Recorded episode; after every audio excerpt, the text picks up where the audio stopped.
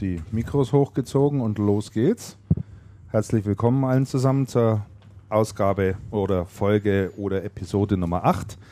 Wir sind wieder zurück aus Bielefeld und eingekehrt in unser heimisches Studio beim Damian unterm Dach mit dem schönen blauen Sofa, wie wir wissen, zumindest wer die letzte Folge gehört hat, wo ich die Stühle mitnehmen wollte. Genau. Ganz genau so ist das. So, heute wieder im Studium. Mein Name ist Christian Meyer und wie immer mit dabei der Damian Sicking. Servus Damian. Servus. Und der Andreas Ramm. Servus Andreas. Guten Abend. Andreas ist noch etwas übermüdet, weil gestern war das Tech Data Forum. Und ich habe die Nachtschicht übernommen. du hast zugesperrt dann, oder? Nein, tatsächlich nicht. Aber es ging schon, schon eine Minute länger. Ja. Und wir haben uns gedacht, dass wir vielleicht auch gleich mit dem Tech Data Forum heute starten weil das ist noch präsent und frisch. Wir drei haben uns ja getroffen und äh, haben dann zunächst die Pressekonferenz besucht. Oder? Erstmal mal angestanden. Mm, na, ähm, zunächst, genau. Zunächst standen wir mal wieder in der Schlange. Obwohl wir alle angemeldet waren, ne? Ja, ich muss sagen, das finde ich also echt ein permanentes Ärgernis, muss ich sagen, dass die Veranstalter das immer noch nicht in den Griff bekommen haben, dass man immer noch so lange anstehen muss. Und ich habe anschließend festgestellt, ich stand noch in der kürzen, kürzeren Schlange. Es gab noch eine, die war viel, viel länger. Mhm. Und äh, ich meine, ähm, wenn, wenn, wenn die Teilnehmer, die Besucher halt dann dort so lange in der Schlange stehen und die Veranstaltung beginnt schon mit der Keynote vom, vom Gastgeber und so weiter und so fort, das ist natürlich sehr, sehr ärgerlich. Ne? Ich weiß auch nicht, wie man es anders machen ähm, Ach, Das ist doch ganz kann. einfach. Jede ah. Fluglinie beherrscht das, jedes, jedes andere Reiseunternehmen beherrscht das. Du meldest dich an, hm. kriegst deine Anmeldedaten per E-Mail zurückgeschickt und da hast du diesen QR-Code drauf. Ja. Und dann gehst du da hin und dann kannst du da und dann scannen die dich so kurz ein und fertig. Stimmt, ja, wie du sagst, ist es eigentlich ganz also, einfach. Also das ist wirklich, wirklich nicht schwierig. Mhm. Einsatz innovativer Technologie. Ja, ich meine aber wahrscheinlich geht es dann immer noch darum, dass sie dann ihre Kärtchen da noch austeilen obwohl können. Man die, die ja vorher, obwohl man die ja vorher auch mitschicken kann. Die könnte man auch mitschicken und ich ja. bin auch der Meinung, dass, also eigentlich kann man da auch drauf verzichten. Also ich finde es jetzt nicht unbedingt nötig, hm. da so ein, so ein Bändel drum zu haben. Hm. Ich weiß nicht, wie es euch geht.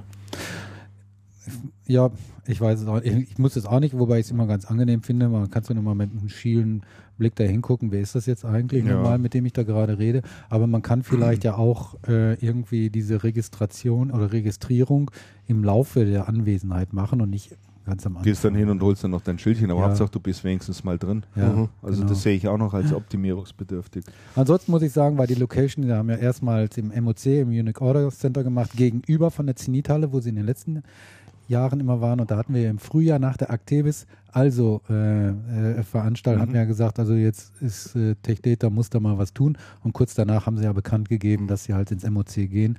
Also nach meinem Dafürhalten eine mehr als deutliche Verbesserung, ja. äh, was die Locations, äh, Location betrifft. Also ganz, äh, man hat viel mehr Platz. Sie haben jetzt 7000 Quadratmeter, vorher hatten sie 5000. Es ist hell, es ist freundlich, ähm, man hat Platz. Ähm, man kann äh, in der Tiefgarage parken und ja. hat bei Regen nicht sofort irgendwie versiffte Schuhe Muss und nasse Füße. auf die Veranstaltung ne? gehen. Genau, also das ist ein deutlicher, deutlicher Fortschritt. Aber wo Licht ist, ist auch Schatten und da war auch hier wieder Schatten, fand ich jedenfalls. Die Pressekonferenz, von der wir uns, glaube ich, alle ja doch einiges versprochen hatten, fand ich also gelinde gesagt, also nicht besonders gut gelungen. Also ich kann mich nicht erinnern, dass ich schon mal äh, ein, ein, ein Management-Team so schlecht vorbereitet gesehen habe. Ja. Äh, für eine Pressekonferenz wieder. Also eigentlich, eigentlich waren es null Informationen, die da geflogen sind. Ja. Es war jetzt nichts wirklich dabei, was irgendwie verwertbar wäre, was man an einem Blick äh, erlaubt hätte äh, in, in, in ihre Strategie. Also das am, ich glaube, das am häufigsten genannte Wort auf dieser ganzen Pressekonferenz von allen Managern, die dort vertreten waren, äh, war Potenzial. Also da gibt es noch Potenzial und hier gibt es noch Potenzial. Ja, ja also das ist mir wirklich aufgefallen. Nein, das, häufigste, das häufigste Wort das meines Erachtens war Wachstum und, und zwar im Sinne von oder wachsen. Wir sind gewachsen. Mhm. Wir sind gewachsen. Wir sind schneller gewachsen als der Markt. Wir sind schneller gewachsen als der Mitbewerb. Wir sind profitabel gewachsen. Wachsen, wachsen, wachsen, wachsen. Ja, und es ist alles in Ordnung. also das, das Wort wachsen war super oft. Und die, und die Botschaft meines Erachtens war, wir sind total super und alles ist total großartig. Vielleicht sollte man den Hörern nochmal noch sagen, wer dort alles anwesend war. auf der Pressekonferenz. Von links angefangen war der Peter, äh, nee, der Torben Petersen. Torben, Torben Petersen. Der das Brightstar-Geschäft äh, als Nachfolger vom Axel Grell, Horst. äh, Grellhorst äh, übernommen hat, Mhm. Der seinem Vorgänger auch ständig gelobt hat, wie super er das alles gemacht hat. Ja, ja, ja. Des, deswegen ist der Axel Grellhorst da auch noch. Andreas hat die Flasche Club Mate in der Hand. Die wir müssen, Flasche Club Mate. Ich wir, haben jetzt fast, wir müssen erstmal anstoßen, genau. Zum Wohl, die Herren. Zum Wohl.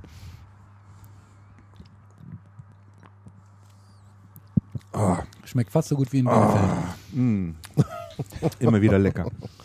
ähm, der Axel Grellhorst, dann daneben war Da war die, die als D-Mister.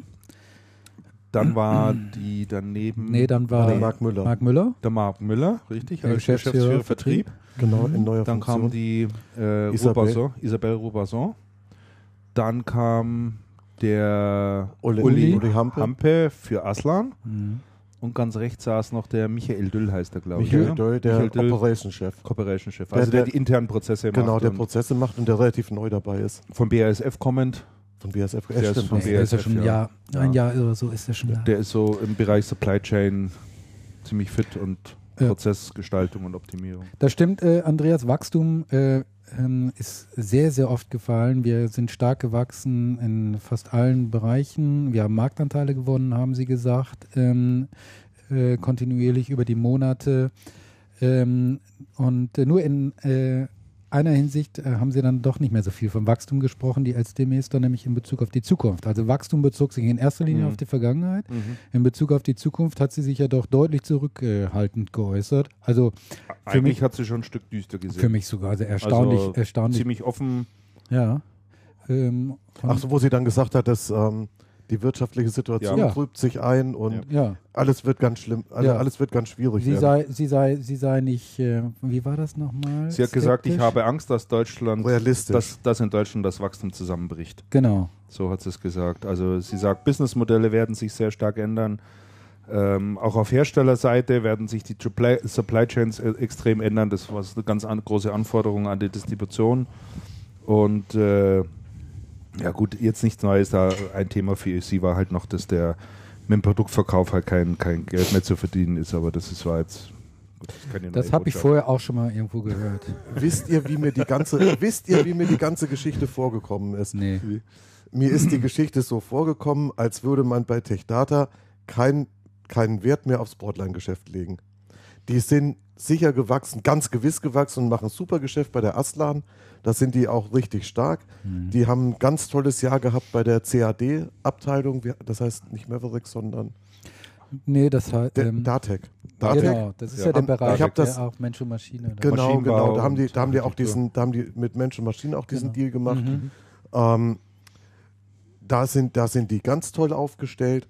Ähm, und in der Broadline habe ich so den Eindruck, da geht irgendwie ganz wenig. Da sprach auch keiner so richtig drüber. man wollte sich auch nicht, was ich, was ich sehr interessant fand, man wollte sich auch nicht zu Kundenzahlen äußern. Ja, ich frage bei jedem, bei jedem. Distributor seit 16 Jahren oder sowas, frage ich immer mal nach, wie viele kaufende Kunden habt ihr? Mhm. Ich habe diese Frage das erste Mal gestern auf der Pressekonferenz nicht beantwortet gekriegt, Mhm. wo der Marc Müller dann gesagt hat, ja, also mehr als 10.000, aber weniger als 20.000. Ich meine, was ist das denn für eine Aussage? Ja, wie gesagt, also das ist Also eine ich, Nullaussage. komplette, Aber- Null, komplette Nullaussage. Gebe ich dir recht, also ganz klar. Äh, Das bin ich aber froh. Ich dachte, Nee. du wolltest ihn gerade in Schutz nehmen. Nee, nee, um Gottes Willen. Ähm, ich wollte auf einen anderen Punkt eingehen, den du vorher gesagt hattest, und zwar mit dem Broadline-Geschäft. Ja. Dass du den Eindruck hattest, dass die da irgendwie äh, gerade nicht so daran interessiert sind. Das passt ja nicht zu der Aussage von der LSD Meester, dass die im sogenannten B2C-Geschäft mehr Gas geben wollen. Kurz zur Erläuterung, sie hatte gesagt, dass sie also momentan deutlich äh, höhere Anteile haben im B2B-Geschäft, also Geschäft, was sie mit Systemhäusern machen, die wiederum äh, B2B-Kunden adressieren und weniger mit den äh, Retailern, E-Tailern, Mass-Merchandisern und so fort. Und sie möchte gerne hier in Deutschland auch auf einen Anteil von 50 zu 50 Prozent kommen. Und da sind sie heute wohl noch ein Stück weit entfernt. Und das ist ja Broadline-Geschäft. So, und hier würde ich gleich mal sagen, ja, eigentlich schon, aber ich Mhm. würde auch widersprechen. Ich würde sagen, das stimmt schon, das ist aber nicht das klassische Distributionsgeschäft, meine Einschätzung, sondern das ist dann eher ein Projektgeschäft, wo dann große Posten nach Mediamarkt, Amazon, was weiß denn ich, Cyberport, halt, halt wie sie alle heißen, Ja, gehen. ja, das und das schon. hat meines Erachtens mit diesem klassischen Distributionsgeschäft, ich bin ein Distributor, ich verkaufe Produkte an viele Händler, Ja. die die dann wieder verkaufen, überhaupt nichts zu tun. Das B2B-Geschäft, mein, meine Einschätzung, das ist das Aslan-Geschäft. Da geht es also sehr stark um Infrastruktur. Die haben dann auch gesagt, Cloud Computing ist zwar irgendwie ein Thema, aber Das war 95, interessant. Noch nicht für Sie. das, das Cloud war total interessant. Dass sie erst Es auf Nachfrage ja. darauf äh, äh, Ja. was gesagt Und das haben. Interessante ist für sie auch ein Thema. Und da hat ja gesagt, da hat die Isabel, glaube ich, gesagt, naja, also heute werden ja zu, in 95 Prozent der Unternehmen noch klassische Infrastruktur verkauft und da sind wir ganz stark. Aslan-Geschäft, B2B, starker Block. 50 Prozent B2C daneben. Retail-Geschäft, auch kein, kein, Distribu kein Broadline-Distributionsgeschäft. Da geht es gar nicht darum, Händler zu bedienen im klassischen Sinn, sondern da geht es darum, Projekte zu machen mit Retailern, mit E-Tailern. Ja, passt auch damit Und in der zusammen. Mitte, und in der Mitte, ich sehe nicht, was in der Mitte sein soll. Ja, es passt ein Stück weit damit zusammen, weil sie ja auch erklärt haben, dass die versuchen, die Hersteller, die jetzt derzeit in der Broadline-Distribution sind, äh, ähm, ausfindig zu machen, die das Potenzial haben, in einen dieser Spezialbereiche reinzugehen. Die wollen sie ja dann da stark machen und denen entsprechend äh, dann noch mehr Vertriebsunterstützung angedeihen lassen. Das heißt, die werden da auch immer mehr rausgezogen und insofern wächst dann natürlich das B2C B2C-Geschäft automatisch ein Stück weit.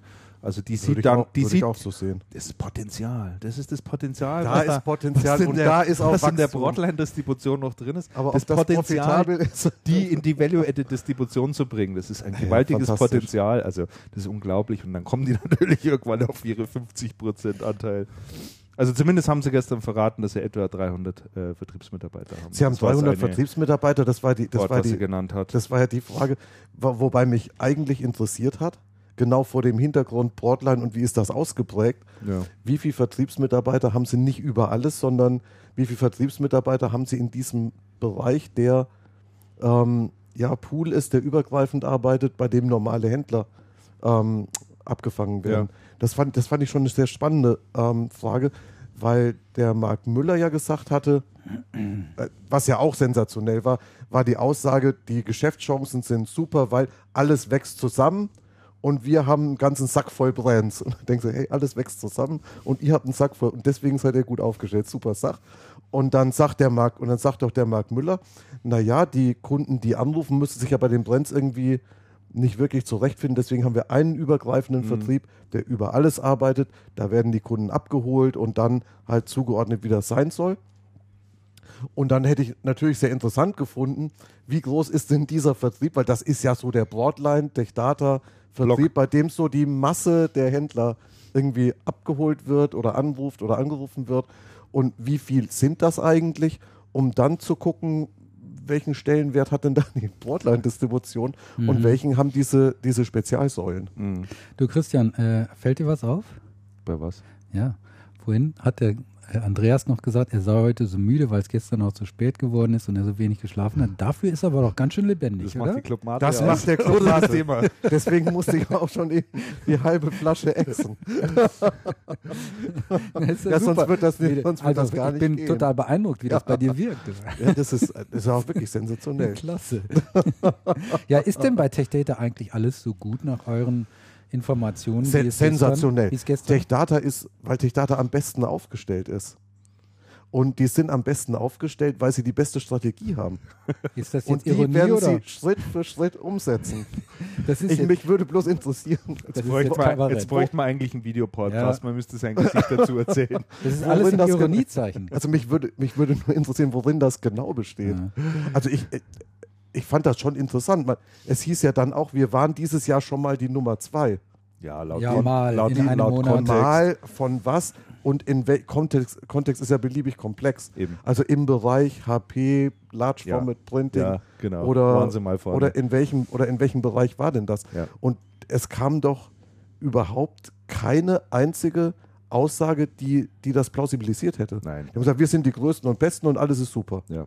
Hat mich ein bisschen erinnert an den ehemaligen Tech-Data-Chef. Das war ein Österreicher, Huber hieß der. Der Huber, Ja. Der Huber hat sich da hingestellt und hat gesagt, ja, also diese Analysen mit, mit Händlerbreite und Tiefe, also alles falsch, weil wir wachsen mit jedem Hersteller. Wir sind super, hurra. Ja, ja. Und, so ein bisschen, und so ein bisschen kam mir das gestern vor. Das war kein einziges kein einziges Faktum, was das plausibilisiert hätte. Man kann auf Kontext Bezug nehmen, aber auf was nehme ich denn da Bezug? Ja, ja, Bitte. Also, ja. also die hätten sicherlich insgesamt schon mehr zu erzählen gehabt, das glaube ich denen schon. Und ja, das weiß ich, das würde ich denen überhaupt nicht abnehmen. Wie das würde ich dezent bezweifeln. Ich glaube, sie haben aber ich hatte auch den Eindruck, die waren null vorbereitet. Die haben sich vorher nicht überlegt, welche Nein. Geschichte erzählen Nein, wir. haben sie Nein. nicht. Also ich meine, äh, wir als Journalisten, wir haben ja dann wieder die übliche Pressemappe in die Hand gedrückt bekommen. In der Pressemappe stand echt Jetzt schaue ich da mal rein und, und, und, und äh, was die da für Themen haben, die sie uns hier weitergegeben haben. Also Tech Data schaltet neue Auftrags- und Sendungsverfolgung für Fachhandel live. Ganz tolle Geschichte. Händler können jetzt sehen, wo ihre Ware ist. Ein super Ding. Also erwartet man eigentlich heute von einem Distributor. Das ist wirklich nichts Besonderes. Dann Tech Data launcht einen Online-Konfigurator für Fujitsu Primary Server. Okay, Riesengeschichte. so, und das dritte ist, ähm, sie haben eine über herstellerübergreifende MPS-Lösung für Tech Data Reseller. Das ist, das ist noch ein interessanter Das ist nicht uninteressant. Aber ja. sagen wir mal so zum Unternehmen selber, dass man da irgendwie ein bisschen tiefer was erfahren hätte. Es waren eigentlich nur Buzzwords, die da gefallen sind. Es war nichts von Substanz dabei, auch nichts dabei, wo man mal hätte was irgendwie diskussionswürdig wären. Die haben ja noch nicht mal irgendwie einen Ansatz gegeben, mit denen mal vernünftig ins Gespräch zu kommen, ne? mhm. ne? sondern die haben dort alles als heile Welt hingestellt und das ist es aber nicht. Also mhm. was mir extrem aufgefallen ist, war der Marc Müller, muss ich sagen. Mhm. Ich habe ihn jetzt seit längerer Zeit mal wieder gesehen, wie blass und abgemagert und äh, ich fand den nur noch ein Schatten seiner selbst. Also Augenringe, schmächtig geworden, den kenne ich von, so von seinen Aslan-Zeiten ganz, ganz anders. Naja, ein Bud Spencer war er nie. Nein, das nicht. Ne? Also, äh, aber Nein, aber der, der Mark Müller ist, ja? finde ich, also, deutlich gealtert innerhalb kurzer Zeit. Echt? Ich glaube, dass der Absolut. Da, ich Absolut. glaube, dass der da einen ganz ziemlich stressigen Job zurzeit hat. Ja. Ähm, ich meine, das ist jetzt schon was anderes, als nur die Aslan zu führen, der es ja eigentlich immer gut ging. Und ja. eine, sehr, eine sehr gut funktionierende Aslan, die er hingestellt hat. Der hat ja. einen super Job gemacht ja. und, jetzt dann, und jetzt dann den Schritt Wahnsinn. Hattest, du nicht, hattest du nicht sogar gesagt, oder warst du es, äh, Christian, nachdem die Simone Frömming gegangen ist, äh, beziehungsweise als äh, der Mark Müller ihren Job da mehr oder weniger dann übernommen hat, dass der Mark Müller auf Broadline überhaupt keinen Bock drauf hatte? Ja. Also der Mark Müller hat sich, hat sich nie ja. wirklich mit dem Broadline-Thema beschäftigt mhm. und hat sich soweit ich das weiß, weiträumig immer rausgehalten, was ich gut nachvollziehen kann. Hm. Also und, ich, ich habe dann, hab dann auch eine Einschätzung gehört. Die, die Einschätzung war, ähm, wenn, man, wenn man tatsächlich diese vielen Marken, die die TechData da hat, ähm, unter eine Organisation integrieren und zusammenbringen will, dann geht das natürlich gar nicht, dass man eine Aslan hat, die sich, die nicht rechts und links guckt. Mhm. Und was macht man dann? Man nimmt den erfolgreichen Aslan-Manager und sagt so, Freund, du bist derjenige, der das jetzt alles zusammenbringt vertrieblich. Mhm. mhm. Und da, also so, so rum wäre wär das schon sinnvoll. Mhm, mhm. Also ich beneide den Marc Müller nicht um seinen Job, den er da hat. Nee, ich glaube, der ist auch heilfroh. Also wer, wer, immer noch fehlt, ist ja der Nachfolger für den Günter Schissel. Ähm, also dieser Manager-Hersteller. Mhm. Ich höre gerade vom Chat, dass, äh, unser, dass wir etwas brummen würden. Wundert mich jetzt. Ich mache jetzt mal ein bisschen lauter da draußen. Dann müsste der besser, bisschen besser gehen. So. Jetzt müsste da ein bisschen mehr Druck drauf sein, hoffe ich. So, jetzt ja. Jetzt müsste wir richtig laut sein. So, ähm, da wird er sich sicherlich darauf freuen. Da hat er die als Demester auch zumindest gesagt, dass sie noch auf der Suche sind, jemanden mhm. zu finden. Mhm. Und es klang so für mich zwischen den Zeilen auch durch, dass man überhaupt nicht in der Branche sucht. Also sie hat ja gesagt, eben Produktverkauf ist nicht mehr und so weiter und so fort. Es geht eher ums Thema Service. Man braucht jemanden, der viel Serviceerfahrung hat, der auch weiß, wie man Services aufbaut und und und.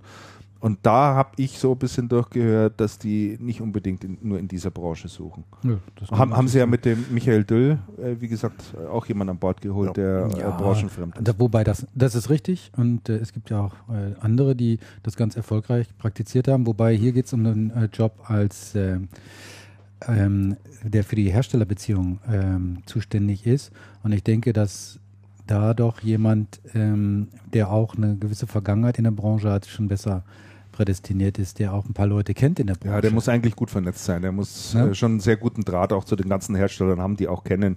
Das ist sicherlich äh, schon sehr von Vorteil. Aber insgesamt machen mir die dort alle einen ziemlich äh, angespannten und äh, abgespannten Eindruck, Was, muss ich ehrlich sagen. Mein, wie lange ist die Stelle eigentlich schon jetzt äh, vakant? Die ist ja, schon ein lang. Jahr. Ja, locker. Also locker. Also da kann, muss man doch ein bisschen an dem ernsthaften Willen zweifeln, dass da überhaupt jemand gesucht wird. Oder jemand hin will. Oder jemand.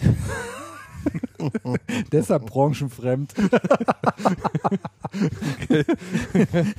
Keine Ahnung. Ja, das wissen wir jetzt nicht. Wundert mich jedenfalls. Haben wir denn irgendwie Wachstumszahlen mitgeschrieben? Ich habe mir hier irgendwie Es gab bisschen keine was wenigstens Zahlen. aufgeschrieben. Doch, es gab Doch. Ja, doch, sie haben- 2,5, 1,5 Die haben ein paar Prozent. publiziert. Sie haben- wachsen Sie 2,5 haben Prozent.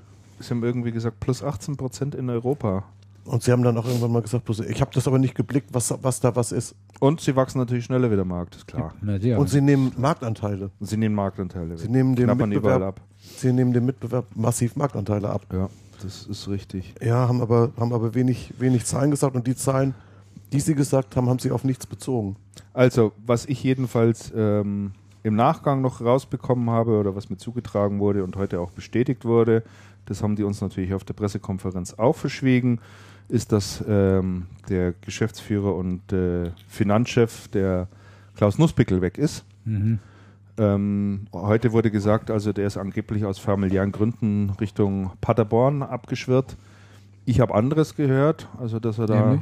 ja, dass er da schon ziemlich entnervt äh, äh, seinen Job hinter sich gelassen hat und ähm, sein Financial Director ist im Übrigen auch weg. Also Ah, ja. So ganz eitler Sonnenschein kann da durchaus auch nicht sein. Die Stelle von dem Nussbickel ist aber wieder nachbesitzt worden. Ich habe es mir auch noch ganz schnell irgendwo aufgeschrieben. Den kennt hier aber natürlich niemand. Wo habe ich denn die Zettel? Moment mal. Wo habe ich es denn hingeschrieben? Ah, zwei.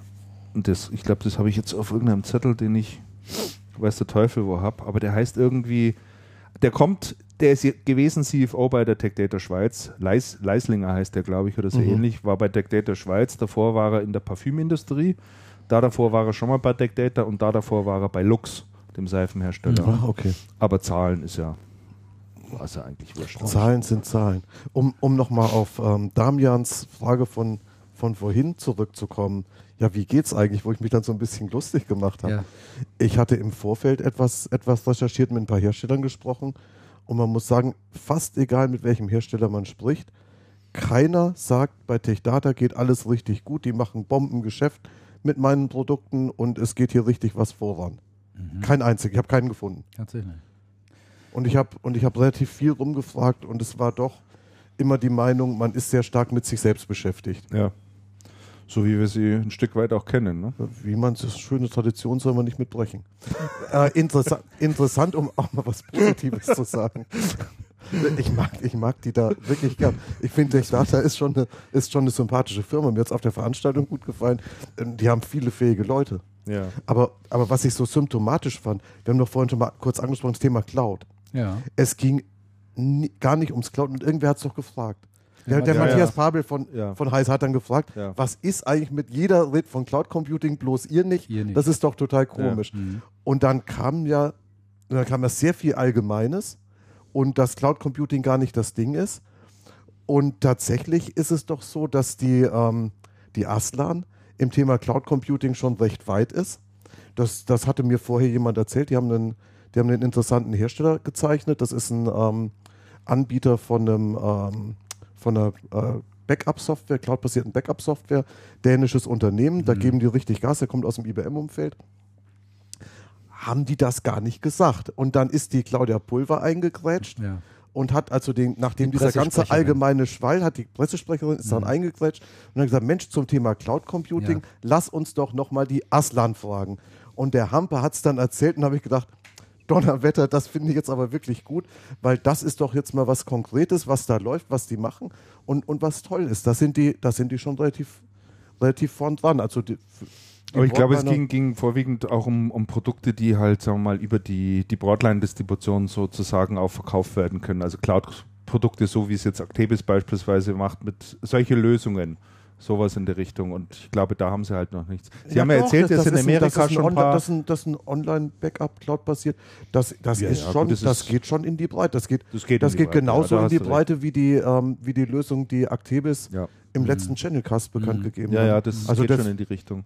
Das stimmt schon. Aber irgendwie, also es soll ja bis Ende des Jahres Also soll ja noch ein Announcement kommen Ja. zumindest. Aber sie haben ja irgendwas davon erzählt, dass nur irgendwie hatte ich das mit diesen 5% ja, noch 5% aufgeschrieben. der 5%? Unternehmen machen Cloud Computing und 95 machen traditionelle Infrastruktur. Ja, also die haben Cloud, aber Worauf wenn dann sich- im eigenen Ja, Rechenzentrum aber worauf liegend. sich das doch wieder bezieht, ist doch auch nicht klar. Also wenn man, wenn man an, an das Thema Cloud relativ breit ran, rangeht, dann kannst du auch sagen, viele Unternehmen machen Cloud, weil es ähm, ja. irgendwelche Online-E-Mail-Lösungen im, im Einsatz sind und, und, klar, und. Klar. Wir haben, wir haben eine Befragung gestartet. Ich habe neulich, glaube ich, schon mal davon erzählt, für die Kassaya, die macht so Managed Services, eine Befragung äh, Mobilgeräte in Unternehmen, mhm. die sehr weit verbreitet sind. Jetzt haben wir gefragt, was machen denn die Mitarbeiter mit den Mobilgeräten?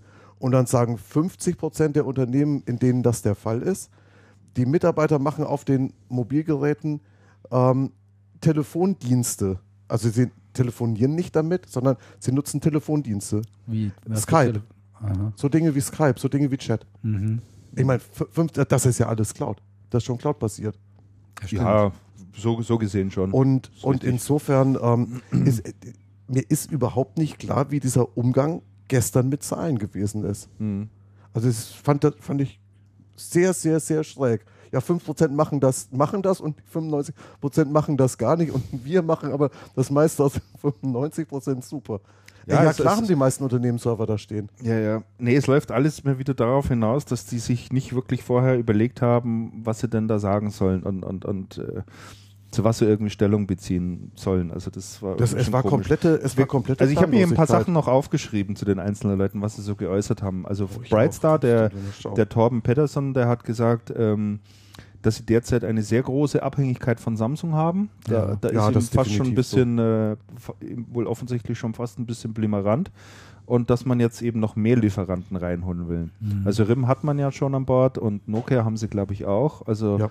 zwei Unternehmen, die gerade so richtig, richtig durch die Decke gehen. Dafür geht, dafür geht Samsung ja ganz gut durch die Decke. Samsung geht wohl durch die Decke, ja, aber es ist natürlich, ist natürlich gefährlich, äh, da nur auf die zu bauen. Ne?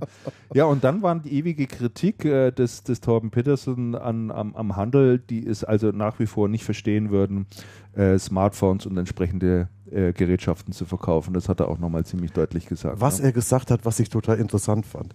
Und das ist eine, eine Bemerkung, die ich fand ich gut, die würde ich sofort unterschreiben, würde ich sagen, jo, richtig ist das.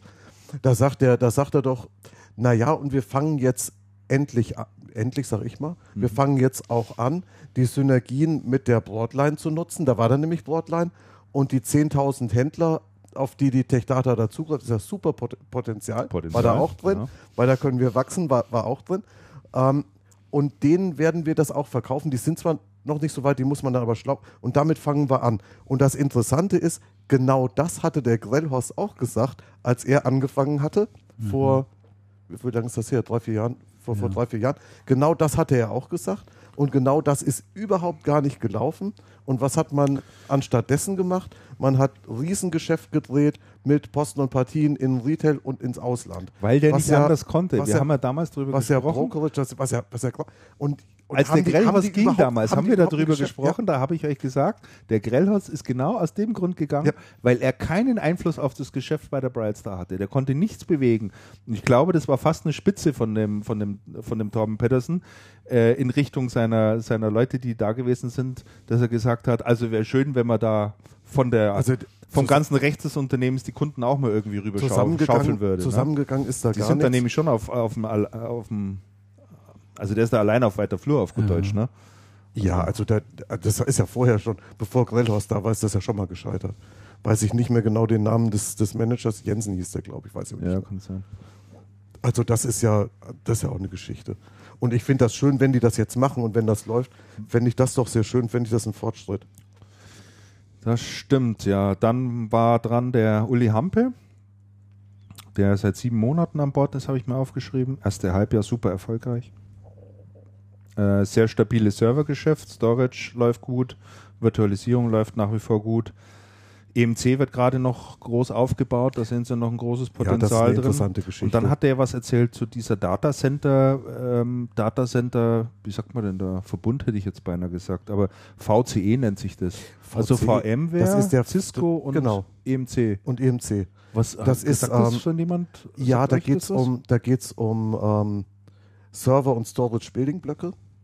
Ähm, das, das, ist, das ist das also Konzept fertig, heißt das neue Rechenzentrum. Ah, ja, okay. Und man bundelt im Prinzip ähm, Cisco Server, EMC Storage und, ähm, und VMware Virtualisierung mhm. äh, und macht da und macht da fertige Lösungen aus der Box fürs, fürs Rechenzentrum. Mhm. Äh, man versucht damit Komplexität zu reduzieren und da geht es halt sehr stark in Virtualisierung mit vorge vorgefertigten Building-Blöcken. Dass die Allianz ist eine sehr interessante Geschichte, Muss ich ist relativ neu. Habe ich noch nichts davon ähm, Die Cisco, die Cisco ähm, programmieren, das, programmieren das ziemlich stark. Mhm. Dann war, ähm, ja, das sollte man, denke ich, noch kurz drüber sprechen. Das war übrigens, übrigens eine Zwischenbemerkung, ja. ganz kurz. Ähm, die EMC die haben wir jetzt nicht auf dem Plan stehen, da sollten wir mal demnächst mal, mal reingucken, entwickelt sich im Moment sehr, sehr channelfreundlich, was bei der EMC in der Vergangenheit nicht der Fall gewesen Liegt ist. Liegt angeblich an Bendiek und die hat ja noch ein paar ja. erfahrene Manager an Bord geholt. Und das, ne? sind, das sind etliche Leute von NetApp rübergekommen. Also das ist, eine sehr, das ist ein sehr spannendes Thema. Das stimmt. Und das spielt natürlich im Moment ähm, der Aslan absolut zu.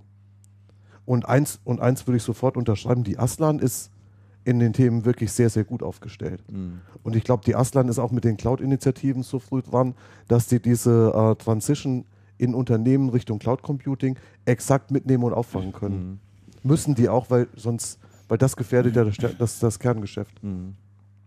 Dann haben Sie ja kurz gesagt, äh, das Thema Digital Signage, also vorwiegend der Geschäftsbereich Maverick, äh, haben Sie ja nur ganz kurz angesprochen. Ist eigentlich auch klar. Ich meine, das Projekt zusammen mit Promethean ist ja gescheitert die sind ja raus, die, der Vertrag hat sich aufgelöst und ja, dann wurden dann nur so ein paar Allgemeinplätze äh, genannt. Äh, Zielgruppe sind vorwiegend AV-Händler und jetzt versucht man da im SMB-Markt noch ein bisschen fischen zu gehen. Also aber AV-Händler, aber ganz im Ernst, AV-Händler kriegen das Signage-Geschäft ja auch nicht auf die Reihe. Nee, und ich glaube, die kaufen zum Großteil auch woanders ein. Also die haben da ihre ihre tradierten ja, Distributoren, die darauf spezialisiert sind. Warum sollen die jetzt bei der Tech Data einkaufen? Also ich glaube, die sind da vom Know-how her auch schon viel weiter.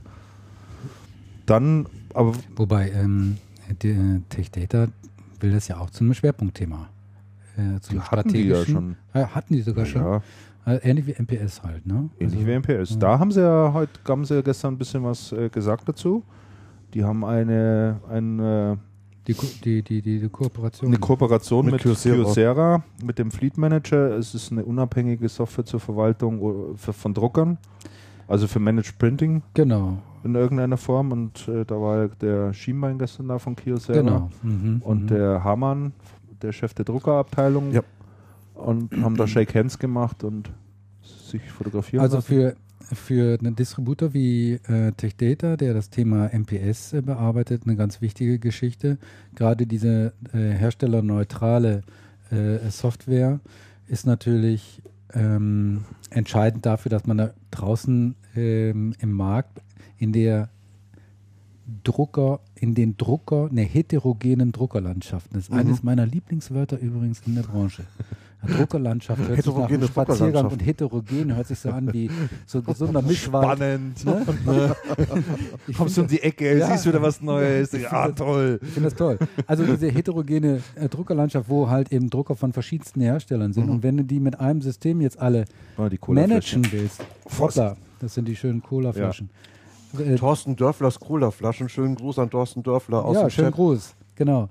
Und dafür ist natürlich so ein Teil einfach also so eine mhm. Software, so eine Management-Software ist sehr, sehr wichtig. Ne? Und äh, offensichtlich erfüllt die Kyocera-Software diese äh, Voraussetzung. Insofern ist das für TechData ein großer Schritt nach vorne ja. äh, im Bereich MPS. Ne? Also haben sich ja auch ganz doll gefreut. Dann darüber kann ich gut verstehen und so. Ziehen damit jetzt gleich auch mit Actebis Eben. die ja durch die Druckerfachmann.de Übernahme jetzt auch eben sowas äh, im, im, im, ähm, im, Portfolio haben. Ja. Da reden wir gleich auch noch drüber. Ne? Können wir jetzt eigentlich unmittelbar drauf einsteigen, weil das passt eigentlich jetzt thematisch dazu. Ja, okay. Ich meine, natürlich war die Tech Data da ein Stück weit jetzt auch im Zugzwang, da auch, auch was anzubieten in dem Bereich. Vollkommen klar. Ja. Was interessant war natürlich in dem Zusammenhang, war der Seitenhieb, den die da ständig geäußert haben. Ne?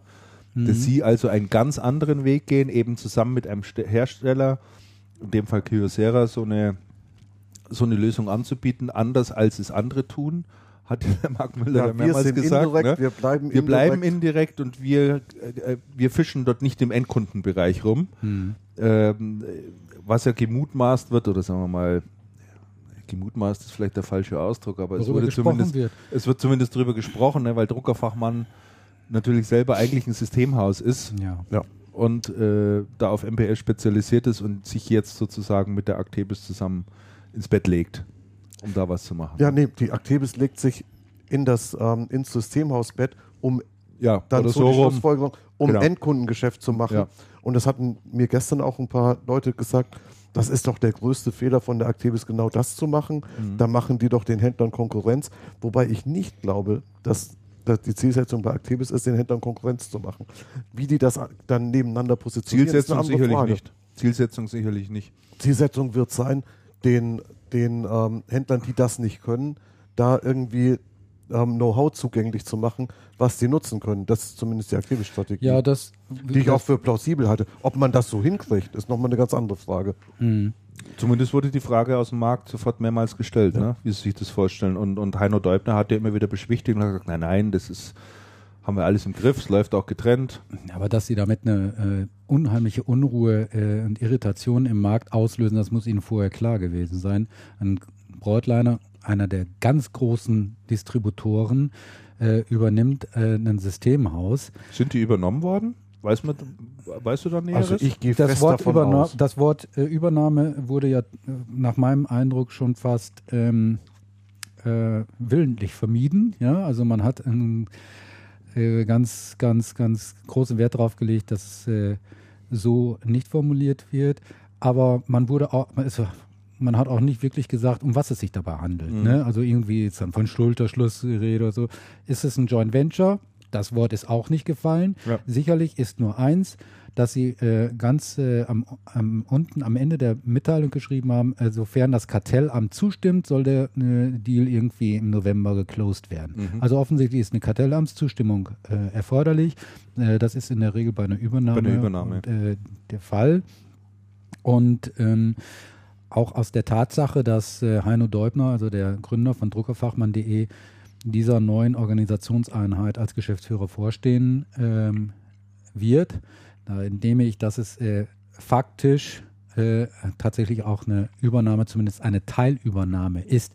So, lass es aber auch eine Joint Venture sein. Das ist gerade egal, macht die Sache auch Macht- nicht ist viel wurscht, ja. macht die Sache auch nicht viel besser, was halt eben diese ähm, äh, Situationen betrifft, dass draußen im Markt viele Händler sich fragen, was passiert da? Machen die jetzt Endkundengeschäft?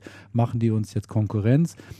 Und äh, also das halte ich für eine ziemlich heikle Geschichte da, was sie da Mhm. was sie machen. Zumindest auch äh, nicht wirklich überzeugend positioniert. Ich meine, sonst die Dis äh, kommuniziert. Die Distributoren, auch andere Unternehmen, die machen oftmals wegen Nichtigkeiten PKs. Laden die Leute über hunderte von Kilometern irgendwo hin, um irgendeinen Blödsinn zu äh, kommunizieren. Dies ist wirklich eine wichtige Information, eine entscheidende Information, eine, die ja, äh, viele Fragen aufwirft, die Ja. von strategischer Bedeutung ist, die Ja. den Markt beschäftigt. Alle Ja. reden darüber. Gestern bei Tech Data wurde auch viel. Da wird eine auf der- lächerliche ja. Pressemitteilung verschickt, Ja. die mehr Fragen offen lässt als beantwortet. Am Freitagnachmittag noch dazu, ne? Freitagnachmittag, genau, Also richtig. äh, eigentlich eine Unverschämtheit sowas. Also ich muss auch sagen, ich habe mich da ganz schön drüber geärgert. Ich hatte dann mir auch die Freiheit genommen, dann da eine Kolumne dann darüber zu, äh, zu schreiben Mhm. und äh, habe dann halt gesagt, gut, wenn ihr nicht äh, wirklich damit rausrückt mit der Sprache, wie es ist, dann behaupte ich jetzt einfach mal was, um euch mal raus so aus der Reserve zu locken und so. Gut, das Haben ist Sie mir was jetzt auch nicht geantwortet? wirklich gelungen. Sie haben nicht geantwortet. Nein, nein, nein, nein. Also nicht. Also die, die, die, Also für Sitten, mich stellt die sich ja- Sitten im Moment gegen, also was, was so Pressedinge angeht, sind wirklich schon ein bisschen merkwürdig geworden. Also einmal diese Geschichte Mhm. und dann gestern diese völlig merkwürdige Pressekonferenz mit, mit sehr vielen Nullaussagen, finde ich ganz eigenartig. Und ich, und ich sage das deswegen, weil ich habe heute was sehr, was sehr Interessantes im Handelsblatt gesehen. Im Handelsblatt, das Handelsblatt wollte ein Interview machen mit dem Chef einer großen Ja, ja. Ja, französischen das war- Bank. Das Ich fand das sensationell. Ja, fand das fand gut. Der hat nach langem Hin und Her alle seine Antworten zurückgezogen und wollte dann überhaupt nichts mehr sagen und gesagt haben. Und dann hat das Handelsblatt das leere Interview abgebrochen. Nur die Fragen. Nur die Fragen und keine Das Antworten. ist sensationell. Die Bank hat dann die Antworten irgendwie nachgeschoben. Ja, ja. Aber ich fand das sensationell. Das geht so auch nicht. Das, kann, das kannst du nicht stehen. Meine, was soll das? Ja. Auch gestern. Gestern auf dieser Pressekonferenz war die gesamte deutsche Channelpresse vertreten, zum Teil mehrfach, ähm, hochrangig, alle da. Man hat ein super Podium, es sitzen Leute da vorne, die eigentlich was zu sagen hätten. Und Nee, dann die Branchengröße und es sind, passiert nichts eine Stunde lang. Ja. Schon so eine Art von Geringschätzung. Ich wollte es eigentlich ja. nicht sagen, aber jetzt, wo du es angesprochen hast, war auch mein Eindruck. Also hm, müssen wir uns wahrscheinlich erst nochmal wieder ein bisschen Respekt verschaffen.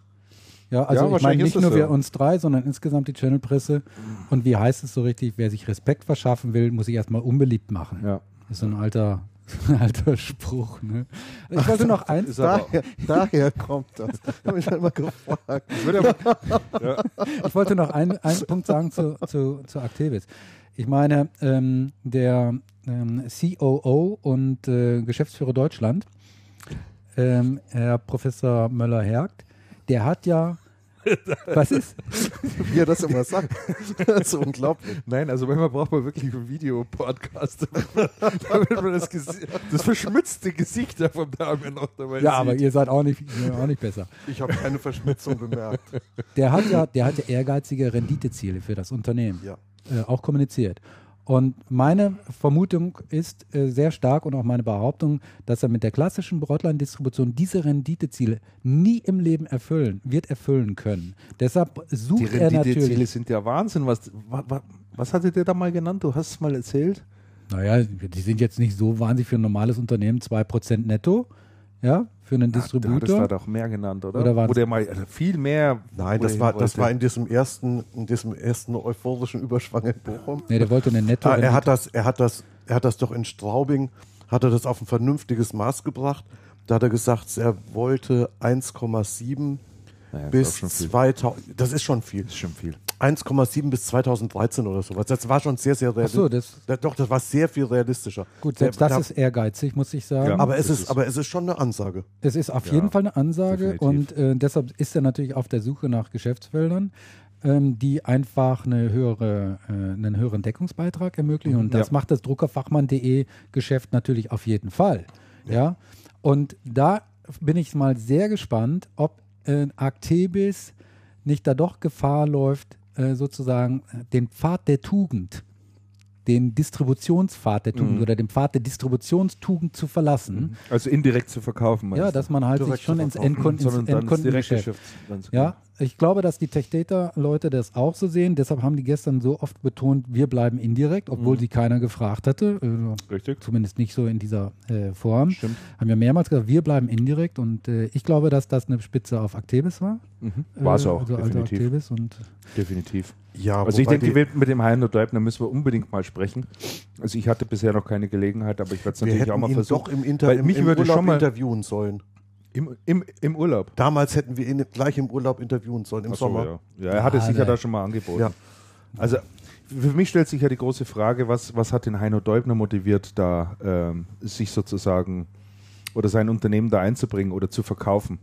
Ich fürchte, der Schnöde. Also hat der, hat der, hat der gesagt, nee. Aber ich weiß es nicht. Das glaube ich, das ich nicht. Ich könnte mir vorstellen, dass er halt mit äh, so einer großen Actebis, äh, also Actebis im Rücken, dass der halt, sagen wir mal, seine Vision von Druckerfachmann.de So sehe ich das kann. auch. So ja. sehe ich das auch. Bundesweit ausrollen, ja. das ganze ja. äh, äh Thema. Ich glaube, er ist völlig überzeugt von dem, was er tut. Er kann es auch gut. Die haben das, das sehr viel Kompetenz. Mhm. Die sind da extrem drauf spezialisiert. Wenn es um MPS geht, ist das wirklich eine, Ex also ein Haus, das man empfehlen kann. Das ist super, Absolut. was die dort alles machen. Ähm, ganz tolle Ideen, die er da auch hat.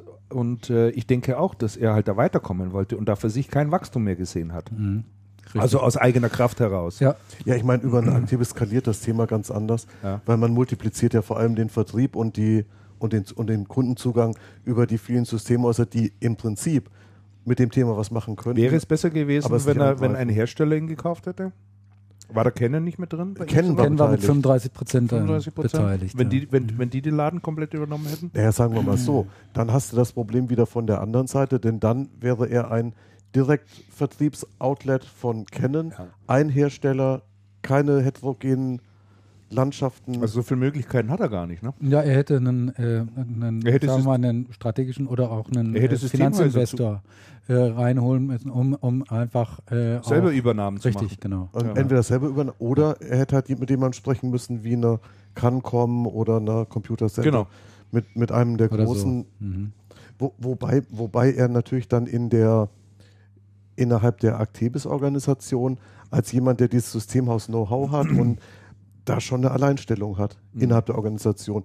Weil innerhalb der Cancom bist du halt Systemhaus in so einem Systemhaus und innerhalb der Activis bist du jemand, der wirklich sehr speziell was kann und der da und der da, der, der da wirklich eine ganz andere Sichtbarkeit und Alleinstellung hat. Ich könnte mir hat. durchaus vorstellen, dass der ein paar Angebote auf dem Tisch hatte von größeren Systemhäusern, von der Bechtle, von der Cancom, Com Computer Center, keine Ahnung. Mhm. Also ich meine, das Thema ist das Thema ist sehr spannend und es ist für für Systemhäuser nicht ganz einfach. Also das wäre mal interessant, ja. warum er dann eben dann nicht zum Zuge äh, äh, gekommen ist oder dort dann abgewunken hat. Ähm, zu Actebis hatte Druckerfachmann schon immer eine, eine, sehr intensive Beziehung. Ich meine, damals die Bärbe Schmidt war im Aufsichtsrat ja. von Druckerfachmann, also ja. da gab es halt schon sehr innige äh, Beziehungen. Ich bin mal gespannt, also ich glaube schon, dass der Heino Däubler da jetzt mit, äh, mit, mit äh, also Activis im Rücken wirklich versucht seine oder glaubt und hofft, seine Visionen erfüllen zu können. Ich wünsche ihm auch sehr, dass ihm das gelingt. Ich bin nur sehr gespannt, ob er das, sag mal, von den, von den, von den persönlichen, wie soll ich sagen, Konstellationen her auch durchhält, weil er war bisher, er ist der Gründer von Druckerfachmann.de, er war bisher nur dem lieben Gott und sich selbst verantwortlich für mhm. das, was er tut ja, vielleicht nur das Finanzamt. Ne? Mhm. Und jetzt ist er angestellter Manager mhm. ne? und äh, muss Berichtswege einhalten, muss Rechenschaft abgeben vor Leuten, die muss er vielleicht gar nicht so gerne, rechtfertigen. Ne? Ja, und ja, das ist eine komplett eine andere Situation. Das ist und, richtig. Ähm, viele ähm, Gründer und Unternehmer äh, die kamen damit auf Dauer nicht zurecht. Die haben dann irgendwann die Reißleine gezogen und haben gesagt, nee, dann mache ich lieber da gibt es Beispiele genug. Da gibt es also sehr viele Beispiele. Das sehe ich auch so. ja, also wir wollen mal versuchen, ob wir mit denen irgendwann mal sprechen können, dann werden wir das hier sicherlich nochmal bringen. Mhm. Äh, Tech Data vielleicht, um das jetzt äh, die Klammer nochmal zu, zu schließen sozusagen. Schließ doch mal die Klammer, das ja, ist sehr interessant. Um die Klammer noch zu schließen. Also ich fand es von der Location, wie gesagt, weitaus besser. Die Ausstellung selber fand ich ein bisschen unübersichtlich. Also es war schon äh, ziemliches Wirrwarr drin. Das Ganze sollte ja so als Stadt aufgebaut werden. Tech Data City oder wie das mhm. heißen sollte, ja. das Motto. Mit Flughafen und Rathaus und Krank Krankenhaus, weiß ich jetzt gar nicht. Bahnhof. Bahnhof. Äh, alles Mögliche sollte, äh, sollte es zu sehen geben. Ich habe es nicht wahrgenommen als Stadt, muss ich ehrlich sagen hat sich mir überhaupt nicht, äh, hat sich mir nicht erschlossen. Das, also ein Konzept habe ich da jetzt nicht dahinter erkannt in irgendeiner Form. Es dass das einzelne Inseln gewesen wären. Und äh, hab ich ich habe mich, ich wusste das gar nicht. Äh, ich bin da nur durch die Halle gegangen, habe hab dann da gesehen, da war irgendwie so ein Terminal aufgebaut oder vom, vom, vom äh, Bahnhof irgendwie. Die Stewardessen hast da du gesehen, Da habe ich gedacht, was, was, was, soll das? Ne? Ich, was ist das hier? Ne? Und ich finde, sowas ist auch nicht nötig. Also nee. entweder, vielleicht gelingt es jemandem, das wirklich super toll hinzukriegen, dann ist es klasse. Aber ich denke, für eine, für eine, für eine äh, erfolgreiche Ausstellung oder eine erfolgreiche Messe muss das nicht sein. Da gibt es andere Kriterien, die viel, viel wichtiger sind ja. als das. Also ich glaube auch, dass die Besucher, die Händler da jetzt nicht so unheimlich viel Wert drauf legen. Nein, also wenn Aber die Frau Pulver das nicht erwähnt hätte, da in der Pressekonferenz, hätte ich das auch nicht gemerkt. Nö. Also ich bin ja generell nicht so Freund von Motto-Partys. Ich fand das jetzt aber weder störend noch, ich fand es vom Aufbau her überwiegend sehr gelungen. Es gab einzelne Bereiche im, im Komponentenbereich, da, da, da da war es sehr dicht gebaut, in anderen Bereichen war es, war es deutlich luftiger. Ja. Ich hatte, als ich das MOC gehört habe, zuerst Bedenken, weil ich mir gedacht habe, die gehen jetzt aus so, einer, aus so einer alten Halle, wo ja doch so ein bestimmtes Flair ist, obwohl die nicht so toll ist, die Zenithalle. Nee, die gehen, die, gehen die in so eine sterile Messehalle da rein und bin mal gespannt, wie die das lösen. Ich fand das aber dann sehr schön gelöst. Also mhm. das, hat mir, das hat mir wirklich gut gefallen. Ähm, ich, fand's, ich fand die Veranstaltung sehr gut besucht vor allem im Vergleich zum, zum Vorjahr. 3000 wollten sie insgesamt 3000 haben, wollten ne? sie und äh, gut, ist immer schwer zu sagen, wie viel dann wirklich da sind. Ja. Ähm, 150 Aussteller? 150 Aussteller fand ich richtig gut. Da war ich auch, da war ich dann auch wirklich überrascht, weil die Hersteller ja doch nicht so richtig doll im Vorfeld über Techdata gesprochen haben, dass dann, dass dann doch so viele da waren. Und ich habe über die Veranstaltung, also über die, über die Ausstellung, wirklich fast durchweg positiv, positives Feedback bekommen. Und zwar sowohl von Lieferanten als auch von Besuchern, als auch von Techdata-Mitarbeitern. Und da waren einige nach der Veranstaltung letztes Jahr, die ja irgendwie doch also an Unübersichtlichkeit kaum zu überbieten war, ähm, waren einige Mitarbeiter dann sehr skeptisch im Vorfeld und haben dann gesagt, hey, das ist doch super geworden. Ja, ich glaube, dass der, der Wechsel der Location schon, viel ausgemacht ja, und wir hat. Das waren war schon, einfach so ein Aufbruch jetzt, was ja, genau. einfach. Ne? Und, wir, und haben die gesagt, wir waren so skeptisch im Vorfeld, dass das, mhm. dass das was wird und nicht wieder so wie letztes Jahr. Eins, eins ähm, würde ich, mal, würd ich mal annörgeln. Das ist aber neben der Pressekonferenz das Einzige, was, was anzunörgeln ist. Die Party in der Muffathalle gefällt mir in jedem Fall sehr, sehr, sehr viel besser als die Party in dem doch, und ich glaube, egal wie man das da oben macht, in dem doch ja. immer ein bisschen steril wirkenden MOC. Mhm. Ja. Obwohl ich die, die Party von der, von der, ähm, von der Organisation, von den Leuten, die man da getroffen hat, Getränke-Nachschub, Essen war, war lange Schlange, aber Getränke-Nachschub sensationell. Mhm. Ja, das brauche ich gleich noch, noch einen Schluck Club Mate. Das Den Nachdurst, ne? ja, dass, dass mich nicht wieder in die Erinnerung interessant. Jetzt am gestern wir, Abend kriegen wir hier in diesem Chat da, in diesem Chatfenster, kriege ich jetzt gleich mal Druckerwerbung eingeblendet hier. Tatsächlich? Ja, irgendjemand hat da Drucker geschrieben wahrscheinlich hier, Druckerfachmann und schon kommt da zielgerichtete ja, Ich habe Dating with Filipinas. Nein, das geht ja immer. Achso. Oder? Ja, bei mir nicht. Ähm, so, Tech Data und äh, letzte Anmerkung, letzte Anmerkung von mir noch, was mir noch immer. aufgefallen ist, es waren auf der Veranstaltung und auf der Ausstellung relativ wenig Geschäftsführer der Hersteller da. Das ist mir auch das aufgefallen. So, ja. Also das ist bei der Ingram ganz, ganz anders, was aber daran liegt, dass die Ingram am Vorabend ja. so ein VIP-Abend macht und da ist halt alles da. Ja und dann am nächsten Tag machen sie noch diese Interviews und so weiter und so fort. Das heißt, äh, die Hersteller, die Geschäftsführer, Vorstände und die so weiter, die sind halt, die sind halt alle zumindest noch am Vormittag da mhm. ne, und äh, können sich da noch einen Eindruck verschaffen. Halte ich auch immer eigentlich schon für wichtig, dass dann auch hochkarätige Leute auch da sind. Michael ne? Karg war auch nicht da, oder? Vielleicht abends dann. So Nein, der war nicht da, der war auch ja. abends nicht da. Keine mhm. Ahnung. Aber der hatte ja mal für Tech Data gearbeitet und ich glaube, im Moment tut das nicht. Mhm. Und ähm, Schließen wir das Kapitel Tech Data. Aber genau. ich glaube, ich glaub, bei, der, bei der Besucherstruktur Hersteller, Hersteller, ähm, Geschäftsführer ist durchaus noch viel Potenzial für Wachstum. Mhm. Ja, jetzt schauen wir mal, wie es im nächsten Jahr wird. Schönes das hast du schön gesagt. Wärst dir fast entgangen. ja, das, hast, das, hast, du doch schön gesagt. Room for Improvement. Wahrscheinlich wird das im nächsten Jahr dann auch jemand andere managen oder zumindest zum Großteil. Ich glaube, die Pulver ist ja da schon ziemlich stark involviert, oder? Oder ist ja. die da gar nicht so stark involviert? Ich weiß Keine bei, Ahnung. Bei dem, beim Forum? Beim Forum ist die da? Nein, das nee, Forum ist, ist, ähm, ist eher eine Marcom-Geschichte von der Claudia Preuß. Die wird ja jetzt erstmal Mama. Und ja, ja, das ist definitiv richtig. Frau Pulver? Frau Pulver, Pulver ja. Also, mhm, genau. Schön. Ja. Also, schließen, wir das, schließen wir das Thema ab und kommen äh, jetzt zum aktuellen Teil. Nein, Quatsch. Wir haben noch ein paar Personalgeschichten und eine sollte man, denke ich, als erstes aufnehmen, ja, die, die jetzt eigentlich erst heute passiert ist. Äh, so um 14 Uhr haben wir davon erfahren. Ähm, tatsächlich mal vorab, und zwar der Martin Kinne, den äh, sagt mit Sicherheit jedem, was der hier diesen Podcast hört. HP? HP, Ex-HP-Manager, also Ex-Siemens-Manager, hat die, PS, HP hat die PSG damals. Kehrt zurück nach Hause. Genau, hat die PS, PSG damals geleitet, ist dann irgendwann rausgegangen. Ich weiß gar nicht, das ist aber auch schon, schon lange her, ne? Ein Jahr. Ja, das könnte War das nicht Anfang dieses Jahres? Das könnte, ja, ja. Ich würde mal sagen, maximal ein Jahr. Können wir gleich mal ich hätte auch gesagt, ja. ein Jahr ungefähr. Maximal, wahrscheinlich, wahrscheinlich. Der ist jedenfalls äh, wieder aufgetaucht jetzt und zwar wird der den Posten von dem Stefan Herrlich übernehmen, der derzeit Country Manager bei der SEC ist, also Siemens Enterprise Communications. Das finde ich doch mal eine sehr interessante und spannende Personalmeldung, auch am Freitagnachmittag. Mhm. Ja, das ist, eine wirklich, das ist eine wirklich interessante Meldung. Okay, ich habe hier gerade nochmal nachgeguckt. 10.01.2011 haben wir bei Heise eine Meldung gebracht. Äh, HP-PC-Chef Martin Kinne scheidet aus. Wann am? Am 10.01.2011, aber also im Januar dieses Jahres. Ja, Januar. Da ist er offiziell ausgeschieden, mhm. oder? Ja, ich glaube, weg war er von HP ja schon ein bisschen früher. Naja, ist ja egal. Also, Zu Weihnachten. Ja, ja. Also ist jetzt jedenfalls schon eine Weile her.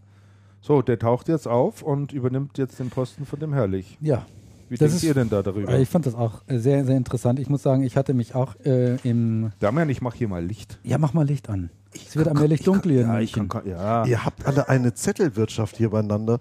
Wenn ich das du, ich habe so keine Zettelwirtschaft mehr, das sind die Presseunterlagen von Take Data und dann habe ich jetzt den Themenplan ausgedruckt. Ich habe nicht wie früher 300 Seiten dabei. Ich mache jetzt alles hier nur noch papierlos. Das war in Bielefeld ja auch ein schlimmer Verhau, muss ah, ich mal sagen. Auf Licht. Donnerwetter.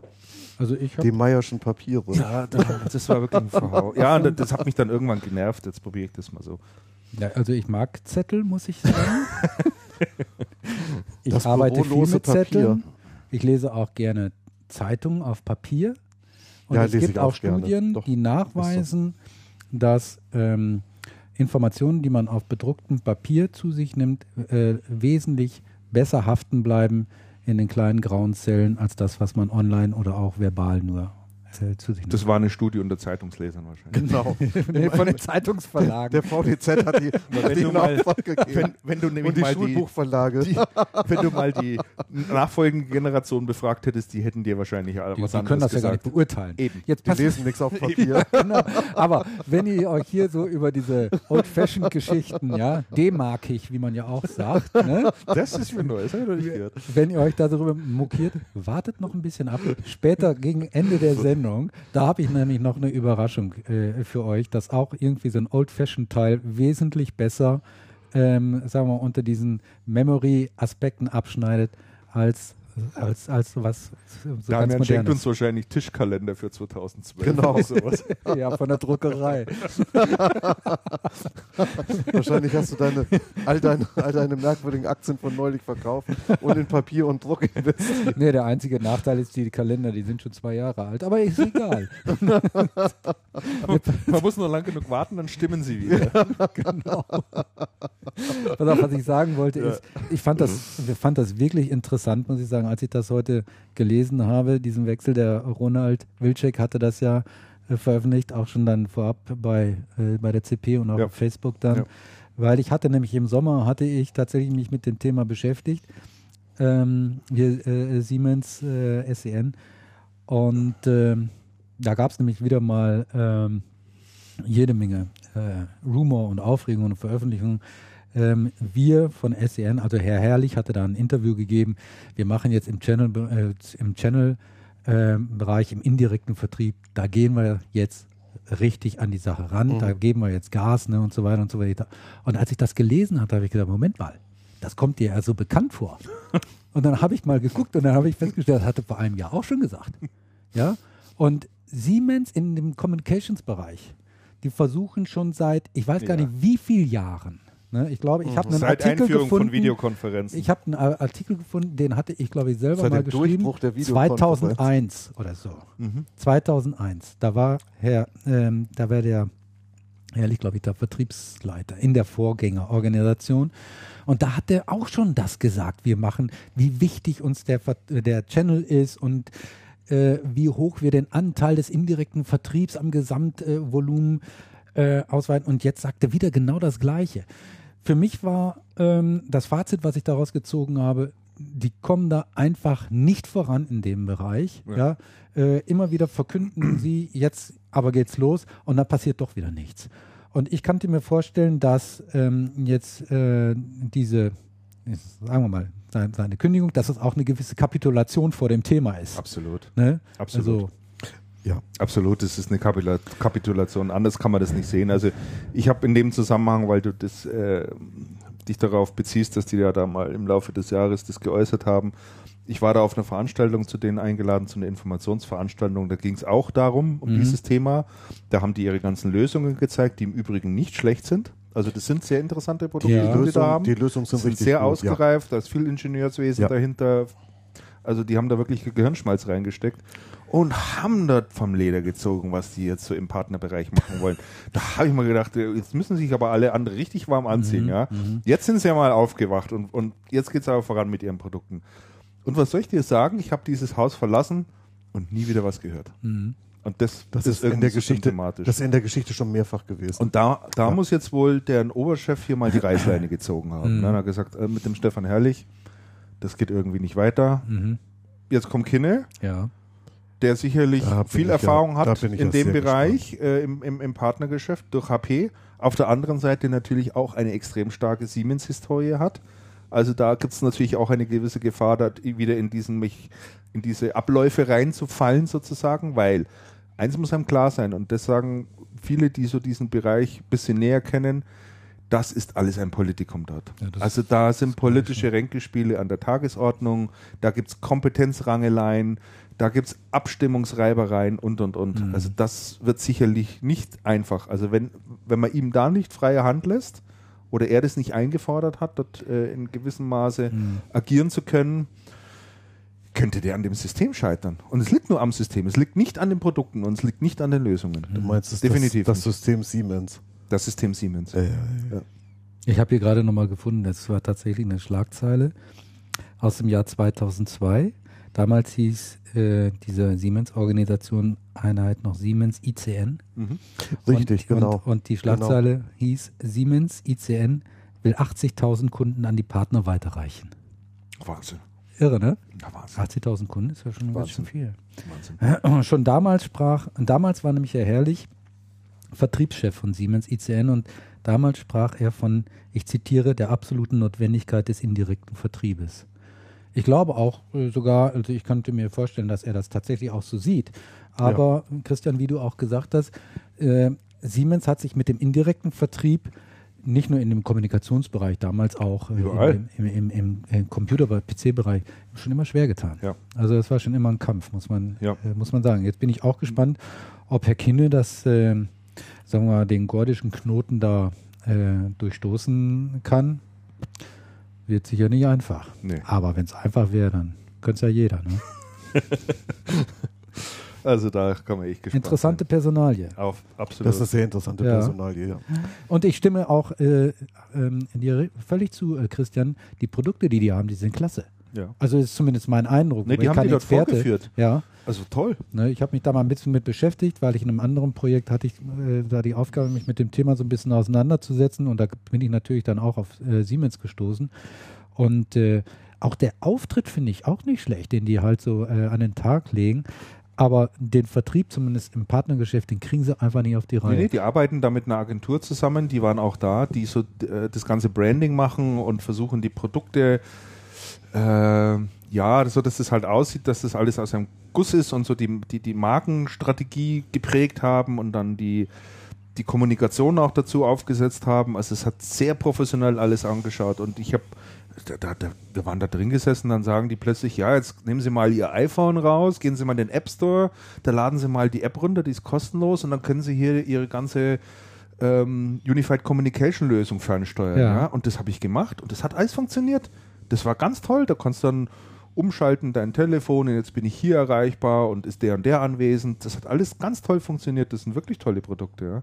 Das ist halt doch so Aber- ein Ingenieurladen. Aber jetzt Aber würde genau, jetzt würd ich nämlich mal, jetzt, das, jetzt würde ich genau an der Stelle, Damian, würde Ja. ich nämlich mal eingrätschen und sagen, ich könnte mir schon vorstellen, dass das zumindest teilweise ein Vertriebsproblem ist.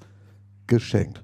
Und Siemens und indirekter Vertrieb ist immer schwierig gewesen, egal in welchem, oder fast egal in welchem Bereich. So. Und andererseits muss man dann sagen, ich habe mich mit dem Thema auch schon mehrfach im, in, in den letzten 20 Jahren beschäftigt, die ich in der Branche bin. Ähm, Jetzt sind Es schon 20. Ja, ist schon gut, red weiter. es sind 20. ja, jetzt, wo man genau hinguckt, sieht und, man es es sind, auch. und es sind fast auf den Tage. hast, du, hast du Freunde, brauchst du keine Feinde. Super Sache. Jungs, Entschuldigung, wir wollten, wir wollten dich eigentlich gar nicht unterbrechen. na, das Also, finde ja. ich schön. Ne? Also es gibt da viel Potenzial. Für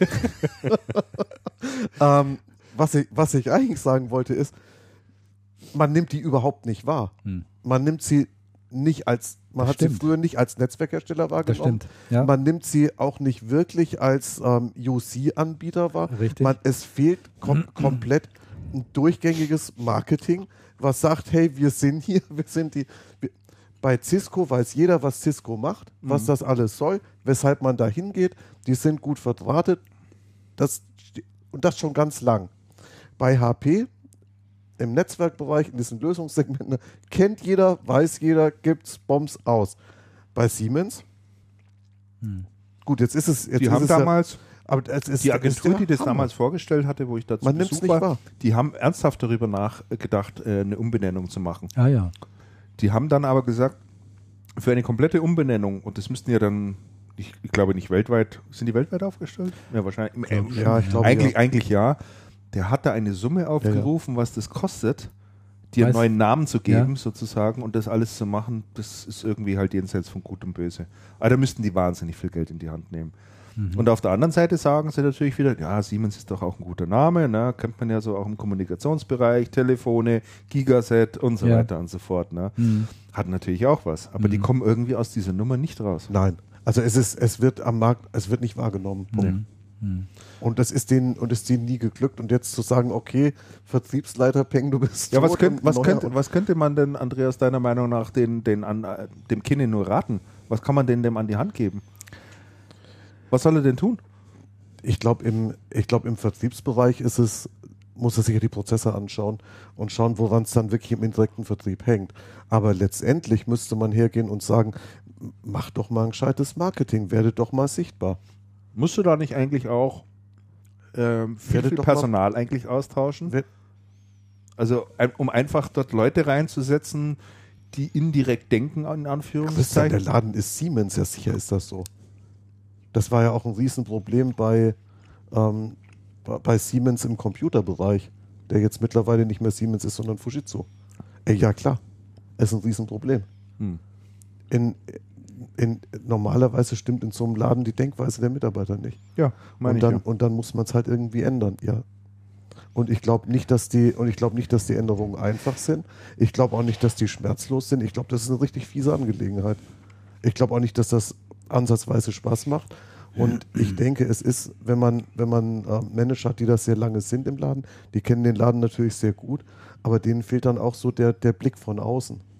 Ja, ich bin auch wie gesagt mal gespannt, und- mit welchen. also ich- Die haben den Ich Blick bin- von außen, dafür haben Ich bin, ich bin erheblich gespannt. Also ich glaube, äh, die haben sich da schon jemanden geholt, den Blick von außen äh, dort. Er war ja, er war ja zumindest zwischen, zwischenzeitlich weg und Ich meinte jetzt und nicht hat Kinder. andere Dinge, ja, meine ich auch. Mhm. Und hat andere Dinge gesehen. Nee, ich Der meinte nicht Herrlich ist ja der- schon ewig. Die haben sich auch noch äh, extern verstärkt, äh, also als Berater, der mit jemandem, der den Channel sehr, sehr gut kennt. Und äh, da stellt sich natürlich dann eben auch die Frage, wird äh, welchen oder wird auf ihn gehört oder nicht? Oder versickert das wieder irgendwie? Er macht irgendwie eine tolle, äh, äh, ein tolles Konzept, spricht vielleicht auch mit möglichen Partnern und dann ähm, verschwindet das wieder in der Und Schublade. übermorgen ist vorbei, weil Man weiß es nicht. Quartalsziele waren dann doch anders. Möglicherweise. Also es ist alles. Und ich glaube, dass halt die, die Sache mit der Umdenke in den Köpfen, das ist immer schwierig. Ne? Also es gibt ja diesen Spruch, äh, entweder, wie heißt es nochmal? Entweder ihr macht es anders oder es macht jemand anders oder irgendwie sowas. So, so geht der, ne? Und das es macht ein dieses Change anders. Management. Ja, ja, das meine ich ja. Das ist ja, das, Ich kenne den Es ist Es jetzt- ja gar nicht Weißt du, was Ich du meine, in in, in der Organisation, so wie sie im Moment aufgestellt ist, die, die machen ja Umsätze, ist ja nicht, das, ist ja nicht so, dass Ja, sie keine Umsätze. machen würden. Und äh, da gibt es ja mit Sicherheit eine Lobby, die äh, alles dafür türen, tun wird, dass die Umsätze über den direkten Vertrieb ja, natürlich. nicht einbrechen. Ja, sicher. So, und äh, mit denen hast du doch, die, die hast du doch alle schon mal als Gegner. Hm. Da sind äh, Bonusziele mit verbunden, da weiß der Teufel, was da alles dahinter hängt. Man die haben doch alle kein Interesse, letztlich ihr Job eigentlich, ja. Man sieht das, Das sehr schön also- ja bei Deshalb ist es so bei wichtig. einem anderen Hersteller, über den wir letztes Mal gesprochen haben, HP, wo der Direktvertrieb so enorm stark ist, dass, dass die Partner im Moment reichlich kurz kommen. Was So, und ich wollte ein. Gegenbeispiel bringen. Ja. Fast schon aus dem eigenen Haus sozusagen. Äh, oder aus der eigenen Familie Siemens. Ist heute nicht mehr Siemens, sondern ist heute Fujitsu, also Technology Mhm. Solutions. Die haben nämlich, die haben auch einen relativ starken Direktvertrieb. Ähm, aber was haben die gemacht? Die haben äh, jetzt zum ersten Mal in der Geschichte des Unternehmens sozusagen, haben die alle Vertriebe unter eine äh, unter einem äh, Führungs äh, unter, äh, gestellt, und zwar vom Didi Visuva. Divisur, ja. Ne? Ja. Und das ist schon überhaupt mal eine Voraussetzung, äh, dass äh, da sich etwas zum Positiven ähm, bewegt. Also so etwas kann immer nur top-down funktionieren. Ja. Na, Also wenn der Mann, der oben an der Spitze, für den muss das halt ein ganz, ganz wichtiges Thema sein. Der muss da die äh, Augen äh, dafür haben, der muss den Daumen drauf haben und der muss dann halt eben auch gegen Widerstände, mögliche Widerstände, äh, dann ähm, die Dinge so durchsetzen, dass dann am Ende des Tages, Ende des Tages, ein schönes Wort aus Ja, der super, IT-Branche, ne? super war. Ja. Ist auch, wenn ich rausschaue, fast Ende des Ja, Tages ist auch schon heute. fast schon wieder Ende des Ja. Tages. Also Ki- Kinne will das, Kinne will das sicherlich. Die Frage ist, kriegt er, hat er wirklich die Rückendeckung Ja. von seinem Chef und hat er die entsprechenden Vollmachten, um das auch wirklich Und hatte auch die Power. Und hatte auch die Power. Ja, also Und, und aber, äh, aber um nochmal zurückzugehen, und hat er auch, und da ist die, die Fujitsu ja ein sehr schönes Beispiel, hat er dann auch die richtigen Leute unten drunter, die das Ding umsetzen. Ja, ja. Und wenn man schaut, Fujitsu Deutschland mit dem, mit dem Jörg Brünig und ähm, dem Bernd Ort und der, und Lydia der Lydia Raab. Raab, die haben da schon ein Team, was ähm, zusammenhält, was, was, ähm, was wirklich auch nach vorne geht, was spielt. mit den Partnern spricht, Ja. die dahinter stehen und Gemeinsames die indirekt Verständnis denken, haben. die, die lange indirekte Erfahrung, die wissen, was indirekt Ja. ist. Da muss man denen nicht erklären. Ja. Die kommen dann zum Teil aus der Distribution, die, doch alle, alle waren schon in der Ja. Distribution. Ja. Also die, die wissen dann auch, Ja. wie es umzusetzen Die ist. wissen überhaupt nicht, wie Direktgeschäft funktioniert. und man und man was und man, gut ist. Nee, und ich meine, man Ja. merkt das ja, man merkt das ja auch am Partnerfeedback sehr deutlich, was, was im Fall Fujitsu ein sehr positives ist. ja. Mhm. Und im Fall Siemens ist das nicht immer so ein positives gewesen. Ja, das ist richtig. Punkt. Mhm. Oder? Ne? Absolut. Also, dann drücken wir mal die Daumen, Room for oder? Improvement, also jede Menge Potenzial. Da ist jede Menge Potenzial Ne? für Wachstum, Ja. Für weiteres Wachstum. für profitables Genau. Wachstum. Ja, weiterhin mit viel Potenzial unterwegs sieht sich auch das Unternehmen Bicom. Naja. Dort ist nämlich der, die haben Verstärkung äh, bekommen, der Patrick Köhler Ja, das hat mich ja auch vom ist Hocker zu gehauen. Bicom gewechselt. Also diese, Nein, nicht gewechselt. Der äh, gewechselt ist jetzt falsch. Ja, Ja, obwohl, doch, gewechselt kann man schon Wieso ist das sagen. falsch? gewechselt kann man schon sagen. ich dachte, der hat zwischendrin nie, äh, Nein, er war, von Ingram, ne? ja, nee, nee, er war nur raus. Also er war bei Ingram raus, raus. ist dann raus, genau. Das war im, das war im Sommer. Irgendwann hieß Ja. es so gerüchtemäßig, er ist bei Ingram raus. Und er war dann auch bei Ingram raus. Dann war er irgendwie, war nichts mehr zu hören. Und dann war sehr überraschend dann die Meldung, letzte Woche war das, gell? Mhm. Letzte Woche, ähm, Patrick Köhler fängt bei der BCom an und ist da, ein, was ich ja sensationell, ist da Eingestiegen. eingestiegen, also ist mit Gesellschafter. Ja. Das, also habe ich schon gedacht, Donnerwetter, das ist ja echt ein interessanter Schritt. Fand ich auch. Also ich muss überhaupt sagen, Becum finde ich in, äh, in letzter Zeit, äh, da tut sich ja sehr, sehr viel. Also auf Gesellschafterebene hat sich ja schon einiges getan. Ja, ja. Die haben sich dann äh, im Bereich Öffentlichkeitsarbeit, haben sich verstärkt, haben sich da einen Profi geholt. Übrigens auch jemand, der früher mal bei Ingram Micro gearbeitet hat, Die Katharina Scheurer, Katharina Scheurer. Und, die dir ja äh, einen netten Brief zurückgeschrieben hat. ja, also äh, genau, ich Weil der war nämlich nicht von, also glaube ich nicht, dass er von ihm war. nein, so also von der Lesart her. Das macht ja, also oftmals ist das halt dann der Ghostwriter aus der Presseabteilung oder es ist ein Gemeinschaftswerk und so. Also man hat aber auch in der Antwort äh, gelesen, ich jedenfalls habe es rausgelesen, die haben viel Spaß dabei äh, gehabt, den äh, zu schreiben. Äh, ich hatte den Anlass, äh, den, den, den äh, Wechsel oder den Einstieg von Patrick Köhler tatsächlich zum Anlass genommen, mich mit der äh, Firma ein bisschen weiter zu beschäftigen.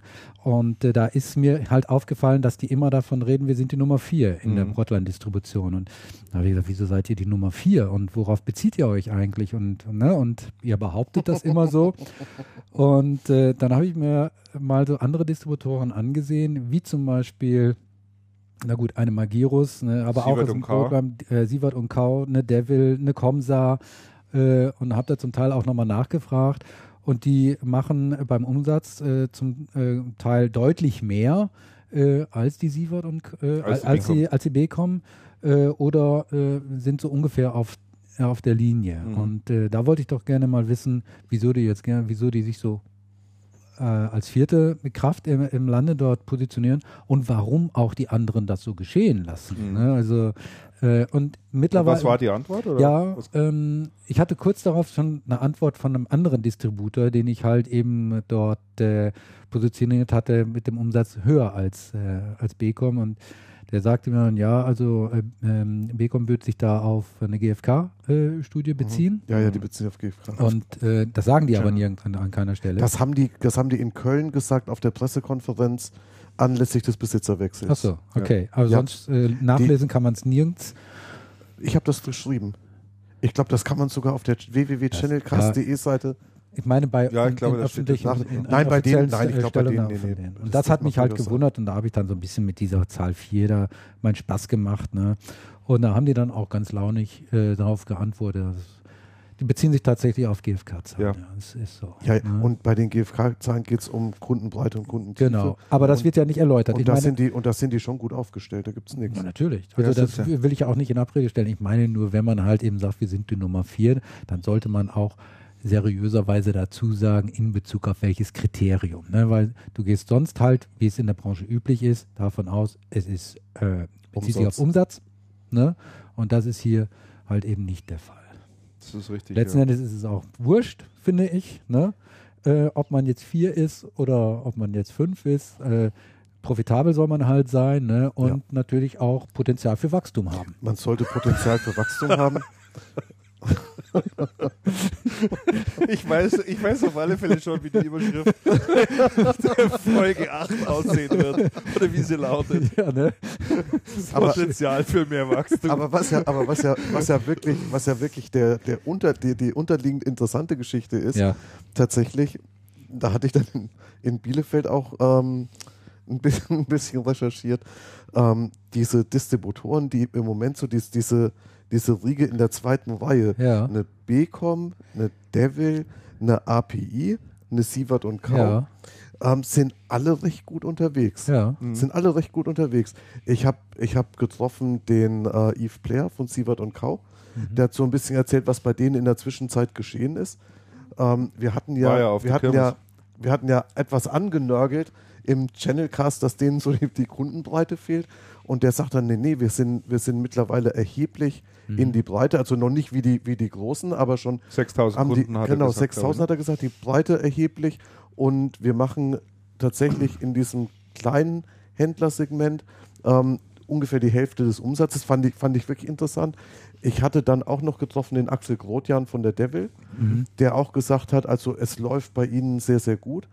Der hatte auch noch ein paar ähm, lobende Worte für Dell verloren, weil wir doch etwas über Dell ähm, gesprochen hatten wobei der gesagt hat, also sie haben erheblich an den Prozessen gearbeitet. Man kann mit denen sehr viel besser ähm, unterwegs sein als noch vor, als noch vor zwei Jahren. Ja. Auch wenn es ein langer Weg gewesen ist. Das heißt, bei der, bei der Devil passiert auch sehr viel. Ähm, und bei der API tut sich auch eine ganze Menge. Die API ist anscheinend sehr erfolgreich unterwegs, bestätigen mir auch die Hersteller. Da gibt es noch eine recht interessante Personalie.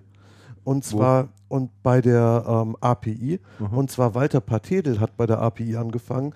Walter Patedel ist ganz, ganz früher, den kenne ich seit fast 20 Jahren. obwohl, der, obwohl der noch gar nicht so alt ist.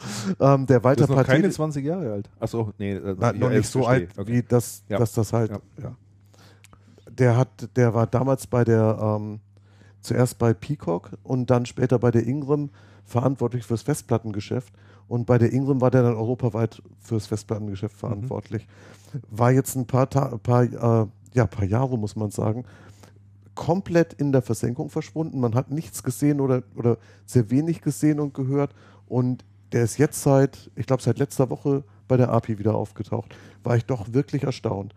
Was er da macht, weiß ich noch nicht, dem muss ich nochmal nachgehen. Aber ich hatte mit ihm, ich hatte mit ihm dann ähm, ein paar Zeilen im, ähm, über Xing gewechselt und das fand ich schon eine sehr interessante Personalie, weil der Walter Patel doch ein sehr hochkarätiger Mann äh, gewesen ist. Also ich glaube ja, dass die diese Disti von dir jetzt genannten Distributoren mittlerweile in einer Umsatzklasse liegen, wo eigentlich, wo letztlich der Grad der Professionalität, äh, wie man so ein Geschäft macht, einfach auch extrem zugenommen hat. Also ja. ein sehr gutes Beispiel für mich ist da die Bicom. Die hat, nachdem dieser Gesellschafterwechsel auch stattgefunden hat, war das für mich ein Stück weit eine neue B-Com. Ja, Extrem professionell, transparent, man hat sich gezeigt. Ja. Also alles, früher war die B-Com ein total verschlossener Laden. Mhm, mhm da hast mhm. du da hast du ja nie irgendwie was über ja. die erfahren. Das war ist immer alles so nebenher gelaufen.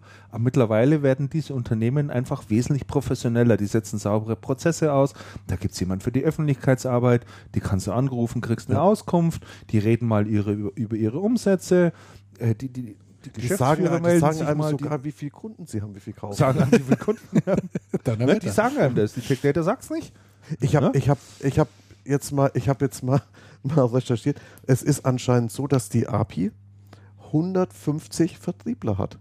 Und das, das, sind mal richtig. Das, das war einer der Hintergründe, weshalb ich mal bei TechData ja. angefragt habe, was, was ja bei diesen, was ja bei diesen sämtlichen, ob das eine Sievert und Kau ist oder oder oder, also alle die, die, diese, diese mittleren, die sind alle wahnsinns vertriebsstark und die haben alle ein sehr, sehr gut funktionierendes Key Accounting, sogar für kleinere, für kleinere Händler. Hm.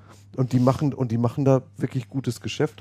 Und die, und die Händler sind da sehr, sehr, sehr gut und sehr persönlich abgeholt, was bei den Großen ja nicht unbedingt immer der Fall ist. Mhm. Tolle Sache. Also das, also, ja.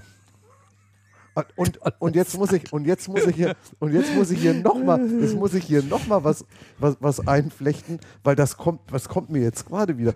Die LSD-Meister hatte dann gesagt, das Geschäft wird schwieriger und es wird in der Distribution noch mal richtig Konsolidierung Ja. geben. Ja. Ja. Und dann war ja die Rückfrage, wo, wo wird denn die Konsolidierung da stattfinden? Ja, bei den ganz Großen nun nicht. Weil das sind jetzt drei und das ist so und drei ist eine gute Große Zahl. werden Und größer, hat sie gemeint. ne? Genau, und die Großen werden größer und dann war die Nach ja, wo denn? Und dann hatte sie, Sie hat gesagt, gesagt, wer nicht, wer nicht äh, in einer richtigen Nische drin ist und äh, sehr spitzig auf den Markt konzentriert, Genau. sondern versucht so ein bisschen in die Breite zu gehen, der wird scheitern. so, In, und jetzt, der, in der Region so 200 bis 300 Millionen. Ja. nee, und zwar jeder, der kleiner ist, im Moment, ich habe es mir aufgeschrieben. Oder kleiner als und, sie 200. hat, und sie hat gesagt, jeder, der kleiner ist als 250 oder 200 Millionen, 250 Millionen. ja, glaub ich. Und dann, und dann musste es sagen, dann sind die, dann sind die ähm, API, BCom, Sievert und die sind alle größer. die sind alle größer. Die alle meint größer, sie ja. schon mal nicht. Äh, Nee. Und dann ist die gute Frage, wen hat sie denn jetzt gemeint? Die da in der Masse konsolidieren. ja, alle, die drunter sind, Alle, die kleiner sind. Und nicht spitz aufgestellt. die ihr Potenzial für mehr Wachstum einfach noch nicht Realisieren haben, können. Ne? Ja, die das nicht realisieren können. die Ja. auf der anderen Seite natürlich das größte Potenzial haben. die Ja, nicht davon profitieren können, dass alles zusammenwächst. aber dann jetzt. Möglicherweise. Dann aber jetzt los. ne? Meine Herren, ey. Ja, es ist komplex. Ja, unter, unter 200 bis 250 Millionen Umsatz hat sie gesagt.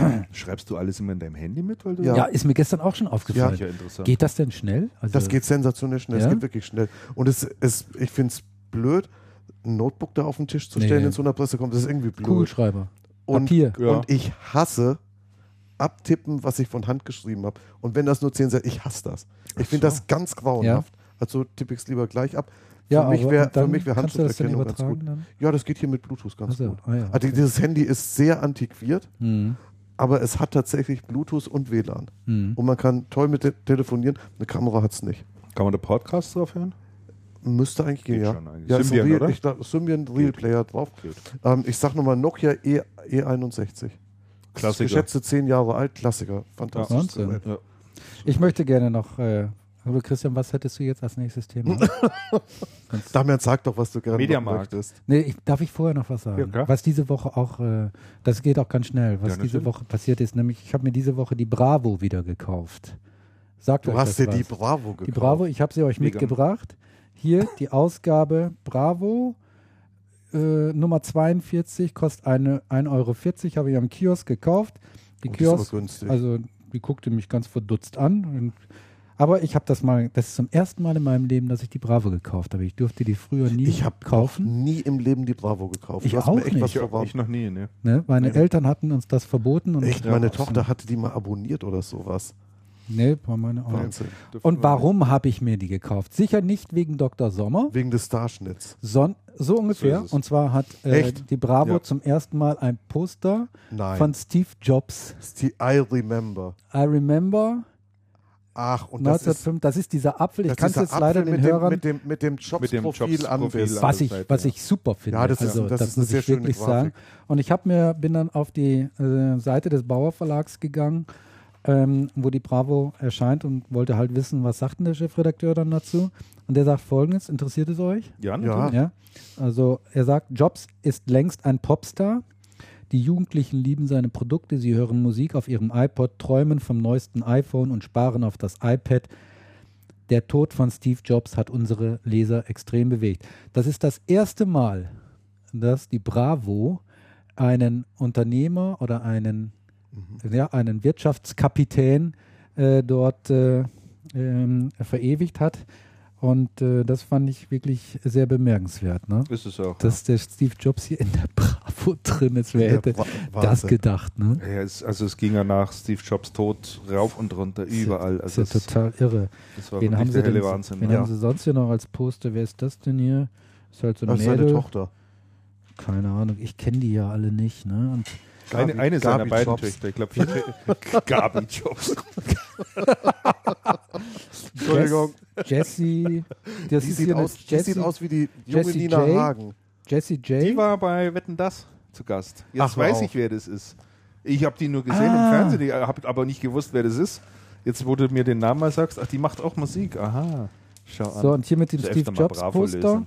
Mit dem, mit dem, wieso, Das die macht auch Musik. Die hat doch Mickey. da gesungen, habe ich doch gesehen. Ich habe später eingeschaltet. Ich habe nicht die ganze Sendung gesehen. Ah, das, ich habe das so nebenbei. Ich glaube, ich habe irgendwie an meinem Notebook mir was angeguckt und dann im Hintergrund lief dann halt eben Wetten das. Ja. Und dann saß die dann da auch auf der Couch, nachdem, genau. die, nachdem die gesungen haben. Und der Gottschalk hat sich mit anderen unterhalten und sie hat dann so ihre Fingernägel sich angeschaut und so. Und ich habe gedacht, also be- besser kannst du kein Statement zu der Sendung abgeben, als wie die Tussi, die da auf dem Sofa saß. Ich gucke mir immer. Total gelangweilt. Interessiert mich überhaupt nicht, was die anderen hier sagen. Die heißt Miley. Miley? hinten drauf ist. Lass mal gucken. Also Ja, ich muss ein bisschen vorsichtig sein, weil Mascha, meine Frau, die wollte sich das Steve Jobs Poster an die Wand hängen. ja, ist so. Und, oh Mann, das ist hier Hannah, Hannah Montana. Ja, Hannah Mon oh, Hannah Montana. die kennt man zumindest vom Namen her. Ja. Montana weiß ich nur eben hier diese Region in, Take me home. in USA, wo keiner hin will, außer irgendwelchen Füchsen und Hasen.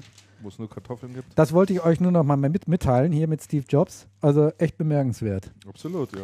Ich denke, das sollte auch ein Ziel sein für andere Unternehmer in der Branche. Ne? Wer fällt uns da ein? Gerhard Schick. Ja. Also, so, Bechtle. Ikone. Ne? Wäre doch, mal- wär doch mal eine Idee. Ich meine, der ist jetzt äh, im Manager-Magazin. Ähm, Einer der reichsten IT-Unternehmer. reichsten Ne? Platz 10, ja. geschätztes Vermögen 300 Millionen Euro. Ja. Also, ne? Dann da kommen die ganzen Weg. SAP-Leute. Da ist doch der Weg zum Dommermut ist noch mit dabei. Dommermut über eine Milliarde. Was haltet ihr eigentlich von solchen Rankings? Ja, ich finde schon interessant. Ja? Interessant. Ich, ich lese das auch Also- ganz gerne. Ich lese das nie. Doch, Also- ist doch mal interessant. Wenn er nicht, wenn er nicht jetzt, wer war das nochmal, wer war es denn nochmal? Der hatte da irgendwie uns darauf aufmerksam gemacht und da war ein schöner Artikel über Yahoo.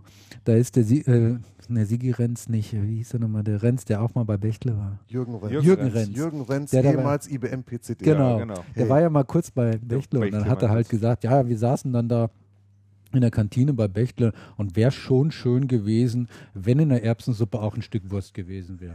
aber, aber. Schick, aber Gerhard Schick Nein, ne, nein, nein, meinte nein, da, nehmen wir das Nee, Geld nee. lieber für andere Sachen aus. Das, das Stück Das Wurst passt hatte der. Stück. Das Vielleicht passt aber. Ja, so kommt man natürlich nicht hier zum Bravo-Poster, ne? ist schon klar. Das stimmt schon, ja. Ach, übrigens im Manager-Magazin, ich habe ich hab den Artikel noch nicht gelesen, muss ein sehr interessanter Artikel gewesen sein.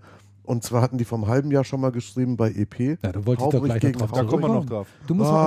unsere Agenda lesen. Ich Da habe, vor, Also. Herr Raum. ich habe vorgegriffen. Nee, da kommen wir noch Entschuldigung, drauf. Aber vielleicht sollte man, Aber es ist, aber es ist ein sehr spannendes wo du Ich hab- jetzt, ich hab das wo du jetzt schon, äh, Ah, du hast da, du hast sie da schon mal, da. genau. jetzt wo du aber äh, Steve Jobs angesprochen hast, äh, der ist ja einen Tag oder in der Nacht nach der Keynote ist er ja verstorben äh, an seiner Krankheit. Und äh, in der Nacht davor hatten die ja das neue iPhone vorgestellt.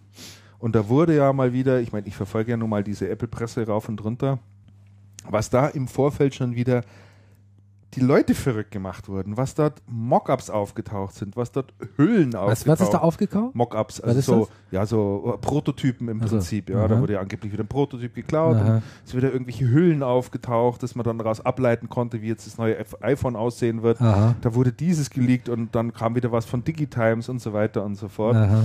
Und es waren sich ja alle sicher, dass das iPhone 5 kommt. Ja. Und dann stellen die an diesem Abend glatt ein iPhone 4S vor Ja. und nicht das iPhone 5. Und alle haben und die Analysten haben geschrieben. Aha. Alle. Riesen Enttäuschung hast du am nächsten Tag. Überall gelesen. Große Enttäuschung. iPhone 4S, kein iPhone 5. Und wisst ihr was? Zwei Tage später hatten die über eine Million Vorbestellungen. Was? Zwei Tagen. über eine Million Vorbestellungen. Das, das finde ich so verrückt mittlerweile.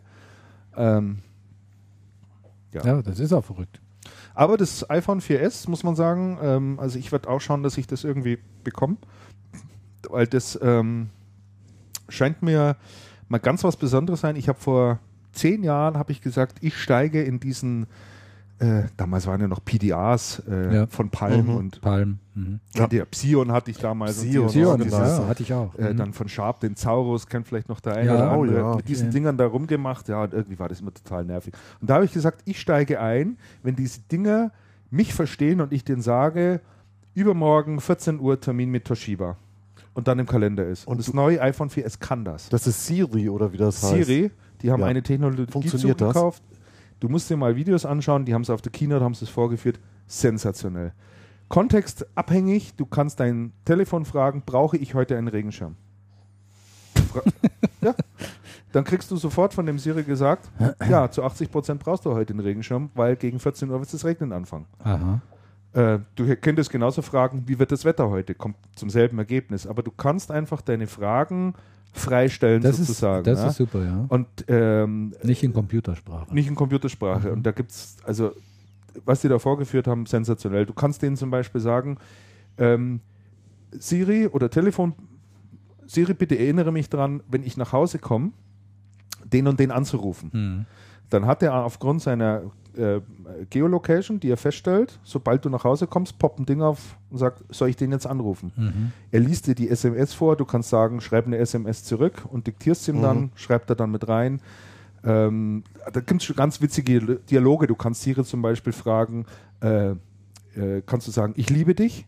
Ja? Dann sagt Siri zurück, ähm, äh, ich hoffe, das bleibt so, es gibt keine anderen Telefone neben mir. Also der antwortet auch total witzig. Also gibt es schöne Videos auch, auch, auch im Netz. Herrlich. Und das ist jetzt mal eine Sprachtechnologie, die die da haben. Da bin ich sehr gespannt drauf. Ich glaube, dass das ein ganz Ja. unterschätztes Feature ist, was die dort haben. Ja.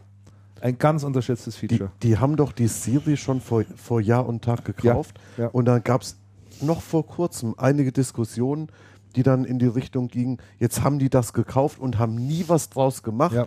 Und jetzt ist das bei Apple irgendwo in der, hinter, in der hintersten Schublade verschimmelt und Mhm. da passiert nichts mehr. Und schade ist es ja drum. Und prompt kommt genau dies Feature. Ja.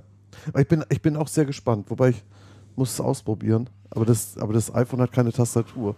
Das ist für meine Nee, die brauchst Für ja- meine ja Anwendungsfälle nicht ist das Da ganz du da schlecht. direkt.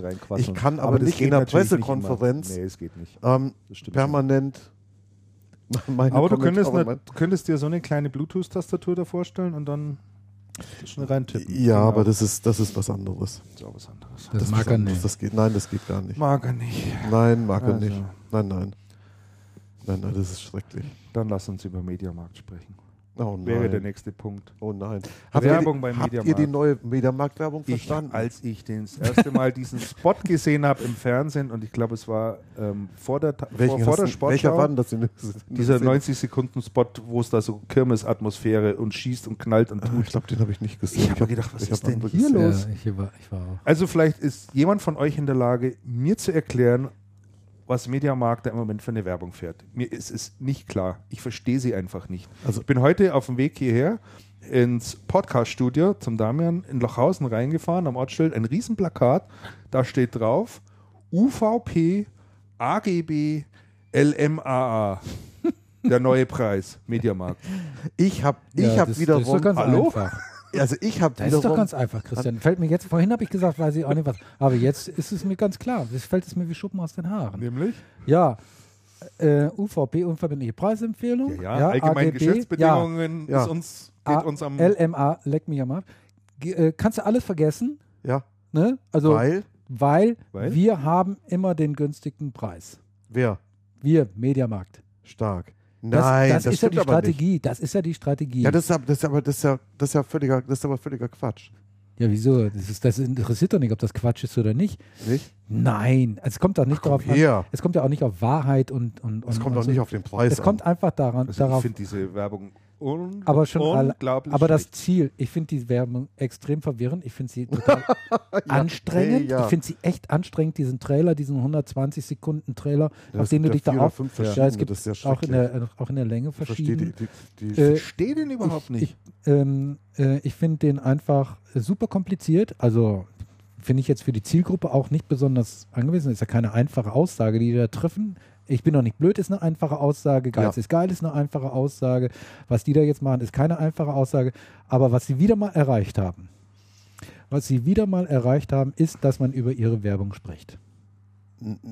Ja, Ja, wir sprechen- wir sprechen wir ja auch gerade. Ja, aber da hätte, da hätte man sich doch, Job aber da hätte Nein, man dann guck doch mal in die Foren rein, ja auch gerade in die, die Foren der Kommunikationsprofis, ja, da wird ganz viel über diese Mediamarkt Ja, gesprochen. Und es ist ja, das wollen wir nicht vergessen, nicht nur eine Werbung, es ist eine Änderung der Strategie, die dahinter steht. Nee, Bei- Natürlich, bei natürlich ist es das. Wer hat denn die Preisdiskussion erfunden? Ja, natürlich. Hornbach. Punkt eins. Nein, warte, bevor du darauf kommst, Bevor du jetzt bevor du darauf kommst, anfängst zu bauen, also die, was ist, pass auf, zu Heimwerk. Nein. Hat, äh, hat einen anderen, hat einen anderen Hintergrund. das, was die Hersteller, was die, die Hersteller verfolgen das auch mit großem Interesse. Und die Befürchtung, die die Hersteller haben, ist, äh, dass ähm, also zunächst mal die Befürchtung nicht, dass was sie sehen, ist, dass insgesamt das Preisniveau, wenn man mal dieses ganze Warenbestand von Mediamarkt nimmt, dass insgesamt das Preisniveau wird sinken. Ja.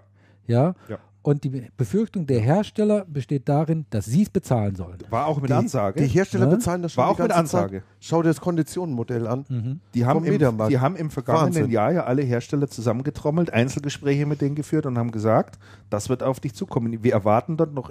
Ordentlichere Zugeständnisse in? Sachen Preis. Ah ja, okay. Dann haben sie alle wieder nach Hause geschickt. Ja, da hat mir Genau also ein Hersteller, der hat mir gesagt, das macht er aber nicht, dann geht er, verzichtet er lieber auf Mediamarkt. Ja. Ob er das dann auch tatsächlich tut, das wissen wir jetzt nicht, Das aber hat mir neulich auch die haben so einen gesagt. Hals, ne? Haben die auch. Ja.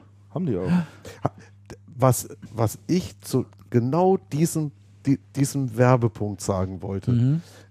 Ich habe die Werbung gelesen, wenn ich ins Büro fahre, dann komme ich immer an so einer Bushaltestelle vorbei. An der Bushaltestelle stand, liebes Internet, wenn du schon unseren Preis kopierst, dann kopier doch auch unsere 14.000 irgendwas Mitarbeiter. Mitarbeiter, ja. Meines Erachtens, das heißen? meines Erachtens, das, das, das, ist, das ist unter anderem auch eine gute Frage. Aber meines Erachtens ist das, das ein Ausdruck purer Hilflosigkeit. Purer Hilflosigkeit. Ganz interessant, ich bin auf die Ja. Mediamarkt-Website gegangen, wo die ja immer ihren Flyer haben. Und jetzt haben die diese ganzen Wallpapers mit eben dieser Aktion. Und dann habe ich mir auch die Spots angeschaut, zwei oder drei, habe ich alle nicht verstanden. Und dann habe ich gedacht, hey, der Gott ultimative, alleine. der ultimative Preis und schaue ich mir doch so ein Gerät mal an. Sony Notebook, Sony Vario. ja. Sony Vario und Sony hochpreisige Notebooks, schöne Geräte. Ähm, Sony Vario war auch ganz gut gemacht mit Produktinformationen, Schnick und Schnack. 2879 Euro. Wie viel? 2879 Euro. Okay. Mhm. Aber Sony, hochpre Sony hochpreisig. Okay. Dann haben wir gedacht, hey, das ist ja mal, das ist ja mal eine Ansage. Was kosten das sonst so? Und jetzt, jetzt bin ich natürlich so, ich gehe natürlich nicht auf irgendeine Preissuchmaschine und weil das sind ja schon, also so viel zur Werbung habe ich dann schon verstanden. Es gibt viele seriöse, unseriöse Angebote. Ich gehe dann immer nach Amazon. Und dann gebe ich halt ein, dieses exakt Sony Notebook auf Amazon 2,8. 2,8. Mhm. Selbe Preis im Prinzip, oder? das e- exakte identische Preis, außer dass ich bei Amazon haben, die, ähm, haben die nicht sogar gesagt, dass für die sich nach 80 Amazon richten? dass ich dass die, dass sie da nachschauen, was das was ja, man dort ist bei kosten? Amazon ist man 80 Euro billiger und es kostet keinen Versand. Mhm. Und bei, bei, bei Mediamarkt gibt es doch diese, diese Versand, diese Versanddienstleistung, die man zukaufen kann. Die sensationelle, wenn man es nicht abholen will. Ja. Mhm. Und also ich finde, die, die Werbung ist Ausdruck purer Hilflosigkeit. Es, es, gab, es gab so eine Aktion, Entschuldige, Entschuldige damit, es Ja. gab so eine Aktion schon mal, da, da hatte, da hatte, da hatte der, ich glaube, Saturn oder Mediamarkt, hatte auch sowas draußen, bringt uns die Angebote aus dem Internet, wir unterbieten die. Ja, ja. Ja. ja. Dann hatte ich gerade nach einer Kamera geschaut und dann kamen halt die ganzen Leute an mit den Online-Ausdrucken. Und da haben die es immer drauf gesagt, nein, ich weiß nicht, wie. Zu jedem. Also wie dieser, das können wir, das ist nicht seriös. Gehen Sie nach Hause, das ist kein seriöser Preis, den können wir nicht machen. Mhm. Haben die zu jedem, die haben bei keinem einzigen unterboten, was der da reingebracht hat. Ich meine, was ist das denn für eine Strategie? Super Sache, da bin ich auch das letzte Mal reingegangen. Also die üben doch da jetzt im Moment extremen Druck auf die Hersteller aus, oder? Das ist doch also ist ich das verstanden habe, machen die ja jeden, jeden Morgen oder einmal am Tag checken die im Internet, wie die Preise für ihre Produkte sind. Ja, klar, das sagen, das ja ist der viele. niedrigste Das Preis, sollte man doch- den bieten schon wir auch. das macht doch jeder. Das macht der Bechtle direkt schon seit ewigen Zeiten. ja, das macht, das macht jeder. Ich kenne einen, der, der macht es nicht, das sage ich jetzt aber nicht. Konrad. Das ist auch, Nein, und, das, und ich wollte gerade sagen, das ist auch kein, das ist auch kein Händler, sondern Distributor. da geht das noch, da ticken die Uhren noch anders. Okay. Aber, aber das, das ist doch Standard. Ja, sicher. Ich meine, hallo? Dass man sich davon nicht beeindrucken lässt und der Mediamarkt war ja nie günstig. Die, die waren bei den Aktionsangeboten immer günstig, aber bei den, aber bei den, bei der normalen Ware sind die ja nie, nie sensationell billig gewesen. Nee, natürlich nicht. Naja, Mediamarkt, das ist halt schon wirklich eine interessante Geschichte, muss, ich- muss man sagen. Ja, da hat sich ja jetzt auch noch einiges getan. Der Ja. Cordes tritt ja nicht mehr was, an, ne? war, was war jetzt nochmal mit dem Baumarkt, von dem du vorhin gesprochen hast? der- Das- der- Ja, komm Horn- Hornbach hat ja, Hornbach. bitte, Was? ja, bitte. Hornbach ich hat bin, auf seiner, ja, sag's. Auf seiner Facebook-Fanpage hat Hornbach dann, Hast du, bist du da, äh, hast du die? nein, ich die, habe es in der W&V Ach gelesen. so, ich dachte du, Da stand dann irgendwie Drauf. Abonniert. Heimwerker. die Ich haben dann, mir heute noch einen Hammer kaufen und dann sehe ich das. genau. nee, die haben dann die Plakate verglichen und haben dann ihre Werbung aus dem Jahr 2005 nochmal zum, Best gegeben, Nein. zum Besten gegeben, die nämlich ganz genau auch darauf abzielt. Mhm. Äh, bei Hornbach heißt es nämlich der unglaubliche Preisrabatt Irrsinn, 80% Rabatt für jeden, der alle 8000er bestiegen hat. Das ist auch schön. Das haben die 2005 gemacht. Und dann haben die auf ihrer Facebook-Seite geschrieben, lieber Mediamarkt, Glückwunsch zur späten Einsicht, Ausrufezeichen. Falls ihr noch mehr Tipps gebraucht, braucht, wisst ihr ja, wo ihr uns findet. Das Also, ist cool. Sehr gut. Das ist, äh, ja.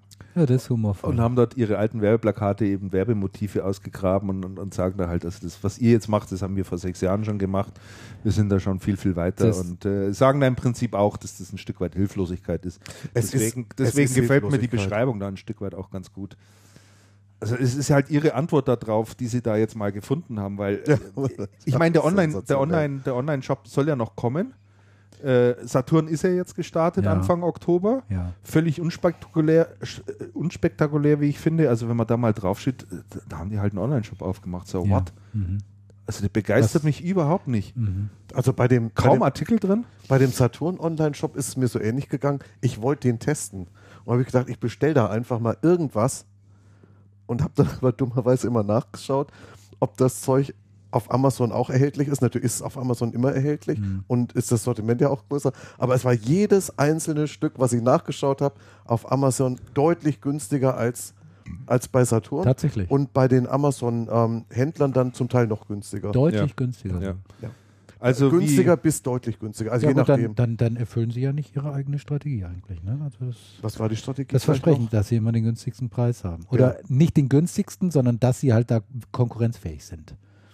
Das ja, die ja sind also die sind bestimmt da konkurrenzfähig, aber ich habe ich habe halt da nichts bestellt. Wobei ich habe da Ich habe also, aber bei Amazon jetzt auch nichts bestellt. Ich habe halt gar nichts bestellt. also was ich gelesen, der, der Horst Norberg hat mehrere Interviews gegeben. Ja. Ich glaube in der äh, Frankfurter Allgemeinen Sonntagszeitung habe ich eins gelesen. Zum Teil ziemlich irgendwie merkwürdig, muss ich sagen, weil er sagt dann auch, ähm, ja, das ist ja heute so, die Leute, die kauf, vergleichen dann ja immer im Internet, machen sich dann schlau und, und kaufen dann aber dann doch im Geschäft. Habe ich gesagt, hm? Wer hat das gesagt? Der Norberg hat das gesagt. okay. Möchten dann dann doch gerne dann im Leute, Mediamarkt. Es gibt natürlich Leute, die das machen. Natürlich, es gibt ganz viele verrückte Leute, ne, die also ganz komisch. Aber das kannst du doch so nicht so nicht sagen. Ich Nee. meine, äh, äh, eher ist doch der umgekehrte Fall, ja. Du willst dir im Geschäft mal so ein Produkt anschauen, mal in der Hand nehmen und so, und dann guckst du im Internet wo gibt es das am günstigsten? oder du machst erst Internet, dann gehst du und guckst dir, je nachdem. Ja, aber das kann man so, glaube ich, in dieser Absolutheit nicht sagen. Die, also die tun sich da nach wie vor extrem schwer mit dem Thema. nach, nach Man merkt einfach, dass die da auch keine Erfahrung haben in dem Bereich, ja. Dass die viele Dinge so daherplappern, die völlig unüberlegt sind und, und Na, sie haben sich aber Erfahrung, haben sie sich dazu gekauft. Sie haben den Martin Wild Ja, dazu gekauft. Martin sie, Wild, haben, äh, natürlich. sie haben die, die äh, na, äh, Red Kuhn äh, ja, übernommen. natürlich. Also, äh, Ja, aber ich meine von der unbeleckt. Kommunikation des Managements her, ja. Das ist irgendwie komisch. Also der, der Ding sagt hier zu, anlässlich der Eröffnung. Wie heißt der? Wie heißt der? Hab ich den Total Namen gut, noch gar guter nicht Punkt, genannt. Damian. Guter Punkt. Der ist mir auch Peter. August Haas. So. Peter August Haas. Also Seines Zeichens Seit zuständig das für das operative Geschäft. Vorstand. Ah, ja. Operatives Geschäft. Aha. Der hat heute, der hat anlässlich äh, der Öffnung des Online-Shops gesagt, ähm, einer der größten strategischen Umbrüche in den 50-jährigen Firmengeschichte sei das heute. Der Tag, von so. dem viele dachten, dass er nie kommen würde, ist nun da. Mhm. So, das und, so, und, die, und die halten, die halten an dem Ziel fest, bis 2016 5 Milliarden Euro Online-Umsatz zu machen. Und das sehe ich mit dem Auftritt ehrlich gesagt nicht. Hm. Der, der Saturn, also sagen wir mal so, es ist ein großer Schritt für Saturn. Es ist ein kleiner Schritt für die Menschheit. Für, für die Menschheit.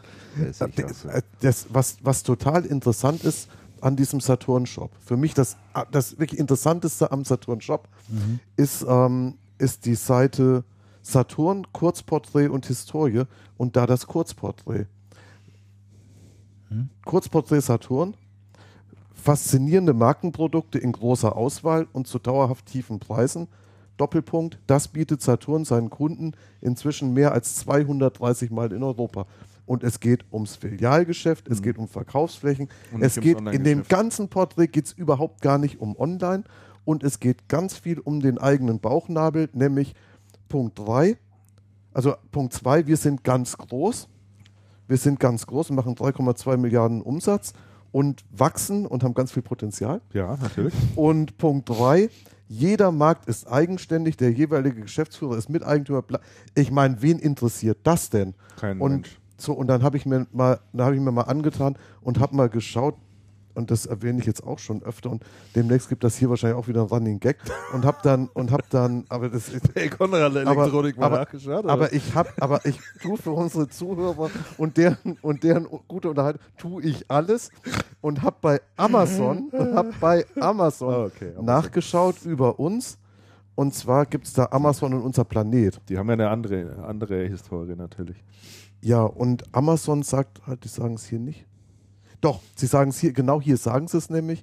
Wir bei Amazon glauben, dass Innovation die Welt verändern kann. Auf unserem Weg, das kundenfreundlichste Unternehmen der Welt zu werden, halten wir ständig nach neuen Wegen Ausschau, um für unsere verschiedenen Kundengruppen Innovationen voranzutreiben. Das ist ein anderer Tenor. Ein komplett anderes Selbstverständnis.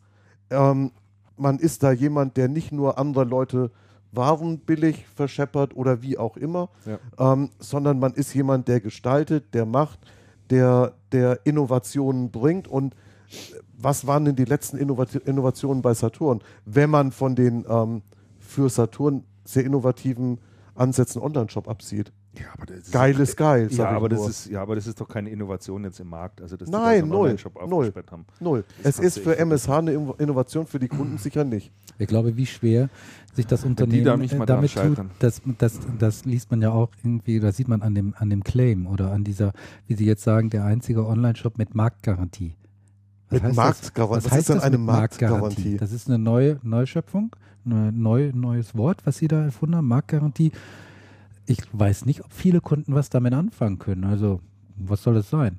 Ne? Also Marktgarantie. Und, und jetzt, und Mit jetzt Ladengarantie meinen die im Prinzip, oder? Jetzt, ich glaube, sie meinen damit, ich weiß nicht, was sie ja, es, gibt, es gibt Märkte. Es gibt Märkte. Es gibt Märkte. Ja? Es gibt Märkte. Ich habe gedacht, dass ja marktgerecht, irgendwie mit marktgerechten Nein. Preisen, Marktgarantie. Nee. Ach so, Sie meinen die dass stationären... es Läden, stationäre Läden dazu gibt. Also wenn, ja, da wenn, muss aber auch dazu schreiben. Also ja, wenn allerdings, allerdings, wenn ich mir überlege, Marktgarantie, was für ein Schwachsinn. das Bessere ist Ihnen auf Anhieb nicht eingefallen. auf Anhieb? Ich glaub, Oder Sie haben gedacht, das, das, ist doch mal ein richtiges Asset. Das müssen Sie herausbringen. Die Marktgarantie. Ich glaube, da hat die Agentur ganz schön viel Geld für kassiert für das Wort Marktgarantie. Hm? Nein, die, die Werbeagentur hat angerufen hier im Vorstandsbüro und gesagt, was sind so die Assets von Ihnen? Ne? Da machen wir was draus. Ja, wir haben viele Märkte. Ah, alles ah, klar. Markt das garantieren wir. Und wir garantieren, dass sie morgen noch gibt. Marktgarantie. so läuft's doch dann. Aber, aber, was man, aber was man doch mal sagen muss, wir betrachten diese Geschichten ja immer. Ist mir aufgefallen, wo, wo ich letzte Woche so, so, wo ich mal so das so ein bisschen hab sacken lassen. Wir betrachten diese, diese Geschichten doch immer so aus der Münchner Sicht. In Warum? München gibt es mehrere Mediamärkte, viele Saturns und und und. Jetzt, wenn man mal nach Polen fährt. Nach, nach, also wenn ich jetzt mal überlege, ich bin zur Schule gegangen in Ostwestfalen in Lübbecke. Da gibt es so einen Markt nicht. Mhm. Und für uns war Saturn was wirklich Tolles. Wir haben damals Klassenfahrt nach Köln gemacht in Saturn. Das ist heute noch so. Viele Leute halten Saturn, für die ist das was richtig Tolles.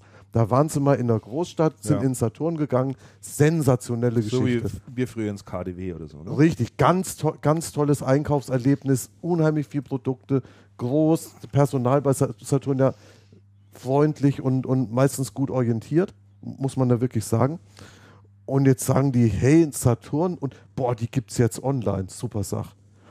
Gehe ich jetzt online und schaue mir das an und wenn ich den Shop sehe, dann denke ich doch, ähm, das ist aber nicht der, wo ich drin gewesen bin. Und das ist doch eigentlich was ganz anderes. Und da gibt es ja gar nicht so viel. Richtig. Und die Motivation dann zu sagen, ich fahre mal in die, in die nächste größere Stadt und gucke mir das an, ist, ähm, ist, ist, denke ich, eher übersichtlich. Ja. Das ist doch. Und dann kann ich doch auch sagen, ja mein Gott, also da gibt es dann ja auch nicht mehr als in meinem EP irgendwas hier ums Eck. Und dann gehe ich doch zu dem oder in den, oder in, ähm, Also ich In glaube, ich bin mal gespannt, ob die sich, ob die, ob Oder die ich- oder ich gleich online. nicht zu viel erwarten. Ich meine, dieser Online-Markt, der hat nun mal noch seine eigenen Gesetze. Da ist wirklich viel Innovation gefragt. Da gibt es auch Trends im Online-Bereich. Amazon macht da sicherlich äh, einen sehr guten Job, aber auch andere, Ja. die jetzt branchenfremd sind, ob es Salando ist mit Schuhen oder äh, Brands for Friends und so weiter und so fort. Äh, da gibt es wirkliche Trends. Live-Shopping kommt und, und, Ja. und. Ob die da den Anschluss halten können, so innovativ sind und sich so in Szene setzen ihn, können, ob sie ihn bekommen können. ja, um dann Ob anschließend erstmal um, gewinnen um, können. um dann in äh, um dann in fünf Jahren äh, fünf Milliarden Euro Umsatz damit zu machen.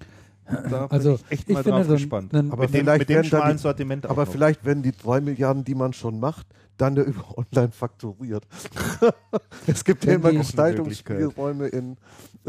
Also ich finde das, ich finde das Ziel für die Medienmarkt oder MSH-Leute an der Spitze sollte mal sein, nicht, dass ähm, die Menschen draußen möglichst viel über die Werbung reden, sondern äh, viel über die tolle unternehmerische, äh, nicht Unternehmensleistung, so kann man es nicht sagen, über die tollen Produkte zu den und die tollen äh, Serviceleistungen, die dahinter stehen. Ja. Das wäre mal ein Ziel. Ne? Und Ja. nicht über die Werbung reden. Ne? Nee, die sollen online gehen und da kaufen. Ja, Gibt es heute ne? noch keinen Grund für. Also so Nee, wie man heute mit großer Begeisterung über Amazon spricht oder auch andere Online-Anbieter, wo man sagt, Mensch, da kriegst du wirklich eine Menge für dein Geld.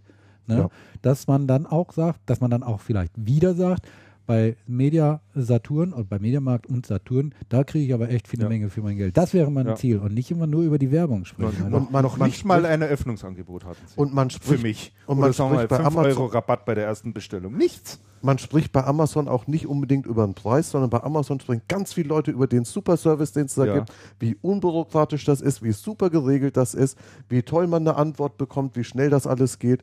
Wahnsinn. ja. Ich Und- hatte schon musst zweimal, da ich musst hatte schon zweimal mit Ja, dem Support von genau. Amazon gechattet, äh, weil ich was wissen wollte wegen der Rechnung. Mhm. Hochprofessionell. Ja. Das hat super geklappt und ich hatte am nächsten, am übernächsten Tag meinen Brief. Siehst du, äh, und deshalb äh, bestellst du auch wieder. Ja, natürlich. Ja, eben. Ah, ja. Gut, jetzt gibt es ja aber demnächst. das war aber ein äh, tiefer Seufzer gerade. Ja, es, Donnerwetter. es gibt aber zumindest demnächst einen, einen Wechsel an der Spitze an der MSH, bei der MSH. Cordes tritt, Bei der Metro. Na, bei Metro. Äh, bei Bei Metro. Cordes tritt ja nicht mehr an. Na, der, Der, der, der, der hat sich erklärt, dass sein Vertrag nicht verlängern wird nach dem Genau. ganzen Hin und Her äh, mit den äh, Hauptgesellschaftern in der Vergangenheit. also der, Erst hat er ja um seinen Job gekämpft, mehr oder weniger. Er hatte die Rückendeckung der Familie Haniel und die haben dann anschließend aber dann, die waren untereinander doch total zerstritten stritten Ja, und sind ja. es auch in Uneins. Und dann hatte festgestellt, hm, ich habe da doch nicht die uneingeschränkte Vertrauen, äh, äh, das Vertrauen der Familie Haniel zumindest, da macht es auch keinen Sinn mehr für mich weiterzumachen und hat dann irgendwie dann auch total entnervt dann gesagt, kommt dann sucht euch jemand anderen, äh, der es dann macht. Und äh, das hat natürlich insgesamt diese ganze Cordes-Geschichte mit Media Saturn, wo er sich da ähm, sehr publikumswirksam vor Gericht äh, zerstritten hat. Wir haben ja auch hier in diesem Keller halt. äh, Wir Rahmen haben ja auch schon drüber gesprochen. mehrmals ja. drüber gesprochen.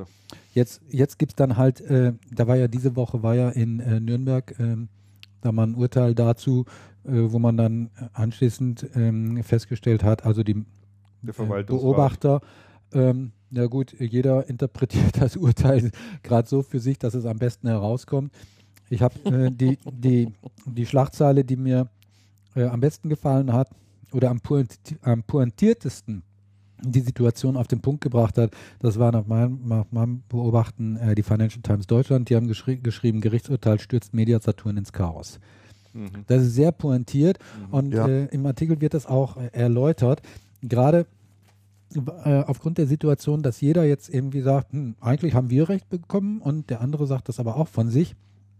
Und das Gericht hat tatsächlich äh, doch eine ganze Reihe von Fragen offen gelassen. Letzten Endes hat, hat, haben die gesagt, also doch, die 80%-Klausel ist schon wirksam, ja, aber nur so für grundsätzliche Fragen, ja, und äh, denn äh, was, was das, sagen wir mal, das Tagesgeschäft betrifft, solche Entscheidungen, da müsste halt intern das klären. Mhm. So hat das Gericht die nach Hause geschickt. Vorsicht, Andreas. Oh, oh, oh. Andreas zerstört hier gerade. Dich drehen wir jetzt mal schnell runter hier. So hat das Gericht äh, die Parteien wieder nach Hause geschickt. Und das ist natürlich eine ungünstige Konstellation, um anschließend fruchtbar wieder zu arbeiten. Auf jeden Fall entsteht da schon, ist da schon so ein Vakuum. Jetzt haben die beide Parteien haben gesagt, in Bezug auf die Frage, äh, gehen wir in Berufung, hm, das müssen wir uns nochmal überlegen. Also die Tendenz ist eher nicht da. Und die Vermutung äh, von Beobachtern äh, besteht darin, dass jetzt die Metro durch, sagen wir mal, einfach eigenmächtige Entscheidungen mhm. den Kellerhals dazu zwingen will, erneut vor Gericht, vor Gericht zu gehen. Zu gehen ja. Und mhm. äh, da müssen wir abwarten, ähm, was da passiert. Auf jeden Fall ist das natürlich für das Unternehmen eine ungute Sache. Ja, weil ungut. Die kommen da einfach nicht voran. Das bindet eine Menge Kräfte ja. und äh, dann können natürlich auch einige Entscheidungen einfach nicht getroffen Richtig. werden, weil sie sich gegenseitig blockieren. Ja.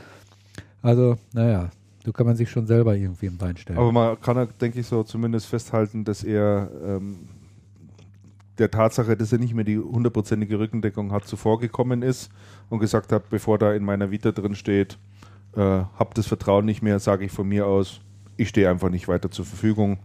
Mein Vertrag läuft aus und wir verlängern nicht. Ja. Also parallel dazu soll er im, im Übrigen vom, von seitens äh, des äh, äh Aufsichtsrates in dem Fall ähm, die Personalsuche ja schon auch parallel eine ganze Zeit lang laufen. Ja gut, das, ist, natürlich auch, das ist natürlich auch die Pflicht des Aufsichtsrates, Klar. muss ich sagen, ja. wo ja auch die Gesellschaftsteile äh, da vertreten sind. Aber wenn da so eine äh, äh, Situation äh, ist, wo halt der Vorstandsvorsitzende, naja, ein bisschen so ein Wackelkandidat ist, da wäre es fahrlässig, wenn der Aufsichtsrat nicht um eine mögliche Nachfolge sich äh, kümmert. Äh, übrigens, ähm, das ist eine Pflicht und Aufgabe des Aufsichtsrats eigentlich unabhängig von der Frage, weil so ein Vorstands- oder von der aktuellen Situation, weil der Vorstandsvorsitzende, der kann, mit dem kann, dem kann immer irgendwas passieren. Der, der kann, kann vom Baum fahren, ja. der kann plötzlich krank werden und so weiter und so fort, ganz äh, also lebensgefährliche Krankheit bekommen und so. Und äh, da ist es halt natürlich dann die Pflicht des Aufsichtsrats, äh, mögliche Kandidaten dann äh, zu identifiziert mhm. zu haben bereits. Also mhm. das würde ich jetzt nicht als so ähm, als einen Punkt äh, werten, der von vornherein gegen Cordes. Äh, ist übrigens bei Apple ganz hervorragend organisiert worden, alles. Mhm. Der reibungslose Übergang zu Tim Cook hin. Ja. Also das ist richtig. Hat Steve Jobs wirklich äh, dort auch selbst die Erkenntnis gehabt, wie weit es ist und dort die ja, Verantwortung rechtzeitig übergeben und man sagt ja auch, also in der Theorie jedenfalls ist es die Aufgabe des Vorstandsvorsitzenden, auch seinen eigenen Nachfolger äh, zu, mhm. zu suchen. Ne? Mhm. Mhm. Ja, das ist richtig. Mhm. Ja, eine Regelung. Wolltest du noch was sagen zu? Nee, nee auch nee, nicht mehr, ne? Nee, nee. Ähm, eine Nachricht in dem Zusammenhang, die mir diese Woche noch untergekommen ist, war, dass äh, in Sachen Onlinehandel es jetzt eine EU-weite Regelung gibt. Also was wir hier in Deutschland kennen unter dem Namen Fernabsatzgesetz gilt jetzt alles europaweit. Das heißt, auch in ganz Europa haben die Verbraucher jetzt die Möglichkeit, 14 Tage lang das Produkt zurückzuschicken, mhm. äh, sofern es über 40 Euro gekostet hat, auch versandkostenfrei und und und. Ist vielleicht ganz interessant zu wissen. Ist dass das, das so tatsächlich so Ist das tatsächlich jetzt schon, ähm, sagen wir mal, per Gesetz beschlossen und so man kann das einklagen und so weiter? Oder ist das erst nur mal so eine Richtlinie, die noch umgesetzt werden muss. Ich schau mal schnell, ob ich den äh, Link dazu finde. Jawohl. Der Europäische Rat hat nach dreijähriger Diskussion die Verbraucherrechtlinie VRRL nun angenommen. Mhm. Damit werden die Informationspflichten und das Widerrufsrecht im Fernabsatzgesetz verbindlich harmonisiert und damit der Onlinehandel im europäischen Ausland erleichtert. Mhm. Also war ja zumindest für viele, die im Onlinehandel tätig waren und sagen wir mal europaweit auch Ja. äh, immer echt äh, ja, wenig spaßreich, ne? Was halt überall anders geregelt ist. Ja. Das dahingehend natürlich schon eine Erleichterung. So, was haben wir als nächstes auf dem Programm stehen? Über was wollen wir sprechen? HP noch? HP? Rudern die zurück? Sprechen wir nochmal über Rudern die HP. zurück? So aus eurem Bauchgefühl heraus, was ihr alles gelesen habt? Ähm, also aus dem reinen Bauchgefühl glaube ich, dass äh, die PC-Division da bleiben, also in, dem, in der großen Familie bleiben wird und auch da angedockt bleiben wird. Aber es ist reines Bauchgefühl. Was glaubst du, wie lang das der Fall sein wird? Das wird schon noch eine Weile so bleiben. Da bin ich mir nicht so sicher. Mhm. Also ich bin mir, ich bin mir da auch nicht wirklich sicher. Also Ich denke mal, Was kann man sich Also sicher sein? ich denke mir mal, der Apotheker hat den Auftrag bekommen, unrentable oder sagen wir mal wenig rentable Geschäftsbereiche bei HB zu sondieren und dort etwas zu tun. Ich glaube, da hatten wir das letzte Mal auch schon drüber Ja. gesprochen. Das war ja ein Job, den er machen sollte. Hin zu mehr Profitabilität, Richtung IBM und und und.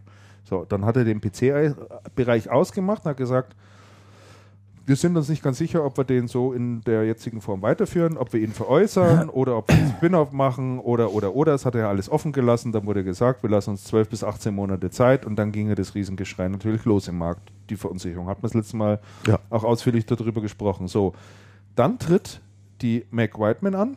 Nee, Whitman heißt sie Ja, sagt als erstes, was hier in diesem Haus HP schon mal viel, viel besser werden muss, ist das Thema Kommunikation. So geht es in Zukunft nicht mehr. Äh, da muss, das muss einfach alles viel klarer kommuniziert werden.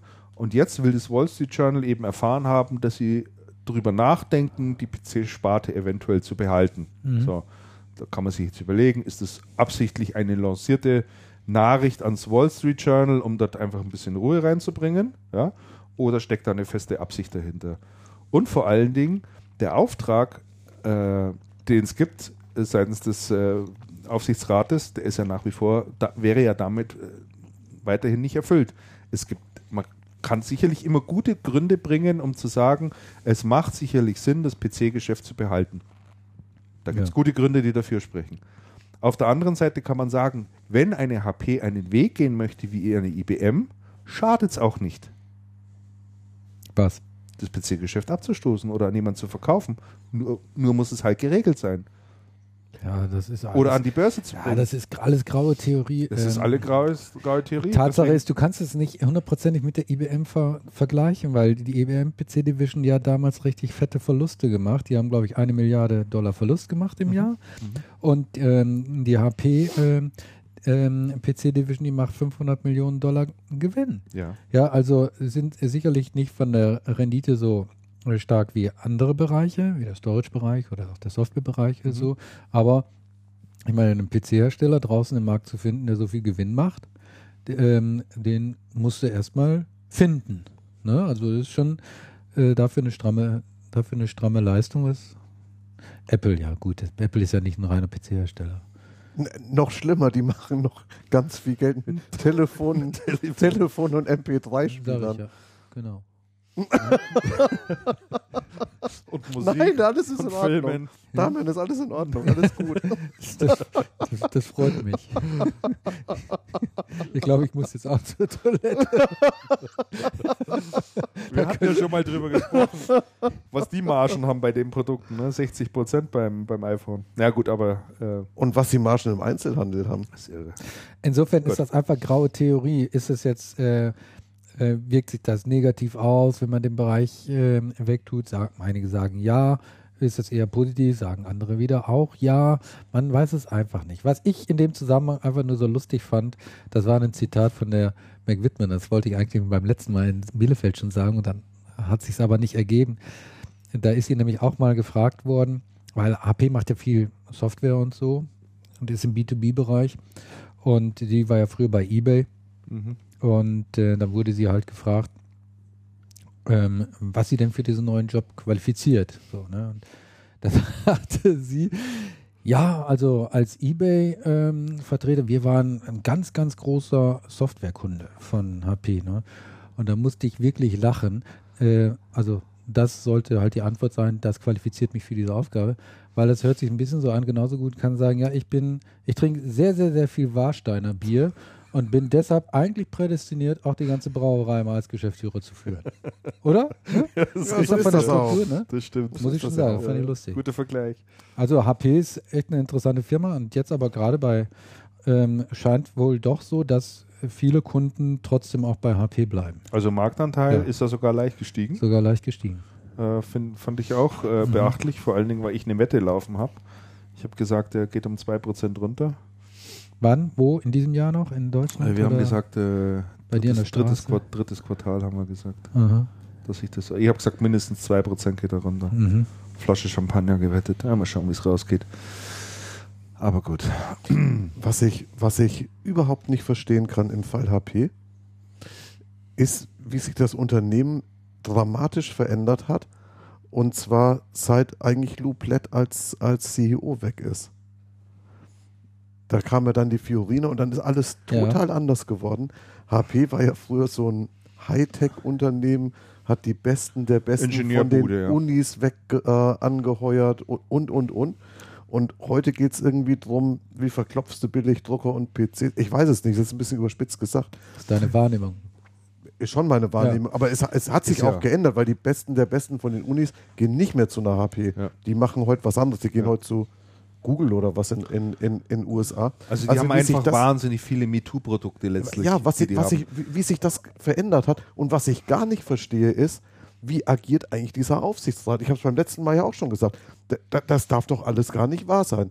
Der Apotheker kündigt doch nicht aus seinem Bauchgefühl raus an, die PC-Sparte hauen wir weg und ähm, das andere stellen wir ein genau. und wir machen und tun. Da, es gibt doch da sowas wie einen Aufsichtsrat und man spricht sich doch ab, man stimmt doch ab. In dem Aufsichtsrat sitzt die Frau Wittmann auch schon eine Zeit lang drin. Hm im Aufsicht, ich habe mal nachgeschaut, wer da noch so drin sitzt. Der, der Marc Andresen sitzt da drin, mhm. der, ähm, Netscape. der Netscape-Gründer.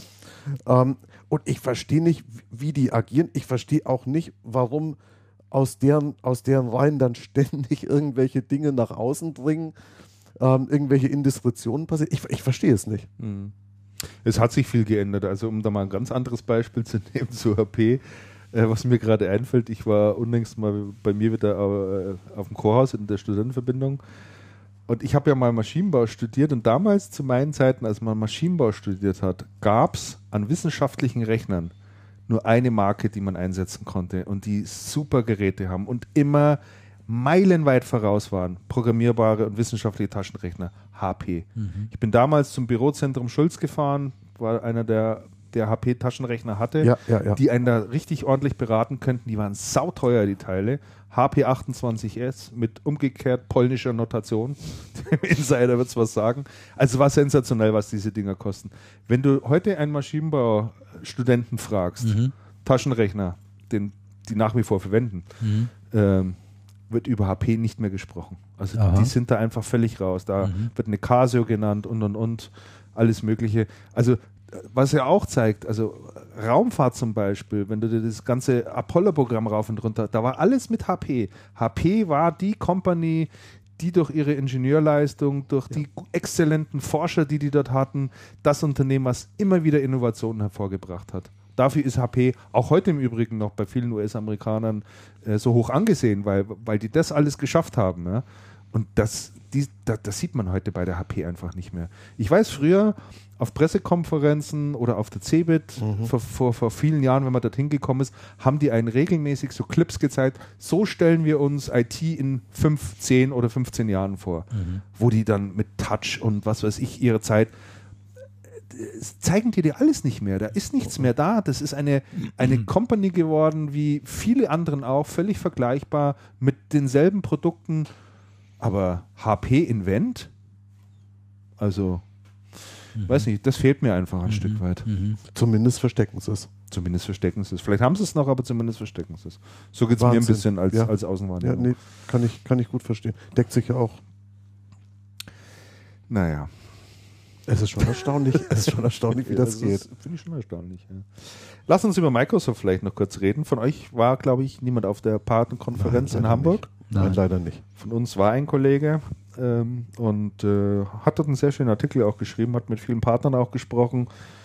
Und äh, sein Resümee fand ich ganz, ganz interessant, was er gesagt hat. Natürlich stand ein Thema bei der Partnerkonferenz von Microsoft im Vordergrund. Lass mich raten. Fängt es mit C an? Es fängt mit C an. Dann ist es das Thema Cloud. Genau, es ging natürlich um das Thema Cloud. Und da hat also das ganze Management nochmal rauf und runter gebet, gebetet, wie wichtig die Cloud ist und dass alle Partner einsteigen müssen. Mhm. Und um das den Partnern alles insgesamt noch schmackhafter zu machen, werden dort jetzt äh, 150 Millionen Euro locker gemacht, die dort in das Partnernetzwerk nochmal reingepumpt werden, um dieses Thema Cloud voranzubringen. 150 Millionen. 150 Millionen ja, Euro. Haben die auch dann gesagt, was da konkret mitgemacht wird? Haben die auf der Partnerkonferenz wie konkret sie es genannt also haben, was weiß ich nicht. Was macht man mit 150 Millionen? Oh, ich habe da diverse Ideen, fällt mir sofort was ein. also, mir, also mir ein, ein, Teil geht, ein Teil geht sicherlich da rein, um das in irgendwelcher Form monetäre Anreize zu schaffen für die Partner, mhm. eher Cloud-Lösungen zu verkaufen, anstatt On-Premise. Mhm ja, anstatt normale lizenzierte Produkte zu verkaufen. Mhm. Also ein gutes Beispiel dafür ist, dass ähm, das Dynamics, also deren CRM-System von, von Microsoft, äh, da läuft im Moment so eine Aktion, dass die Partner, die normalerweise 12% Marge darauf bekommen, auf die Cloud-Lösung, wenn sie die Cloud-Lösung verkaufen, jetzt 40% bekommen. Also. also da wird der Anreiz mhm. für einen Partner, eher diese Lösung, Cloud-Lösung zu verkaufen, wird schon extrem hochgesetzt. Ich verstehe. Ja? Mhm. Und mein, wenn du das überlegst, da ist schon die Frage, wie weit hat sich Microsoft da jetzt mit dem ganzen Thema Cloud aus dem Fenster gelehnt? Also ich finde schon ein ganz schönes Stück. Ja. Die Zahl der Microsoft-Partner, die zertifiziert sind oder sich für das Thema Cloud haben zertifiziert lassen, haben lassen, liegt bei zweieinhalbtausend. Mhm. Das ist angesichts einer Partnerzahl von 30.000 mhm. nicht gerade viel. Gut, zweieinhalbtausend ist eine Menge, aber angesichts der Gesamtpartnerzahl und des Drucks, der aufgebaut wird und und und. Ja, und die haben nur eine Zertifizierung. Das heißt, ist es ist nicht, dass die aktiv dann diese die Lösungen aufstellen und die verkaufen. Sind. Äh, das heißt noch gar nicht. Also das Thema kommt so nach meinem Dafürhalten, wenn man sich Microsoft anschaut, die ja jetzt als ein Unternehmen eigentlich dastehen, die das nicht nur propagieren, sondern ja natürlich auch leben, auch die Produkte haben, die Services dahinter haben, also die das wirklich ernsthaft betreiben und ernsthaft voranbringen wollen, irgendwie zieht die Partnerlandschaft nicht richtig mit. Mhm. Also die Partner ziehen nicht richtig mit. Mhm. So, und da wäre jetzt natürlich zu überlegen, woran liegt das? Mhm. Äh, wollen die Partner nicht? Können sie nicht? Haben sie die Kunden dazu nicht? Wollen es die Kunden nicht? Sind die Produkte zu schlecht? Also da müsste man jetzt eigentlich schon mal äh, etwas genauer reinschauen in das Thema. Ne? Aber ich finde das schon ein Stück weit bezeichnend. Das, das, das, ist schon, das, ist schon, das ist schon bezeichnend. Also ich glaube, das Thema kommt, und, und das ist ja, sagen wir mal, ja dann doch auch irgendwie Microsoft letztlich ein Stück weit ein Spiegelbild des Marktes. Also ich denke einfach, dass das Thema Cloud viel, viel langsamer oder im viel, viel kleineren Umfang kommt, als damals alle gesagt haben. Das, das wiederum glaube ich nicht, Christian. Okay. Das glaube ich nicht. Ich würde ich würd wirklich die Gegenthese mal aufstellen. Ähm, die Kunden sind eigentlich weiter als der Channel. Cloud wird kommen, der Channel ist schlecht vorbereitet und Microsoft hat nicht wirklich einen guten Job darin gemacht, dem Channel auch aktiv weiterzuhelfen. Ähm, also unter dem Aspekt, du, du meinst es jetzt unter dem Aspekt, dass, du meinst es jetzt unter dem Aspekt, dass viele Kunden schon Cloud-Lösungen betreiben im, ja. in, in ihrem Unternehmen sozusagen. Im Unternehmen, Im Unternehmen in der einen oder anderen Form betreiben. Ähm, ähm, dass, auch, dass auch mittelständische Unternehmen oder kleinere Unternehmen hergehen und auf gehostete Software gehen. Ja. Ähm, das glaube ich schon. Was, was ich auch glaube, ähm, ist, dass, ich glaube, ich habe das auch irgendwo schon mal entweder gesagt oder geschrieben, ähm, dass hier gerade ein neuer Kanal entsteht, weil die Leute, die heute das Thema Cloud Computing im Channel treiben, sind gar nicht so die Systemhäuser, sondern das sind so, das sind so Häuser, die aus dem, die aus dem Hosting kommen, die aus der Webentwicklung kommen und und und. Die gehen her und sagen, okay, unsere Lösungen werden schon immer gehostet. Mhm. Dieses kleine Server Computing, wie man das die so verkaufen kennt, ja seit Jahren wir, Managed Services. ganz grauenhaft, ja. das fassen wir gar nicht mehr an. Und die sagen dann auch, das ist das Systemhaus, mit dem wir uns das beurteilen. Der sagt, Client Server Computing ist total out, das geht alles Richtung gehostet und der hat relativ große Projekte zu laufen, macht mittlerweile auch Hardware- und Systemausgeschäft und geht her und sagt, jede unserer Lösungen ist eine gehostete Lösung, wird von uns selber betrieben und der Kunde kriegt das auch nur in der Form. Das heißt, wir installieren ihm auch nichts, sondern wenn der das haben will, das wird von uns gehostet. Die arbeiten mit, einem, mit so einem hochsicheren Rechenzentrum zusammen und die haben interessanterweise ganz große als Kunden und die haben auch ganz kleine Unternehmen als Kunden ganz interessanter, ganz interessanter Case, den die haben. Die, die haben eine Software gemacht für einen ähm, Baumaschinenverleiher. Mhm. Und ähm, da wird dann halt, das arbeitet mit Scannern, da werden die, die einzelnen Teile mit, mit Barcodes ausgezeichnet. Genau, und die haben, die, die Firma hat das Problem, die haben viel mit Zettelwirtschaft gearbeitet und hatten viel Schwund. Also jetzt nicht Baggerschwund, so einen großen Bagger findest du immer wieder, aber so eine, so eine Flex oder den Hammer, den du bei Hornbach kaufst oder sowas, ist dann, ist dann mal schnell weg.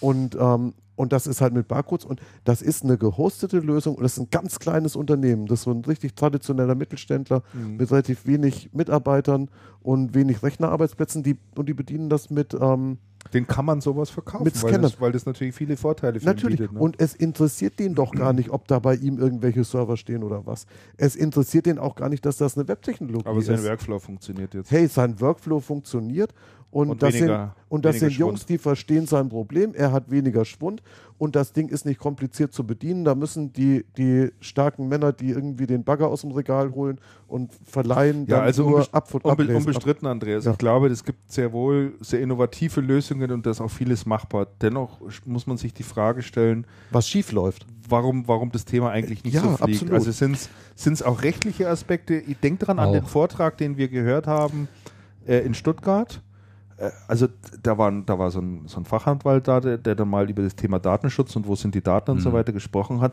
Also eigentlich, eigentlich wird es dir da schlecht. Und der hat, und der hat letztlich ausgedacht gesagt, als Systemhaus, als Händler stehst du eigentlich mit einem Bein ständig im Kittchen. So. Ja. Ja, aber das tust Weil, du als Geschäftsführer ja auch. Immer. Tust du immer, ja. Die Haftungsfragen aber, sind aber schon ist halt, massiv. Halt, ist, halt, ist halt so offensichtlich. Ne, sagen wir mal so, die, die Anforderungen sind halt ganz andere. Du redest plötzlich über andere Themen. Früher, ich räume dem einen Arsch voll Hardware in seinen Serverraum, schließe das alles an, bringe das zum Lauf fertig aus. Und mittlerweile, ich muss mit dem reden über Service Levels. Das sind ganz andere Vertragstypen gefragt. Ja. Und ich glaube, da ist die, ich glaube, da ist die Unsicherheit bei den Systemhäusern viel, viel größer als bei den Endkunden. Da gebe ich dir recht, ja, das sehe ich auch so. Also das, das glaube ich schon. Ja. Und, und letztendlich musst du hergehen. Wir, wir waren jetzt die Woche bei einer, bei einer Schulungsveranstaltung von jemandem, der Managed Services anbietet. Hm. Der macht Schulungen, da nimmt er auch, da nimmt er auch relativ viel Geld für. Es ist eine Zweitagesveranstaltung, zwei gepackt volle Tage, wo es nur darum geht, als Systemhaus, was muss ich eigentlich beachten, wenn ich diese Verträge mache, wenn ich mit den Kunden spreche, was verkaufe ich denen eigentlich? Das ist ein relativ kleiner Laden, die machen das gut. Mhm. Und, und die nehmen die Leute halt bei der Hand und sagen, okay, wir gehen das mal durch. Und dann sind Systemhäuser da, mittlere, größere, kleinere, also durchaus gemischtes Publikum, ähm, die da sehr viel mitnehmen. Das ist richtig lernen, lernen, die, die Grundlagen zu lernen eines ganz anderen Geschäfts. Ist es ja. Und das ist und, das, und letztendlich sind doch die Großen alle sehr kurzatmig. Die sagen, die Partner sollen das jetzt verstehen, dann haben sie es alle noch nicht verstanden, dann ähm, machen es halt einmal skalierende Maßnahmen über die Partnerlandschaft, dann haben die das immer noch nicht verstanden und sagen, ja, dann mit den Partnern, das geht so nicht, dann müssen wir das wohl selber machen. Dann setzen wir mal die Marge rauf. Dann und dann setzen laufen. wir mal die, und, oder dann gehen wir mal einen Callcenter, generieren wir Leads wie verrückt und dann sollen die Händler halt nur die Vorweg, vor, dann machen wir das alles für die und hinten dran ist der Jammer wieder groß, dass der Partner halt nicht verkaufen mhm. kann und es geht alles nicht schnell genug. Mhm. Ich glaube, das ist ein, ein, ein ganz großes Manko. Ja, klar, aber dieses Beispiel, was du vorhin gebracht hast, Andreas, ne, das ist ja eigentlich jetzt nicht mit der Erfindung des Wortes Cloud jetzt neu auf den Markt gekommen. Nein, da das gibt's Thema halt, ist ein ganz Da ja. gibt es ein Anwendungsunternehmen, das hat, ein, äh, das hat einen Dienstleister, der stellt halt ähm, äh, einen Server zur Verfügung, da wird die Software gehostet und so weiter und so fort. Das gab's ja schon, das gibt es ja schon seit Jahren. Ja, Das ist kein die neues beiden, Thema. Die beiden kennen sich und der, der Kunde weiß genau, wo seine Daten sind. Ja, ich meine, das gibt es im großen Stil, gibt es das bei einem Unternehmen, das kennen wir alle, das heißt Datev. Ja. Ja, Dativ, Daten- der Erfinder des Cloud Computing, ja oder? in gewisser Weise ja. schon. Die Absolut, machen, äh, absolut. wenn man so will, seit Jahren machen die mit den Steuerberatern, machen die Cloud Computing. Keine so rechtliche willst. Unsicherheit bei sehr, sehr, sehr empfindlichen Daten. Und warum? Weil auch die Kunden genau wissen, wo ihre Daten sind. Mhm. Ne? Und jetzt sag mir mal bei Windows 365. Wo sind In Irland. Meine, wo sind denn da meine Daten? Also die, die Ich Anwendungen liegen in Irland. Ne? Sagen sie, dass sie in Irland sind. Ob die da Ja, tatsächlich doch, neulich sind sie ja ausgefallen, nachdem Stromausfall in Dublin war. Also man weiß es halt nicht wirklich und dann kommt natürlich das Problem hinzu für ein, für, für ein Unternehmen, das jetzt nicht nur eine Cloud-Lösung einsetzt. Also nehmen wir an, die haben Office 365, äh, 365 ja. Ja. So, dann haben sie aber noch ein CRM-System, Ja. Was sie auch in der Cloud haben wollen. Jetzt muss das CRM-System aber mit dem Office-System irgendwie sprechen. ja, sicher. Das muss sich austauschen, weil da Daten reinfließen müssen, Adressdaten, keine Ahnung, sonst irgendwas, Serienbriefe, die erstellt werden. So, jetzt, jetzt, jetzt müssen diese Clouds miteinander schon sprechen. Das ist schon mal die erste Herausforderung. Gut, dafür entwickelt man gerade fleißig auch entsprechende Schnittstellen. Aber dann kommt die Vertragsproblematik rein. Jetzt kann der eine Cloud-Anbieter schon nicht mehr garantieren, dass die Daten seine Cloud nicht verlassen. Sondern sie verlassen sie ja dort in Ja. irgendeine Richtung rüber. Und dann sagt er, dann bin ich außen vor. Dann sagt der andere, ich weiß gar nicht, wo die Daten herkommen. Ja, und, und, und. Und das sind so viele Unsicherheiten da. Und wenn dort ein Unternehmen es mal ernst meint und, und zu diesen beiden Anbietern geht und sagt, ich möchte jetzt einen Nachweis darüber haben und feststellt, dass da irgendetwas nicht stimmt, dann gute Nacht. Und, Ja, und das ist das, schon- das, das ist ist einfach schon so. ein Riesenthema. Wobei viele andere sagen, äh, auch Rechtsexperten im Übrigen sagen, macht alles nichts, macht's einfach mal, es wird äh, F- Das, Rechtsfälle es geben. wird sich finden. Es wird Auseinandersetzungen Ja, geben. Geht mal davon aus, dass die Richter in der Praxis sagen werden, können wir jetzt im Moment nichts machen, ist alles eine Grauzone Ja. und, und, und. Also da sehr pragmatisch vorgehen werden, um eben auch diesen wirtschaftlichen Faktor da nicht zu gefährden. Mhm. Also auch die Thesen werden Auf, vertreten. und auf der anderen Seite mal folgendes, ich bin ja vorhin schon mal auf die Studie gegangen, die wir gemacht haben. Und möchte ich in dem Zusammenhang auch noch mal gehen. Mobilgeräte im, also private Mobilgeräte im Unternehmenseinsatz. ja. Interessant ist, dass ich glaube, bei zwei Dritteln der Unternehmen sind auf den Mobilgeräten Daten, die sehr unternehmenskritisch sind, also wirklich lebenswi lebenswichtige Daten fürs Unternehmen oder zumindest unternehmenskritisch sind. Das ist so der, der größere Teil. Und tatsächlich ist den wenigsten Unternehmen klar, was mit diesen mobilen Geräten geschieht Hm. und ähm, ob die Daten da gesichert werden oder abgesichert sind, ist, ist völlig nebulös. Glaube ich, ja. Das heißt, auf der einen Seite sagt man oh, in der Cloud, oh Gott, oh Gott, wo sind bloß meine Daten? Und dann sagst du, okay, mein, mein Mitarbeiter mit seinem Handy hat sie dabei, der wird schon nicht verloren gehen oder das Gerät Ja. wird, schon nicht, wird schon nicht verloren gehen. Da, das ist doch, das ist doch eine, eine, eine, eine Wahnsinnsdiskrepanz. Und dann gibt es doch auch den Fall, und jetzt führe ich, jetzt führe ich uns dreimal an. Und ich würde mal sagen, was wir hier mit, mit Channelcast betreiben, ist ja sowas ähnliches wie ein Small Office Home, Home Office. Home Office gemütlich auf dem Sofa. So. Und, ähm, und wo liegen eigentlich unsere Daten? Ähm, Themenplanung Channelcast. Jetzt kann man ja sagen, okay, das ist, ähm, wir arbeiten in der Cloud, in der Google Cloud. Das ist ein Google-Dokument, das ähm, ist gehostet, ist geshared, eine super elegante Lösung. Ja, wo zum Teufel ist das? Also ich sehe es hier vor mir auf dem Bildschirm. Ja, ja. Ja. Aber wo sind diese Daten und spielt für uns, spielt das für uns irgendeine Nein, Rolle? überhaupt nicht. Und es spielt ja auch für ganz viele andere Unternehmen mit ganz vielen Daten keine Rolle. Mit manchen Daten spielt es eine erhebliche Rolle Richtig. und bei anderen Daten spielt es überhaupt keine Rolle. Ja. Ja.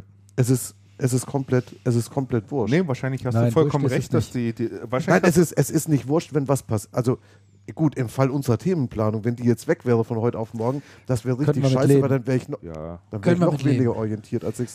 Daheim Aber- würden wir dir helfen. Aber es gibt eben natürlich auch ein paar andere Daten, da bist du ja zur Aufbewahrung verpflichtet, die musst du ja Richtig, ewig, da musst ewig dann- aufbewahren Lösungen und, finden, und die so weiter und sind, so ja. fort. Und die dann irgendwo im Nirvana dazu haben, weiß ich nicht, da hätte ich also auch ein ganz schlechtes Gefühl. Ne? Das ist definitiv richtig, aber es kommt darauf an, was für Daten, welche Anwendungen dann ta- tatsächlich gehostet Ja, sind. sicher. Wie, ja, klar. Das wird auch nie irgendwie entweder oder sein. Ne? Ja, also entweder ich habe alles in der Cloud oder ich habe nichts in der nicht Cloud, unbedingt. sondern es gibt halt ein paar Applikationen, die habe ich dann irgendwie in der Cloud, beiden wie auch in der Public Cloud, ja, und ein paar andere eben halt nicht. Ne? Und äh, ja, aber ich würde auch Christian da äh, zustimmen, äh, dass äh, der, der deutsche Anwender, das gilt für Individuen, das gilt aber auch für äh, Unternehmen, der ist konservativ, ja, aus gutem Grund äh, konservativ und in der Regel dauern äh, die Übernahmen von, ähm, von Innovationen, die aus der Industrie kommen, dauern immer erheblich länger Vier bis fünf Jahre. ne, als das, was die, was die Ich glaube, Industrie genau das meint. ist jetzt der Fall. Vier ne? bis Und fünf das, Jahre das, nach dem Hype kommt das merken die die, kommt jetzt die. Übernahme. Ja, Mhm. ja, das merken die. Kommt die Also das- Übernahme. Diese, diese zeitliche, diese zeitliche Lücke da Ja, ist wobei- einfach zu spüren. Wobei ich wirklich glaube, dass die, dass die Unternehmen weiter sind als der Channel. Und zwar erheblich. Ja, ja, kann und doch der, sein. und der Channel also, wirklich aufpassen muss, dass er da den, den Anschluss nicht verliert und die Hersteller besser aufpassen, dass ihr Channel den Anschluss nicht verliert. Mhm. Also das, das glaube ich schon. Und von daher halte ich das, die, die Microsoft-Initiative halte ich auch für sehr löblich. Auch, auch dann mal herzugehen und, Geld in die Hand zu nehmen. und Geld in die Ja, Hand natürlich. zu nehmen Dass man, die, und den, dass man, die, den dass Channel, den Channel mit Geld sozusagen zwingt, sich mit dem Thema zu befassen. Also irgendwie muss das ja, also es Mhm. muss ja was ja, passieren. ja, Ja, aber ich meine, wenn das sinnvoll eingesetzt wird und, und äh, macht es sicherlich Sinn, ja klar.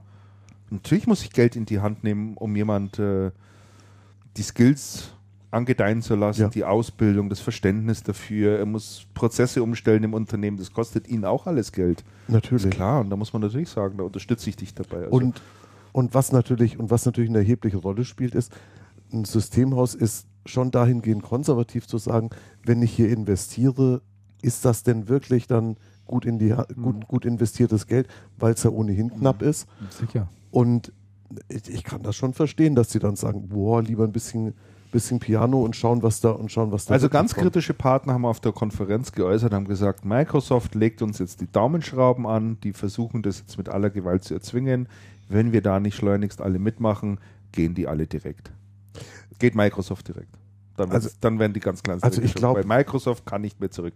So denken die. Also ich will das jetzt, ich will das jetzt überhaupt Also- nicht bewerten, diese Aussage, aber auch so ein Denken herrscht vor. D- Das, ich, kann, ich kann das schon verstehen, wobei ich, wobei ich schon glaube, nicht, dass Micro, ich glaube, Microsoft ist ins Thema sehr spät eingestiegen.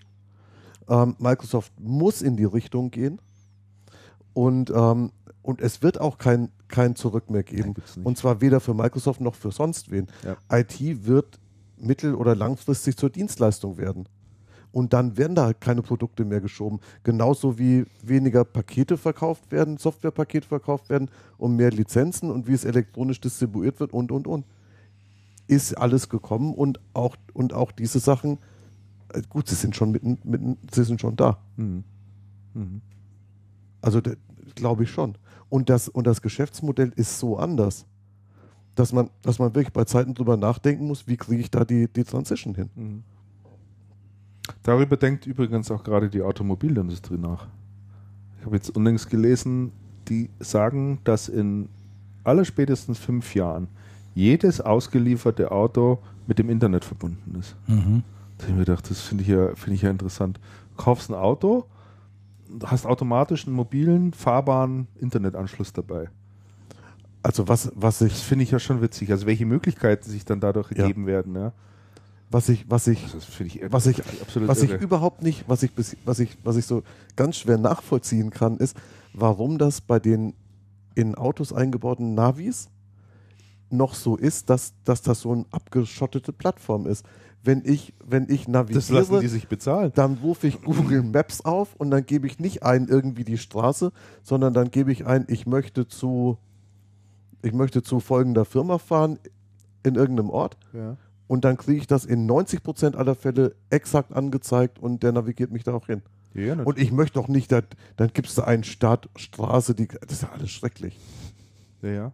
Das ist halt wirklich, das ist doch Ja, aber das liegt daran, dass die, dass die halt viel Geld verdienen, wenn du dir jetzt heute Mann, was Mann, Mann. Für, für, für BMW oder Audi oder sonst irgendwas ein, ein, ein größeres Navigationsgerät ja, aber das würde ja, das würde ja, du mal dreieinhalbtausend Euro los. ja, aber die dreieinhalbtausend Euro könnten sie fürs neue Jahr auch nehmen. Werden die auch. Ja, ja. Die werden auch für den Internetanschluss im Auto dreieinhalbtausend Euro nehmen, auch wenn die Flatrate sonst überall nur ein 20er kostet. Weiß ich gar nicht, ob sie da so viel Geld dafür nehmen werden. Wahrscheinlich eher dann für die Endgeräte, die du dann dort einbauen kannst. Irgendwo wird stecken und sie werden Irgendwo, nicht weniger ja. Kohle nehmen. Ja, ja.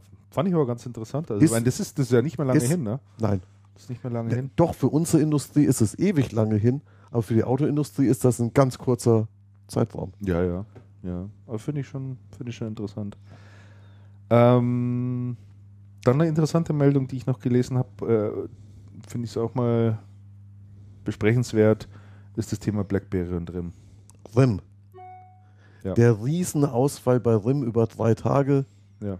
Serviceausfall weltweit, erst Amiland, dann die ganze Welt. Ich habe einen Oh, total, Wahnsinn. total klasse Tweet gelesen, Oh, also Wahnsinn. Twitter bei mir in der Timeline drin, da stand drin, äh, sehe seh in der Straßenbahn jemand mit seinem Blackberry spielen. Ich weiß genau, dass er offline ist. Punkt. Unbezahlbar. Punkt. also blanke Heme natürlich äh, letztlich, aber ähm, also was da zurzeit los ist, das ist ja echt unglaublich. Ähm, jetzt werden ja äh, schon die ersten Stimmen laut. Es gibt so einen Aktionär, der da gerade versucht, eine Mehrheit um sich zu sammeln, um RIM zu zerschlagen. Ja. Ja. Wir hatten doch neulich schon mal so eine interessante Diskussion über RIM, die war doch von dir getriggert, oder? Mhm. Christian. Ja. Und, und das ist schon, was da passiert, ist schon sehr konsequent. Also ich glaube, die, also ich habe so den Eindruck, äh, die stehen dort wirklich mit dem Rücken zur Wand. Jetzt hat ja aufgrund des Ausfalles dann der Co-CEO oder einer der beiden CEOs, der Lavarides heißt er, glaube ich, ne? Der Lavarides ja noch, noch, noch eine Videobotschaft rausgebracht, in dem man also sagt, ja, also BlackBerry gibt es jetzt schon so lange und wir haben ihnen das alles beigebracht. Wir sind eine ganz tolle Company und ohne uns und so weiter. Und haben dieses Video an ihre ganzen Kunden rausgeschickt, ja. Und was die da für bitterböse Kommentare gekriegt haben, weil zum Beispiel, du kannst dieses Video auf dem BlackBerry gar nicht anschauen. Bitte? Das packt der im Browser nicht. Nein. Ich meine, das kannst du einfach, also da läuft immer so ziemlich alles schief, was schief laufen kann. Ne? Ja, jetzt wird natürlich drüber, drüber spekuliert, was mit diesem Unternehmen äh, passiert. Auch angeblich ist der Karl Icahn äh, an dem Unternehmen eventuell interessiert. Sagt euch der was? Ja, Karl ja. Icahn? Das Investor. Der Corporate Rider, wie er genannt wird. Heuschrecke. Ja, klassische Heuschrecke, Ganz klassische Heuschrecke. Wie der Mann aus dem Sauerland sagen würde. Ja, aber Also ich glaube, die kommen, die kommen wieder, die, äh, die Blackberries. Du glaubst, sie kommen wieder? Ja, ganz, also in der jungen, äh, ganz jungen Generation, ich sage mal so 20, die 20-Jährigen, ja, die, da ist das jetzt mittlerweile so ein bisschen so der Retro. Geheimtipp, der Geheimtipp wäre was Besonderes, weil das iPhone haben sie alle jetzt mittlerweile und wer jetzt was äh, Besonderes haben will, der nimmt sich den Blackberry. Ich möchte mal wissen, was für 20-Jährige du kennst. Das kann ich mir nicht vorstellen. Also das wird BlackBerry nicht retten. BlackBerry re re lebt eigentlich im Moment noch von den Businesskunden. BlackBerry bräuchte mal ein richtig gutes Gerät, wo jeder sagt so, wow, BlackBerry. Also Wie das am Anfang war. ich meine, man kann das, Es ist komplett, es ist komplett weg. Also bei uns im Unternehmen ist es beispielsweise so, es werden keine Blackberries mehr angeschafft. Hm. Aus und vorbei. Nur noch iPhones. Ja, das finde ich ja auch hart. Das finde ich ja wirklich interessant. Aufgrund der ganzen schlechten Erfahrungen, die man gemacht hat, aufgrund der Mhm. Ausfälle, Supportkosten und und und. Mhm. Ich denke mal auch, dass wir da nicht alleine dastehen werden, sondern es wird Nein, bei vielen Sicherheit. anderen Sicher. einfach auch so, so sein. Ne? Also, ist steigt interessant. jetzt auch auf iPhone um, ja, vor Nokia. mhm. Habe ich es mitbekommen. Naja. Mhm.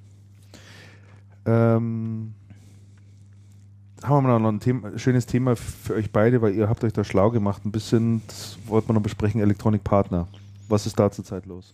Achso, ich habe mich Wollten da nicht wollten wir vor ein paar Episoden schon mal. Ja, da hatten wir ja vor, vor einiger Zeit schon mal drüber gesprochen. Und zwar ähm, war da ja die Situation, ich glaube, das war oh, vor einem Jahr, dass der Oliver Hau Haubrich, Ja. Designierter Nachfolger, der war ja als Hoffnungsträger Geschäftsführer, der Familie. der war Geschäftsführer. der war Geschäftsführer. Nachfolger Absolut. nahe seines Onkels Hartmut Absolut. ähm, äh, in der Geschäftsführung von, äh, von Electronic Partner, also dem großen Ganzen. Und äh, plötzlich war es nicht mehr. Mhm. sondern wieder Hartmut, der zwischenzeitlich in den Verwaltungsrat oder Aufsichtsrat gewechselt war. Und äh, da muss man sagen, die, die Kollegen von äh, Manager Magazin, die hatten damals äh, schon immer sehr gute, einen sehr guten Draht zu äh, informellen Kreisen, sagen wir es mal so. Die waren immer sehr gut informiert und sind es jetzt auch. In den letzten, der letzte Stand war, dass Oliver, der raus war im Streit, ja, dass der versucht hat, äh, die Mehrheit des Unternehmens mit, äh, mit, mit, mit ein paar äh, Geldgebern, also Investoren, zu übernehmen. Mhm. Jetzt, danach haben wir nichts mehr gehört. Jetzt in der aktuellen Ausgabe des Manager-Magazins, das ist die Ausgabe, ich muss mal eben meine Brille hochnehmen. Spezial die 500. Ha?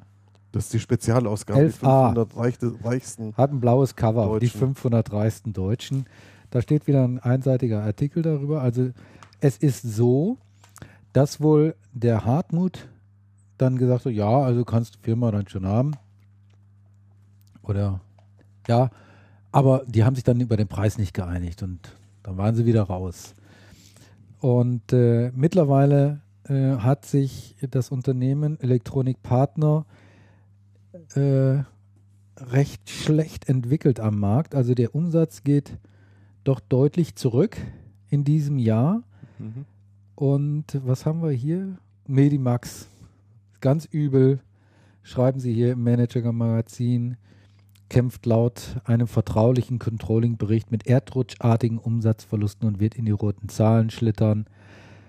Ähm und die Situation ist sehr, sehr schwierig, nicht gerade existenzbedrohend, aber doch sehr schwierig.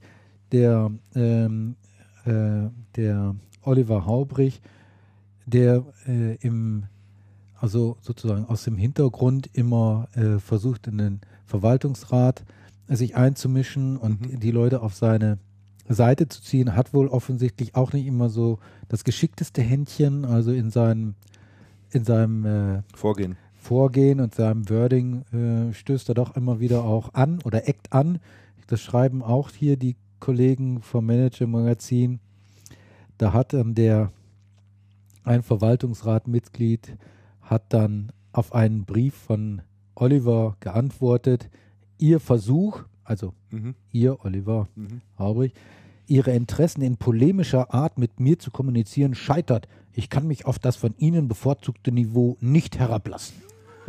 ne, also da, da kracht es richtig hier in, äh, bei Elektronik Partner und wie gesagt, die Firma von den Geschäftszahlen her ist eher im Rückwärtsgang. Mhm. Hast du es auch gelesen oder verfolgt, Andreas, oder? Ich habe das halbwegs verfolgt, Achso. wobei man, wobei man natürlich sagen muss, bei den Geschäftszahlen, dass die Elektronikpartner sehr, sehr konsumerabhängig ist Mhm. und das erste Halbjahr für jeden im Konsumergeschäft Äußerst schlecht gelaufen ist. äußerst schlecht gelaufen ist. Und es ist natürlich ein bisschen ähm, merkwürdig, so herzugehen und zu sagen, hey, ihr und Ja. ihr habt es falsch gemacht. Mhm. Ähm, und das ist, ähm, das ist schon wirklich deutlich im Branchentrend. Ja, das war doch im Prinzip dasselbe wie der Cordes damals, äh, die alle vorgeführt hat, Ja. wo er die Pressekonferenz gemacht hat und, Ganz die, genau. die Zahlen präsentiert hat. Er hat gesagt, Ganz genau. hier, das liegt daran, dass ihr mir nicht folgt, ne? dass ihr Ganz nicht genau. das tut, was ich will. Also das Aber ist genau doch, dasselbe. also halte ich für eine, halte ich für eine sehr, sehr, sehr politische Geschichte. Mhm. Halte Ja. ich für eine sehr politische Ja. Geschichte. Mhm. Du hast noch eine schöne Geschichte ausgegraben. Was heißt ausgegraben oder aufgeschrieben, Damian? Äh, Habe ich ehrlich gesagt auch nicht äh, mitbekommen. Open Office Ach so, ja. äh, ruft nach Trennung von Oracle zu Spenden auf, hast du geschrieben. ja Was hat es damit auf sich? Damit hat es folgendes auf sich. Also ich selber bin auch Anwender von OpenOffice, muss ich sagen, äh, schon seit ein paar Jahren. Ich habe auch Microsoft Word bei mir drauf und PowerPoint, aber OpenOffice benutze ich halt eben auch noch äh, parallel. Und daher ist mir das dann auch sofort aufgefallen. OpenOffice zur Geschichte, das war ja früher mal Star Division. Ach, die sind es. Ja, sicher. Ja, ja okay. Das Marco war Börries. Marco Börries. Dann sind die von Sun irgendwann mal von gekauft Sun worden. und dann, Richtig. und dann Und dann zu Oracle. Oracle jetzt. Oh, okay. Und äh, Oracle hat das immer noch als Division weitergeführt. Bis jetzt diesen Sommer. Und äh, War aber Richtig. nicht kostenlos, oder? das war ist auch- kostenlos. Das ist Ja, ne? kostenlos. kostenlos. Das ist kostenlos. ja. Ist also gut ähm, äh, äh, Microsoft-kompatibel. Du kannst, die Benutzeroberfläche ist auch ähnlich, aber immer von der von der älteren Word oder Microsoft Office Version. Ja. Aber du kannst alles machen, kannst auch PDFs daraus erstellen und so weiter und so fort. Ist voll funktionsfähig, das Teil. So, also ähm, Oracle hat da immer noch äh, mit Geld auch das Projekt unterstützt, sodass sie weiterentwickeln konnten und das ist jetzt seit Mitte des Jahres nicht mehr der Fall. Und jetzt ähm, fürchtet halt eben O- Open Office darum, dass äh, jetzt aufgrund dieses äh, ausbleibenden Geldflusses das Produkt auch nicht mehr weiterentwickelt werden kann und irgendwann dann mal den Bach runtergeht. Und die haben jetzt einen Verein gegründet, ein, in Deutschland, einen eingetragenen Verein, eine e.V. Open Office Org e.V. heißt das Teil. Und äh, die haben jetzt eine Initiative ins Leben gerufen, Open Office darf nicht sterben. Mhm. Ja, und jetzt ist jeder von uns, also sowohl wir drei als auch die vielen tausend Hörer draußen äh, an den Stationen aufgerufen, Ein Euro in den Klingelbeutel zu sowas so ähnlich zu spenden. Man soll dann auf die, auf die Homepage gehen und äh, kann dann dort seinen Obolus dann, äh, ein, seinen Obolus äh, entrichten. Welchen Status hat denn diese Software? Weißt du das? Ist das jetzt open, open, ja, ist das jetzt Open Source? Ja. Oder? Mhm. Also gibt es nach wie vor eine Entwicklergemeinde dahinter, die das Mhm. äh, weiterentwickelt, aber natürlich auch Mhm. auf finanzielle Unterstützung angewiesen ist. Ja, so im sozusagen. Detail stecke ich da jetzt nicht drin. Für mich war das halt einfach auch ein Punkt, ähm, der so eine Bestätigung dafür, also wenn du wirklich werthaltige Produkte an dem Markt, am Markt etablieren willst und diese Produkte auch langfristig ähm, sich am Markt behaupten wollen, ohne Geld geht's dann halt eben Mhm. nicht. Ne? Und wenn unser einer auch nicht bereit ist dann oder irgendjemand bereit ist dafür zu zahlen, dann verschwindet das dann irgendwann im Markt. Jede Dienstleistung, äh, die ähm, nicht äh, honoriert wird von irgendjemandem, die verschwindet dann irgendwann. Und wenn du halt eben keine ähm, Werthaltigkeit bringst, dann wirst du halt eben da auch deine Leistung irgendwann nicht mehr bringen können. Mhm. Das sehe ich jetzt hier bei OpenOffice auch so. Mhm, Ne? Also entweder die nehmen richtig Geld dann mal irgendwann für diese äh, Software, oder was heißt richtig Geld, nehmen Geld für die Software, oder das Ding wird äh, vom Markt verschwinden oder nur noch eine verschwindende Rolle spielen. Aber ähm, ich glaube, mit Spenden äh, allein, äh, da wird es nicht. Ja, wobei du siehst ja, du siehst ja, mit Spenden sehr weit kommt Wikipedia. Die rufen Ja. immer wieder zu Ja, Spenden auf richtig, ja. und Richtig. das ähm, Aber auch aus dem Grunde, ähm, äh, nennen wir mal das Konkurrenzmodell zu Wikipedia. Das gibt es eben nicht. Brockhaus. Ja, ja, wer Brockhaus, sicher. Brockhaus. Ja, ja, natürlich. Brockhaus, gibt es das umsonst? Nee, eben nicht. Ja. Eben nicht. Nee, nee. Ja, eben Nee, nicht. Ja. nee. Ja, es ist Und Brockhaus hat ja, ja. verloren und Ja. ist jetzt mittlerweile bei Bertelsmann oder wo. Und, Echt, so weit und, und eingestellt und, ähm, und Wikipedia hat gewonnen. Also ich habe noch schöne schweinslederne 24-bändige Brockhäuser. Tatsächlich? In vier Ich oder hab- fünf Auflagen. Ich habe auch, Hause. habe ich Mit auch. Goldschnitt. Ja. 1A. Was, Ich schaue was, aber ehrlich gesagt kaum noch rein. was, was übrigens in, der, in dieser Debatte interessant ist, ähm, und zwar jetzt nicht auf Softwareseite, sondern auf Inhalteseite. Ich habe ja dann Manager-Magazin auch mal recherchiert, was die so schreiben und ähm, die kündigen diesen Artikel über EP an auf ihrer Homepage. Mhm. Wer den lesen will, kauft doch bitte das Heft zu 8 Euro als digitale Ausgabe. Mhm. Hm, Willst du es lesen oder nicht? Kaufst das Heft oder nicht? Ja, kannst du überlegen. Ja, gut, ist Und, Strategie. und halte ich für halte ich auch für legitim. Mhm. Absolut. Wo du gerade sagst, digitale Passt ja zu dem, Ausgabe. was ich gerade gesagt habe. Passt, Ne, Passt eine auch zu eine passt auch zu dem, was du passt die, auch zu dem, was du gerade gesagt für die hast. keiner zahlt, die wird verschwinden. Und die sind halt so schlau, die lassen sich halt bezahlen, dann können sie halt eben auch wieder solche. Da müssen sie nicht zu Spenden bringen. aufrufen, aber das ist Genau. ja auch ein Unternehmen, was Ja, ich- also Anders- ich, ich, ich wüsste nicht so ganz, ob man, den, ob man den Satz da unterstreichen kann für Geldleistungen, die für die nichts bezahlt wird, verschwinden. nee, ich Ja, glaube, es sei denn, sie sind Hobby oder Spaß oder so. Das ist klar. Ja, aber denk mal an Dropbox oder sowas, kostet ja auch nichts. Verschwindet ja deswegen jetzt nicht. Gut, da gibt es ja auch, kann man auch bezahlen, Da wenn wird man mehr Speicher will. Erlösmodell doch dahinter stehen. na, auch Ja, du Wikipedia kannst, wird du dann nicht kannst da mehr, mehr, mehr Speicher zukaufen, Mhm. wenn es dir nicht reicht. Also soweit. Ja, das ist ja oftmals schon die Frage, welche Geschäftsmodelle die dahinter stecken bei manchen Sachen. Twitter, weiß ich auch nicht, wie die so Die überleben. schreiben ja auch ewig Verluste. Ne, ich glaube, ne, ne, glaube ich nicht mal. Twitter. Twitter glaube ich nicht, ne? Glaube nicht.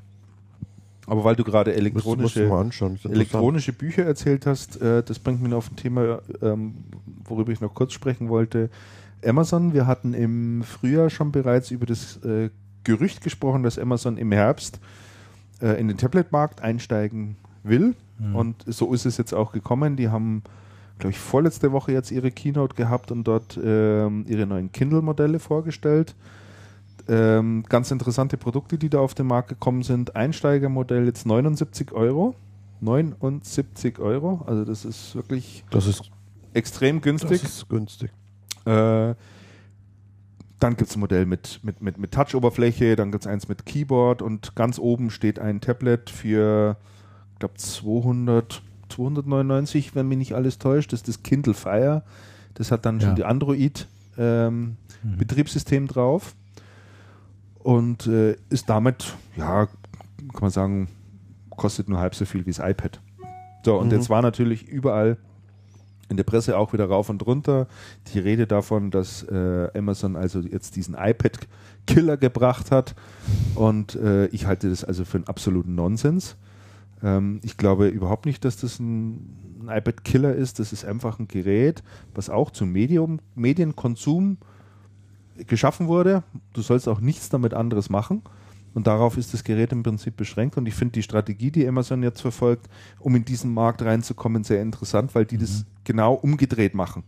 Also, um es um, mal auf den Punkt zu bringen, ich meine, was die, was die machen, die legen da im Moment noch Geld drauf, angeblich. Pro, pro, pro Ding angeblich 50, 50 Dollar. Erhoffen sich aber natürlich, dass du dann Musik runterlädst, mhm. E-Books runterlädst, Filme schaust und und und alles, was man damit machen kann die dadurch ihr Geld wieder reinkriegen. Die kommen also von unten. Oder andersrum könnte man sagen, Apple hat eigentlich Content gemacht oder stellt Content bereit über iTunes, um mehr Geräte zu verkaufen. Ja? Und Amazon will mehr Geräte verkaufen, um den, ne? also die machen es einfach mhm. ganz, ganz genau andersrum. Finde ich sehr interessant. Ähm, ich habe übrigens, äh, oder wir haben uns übrigens ein Kindle angeschafft, den wollte ich dieses Mal eigentlich auch vorstellen, werde ich dann aber das nächste mhm. Mal tun. Ein ganz tolles Gerät. Also mhm. ich bin total begeistert davon. Lass ich euch Bring doch mal, mal mit, würde ich gerne mal Probe lesen. Ist mhm. äh, ganz fantastisch. Aber das wird der, nicht der heutige Pick.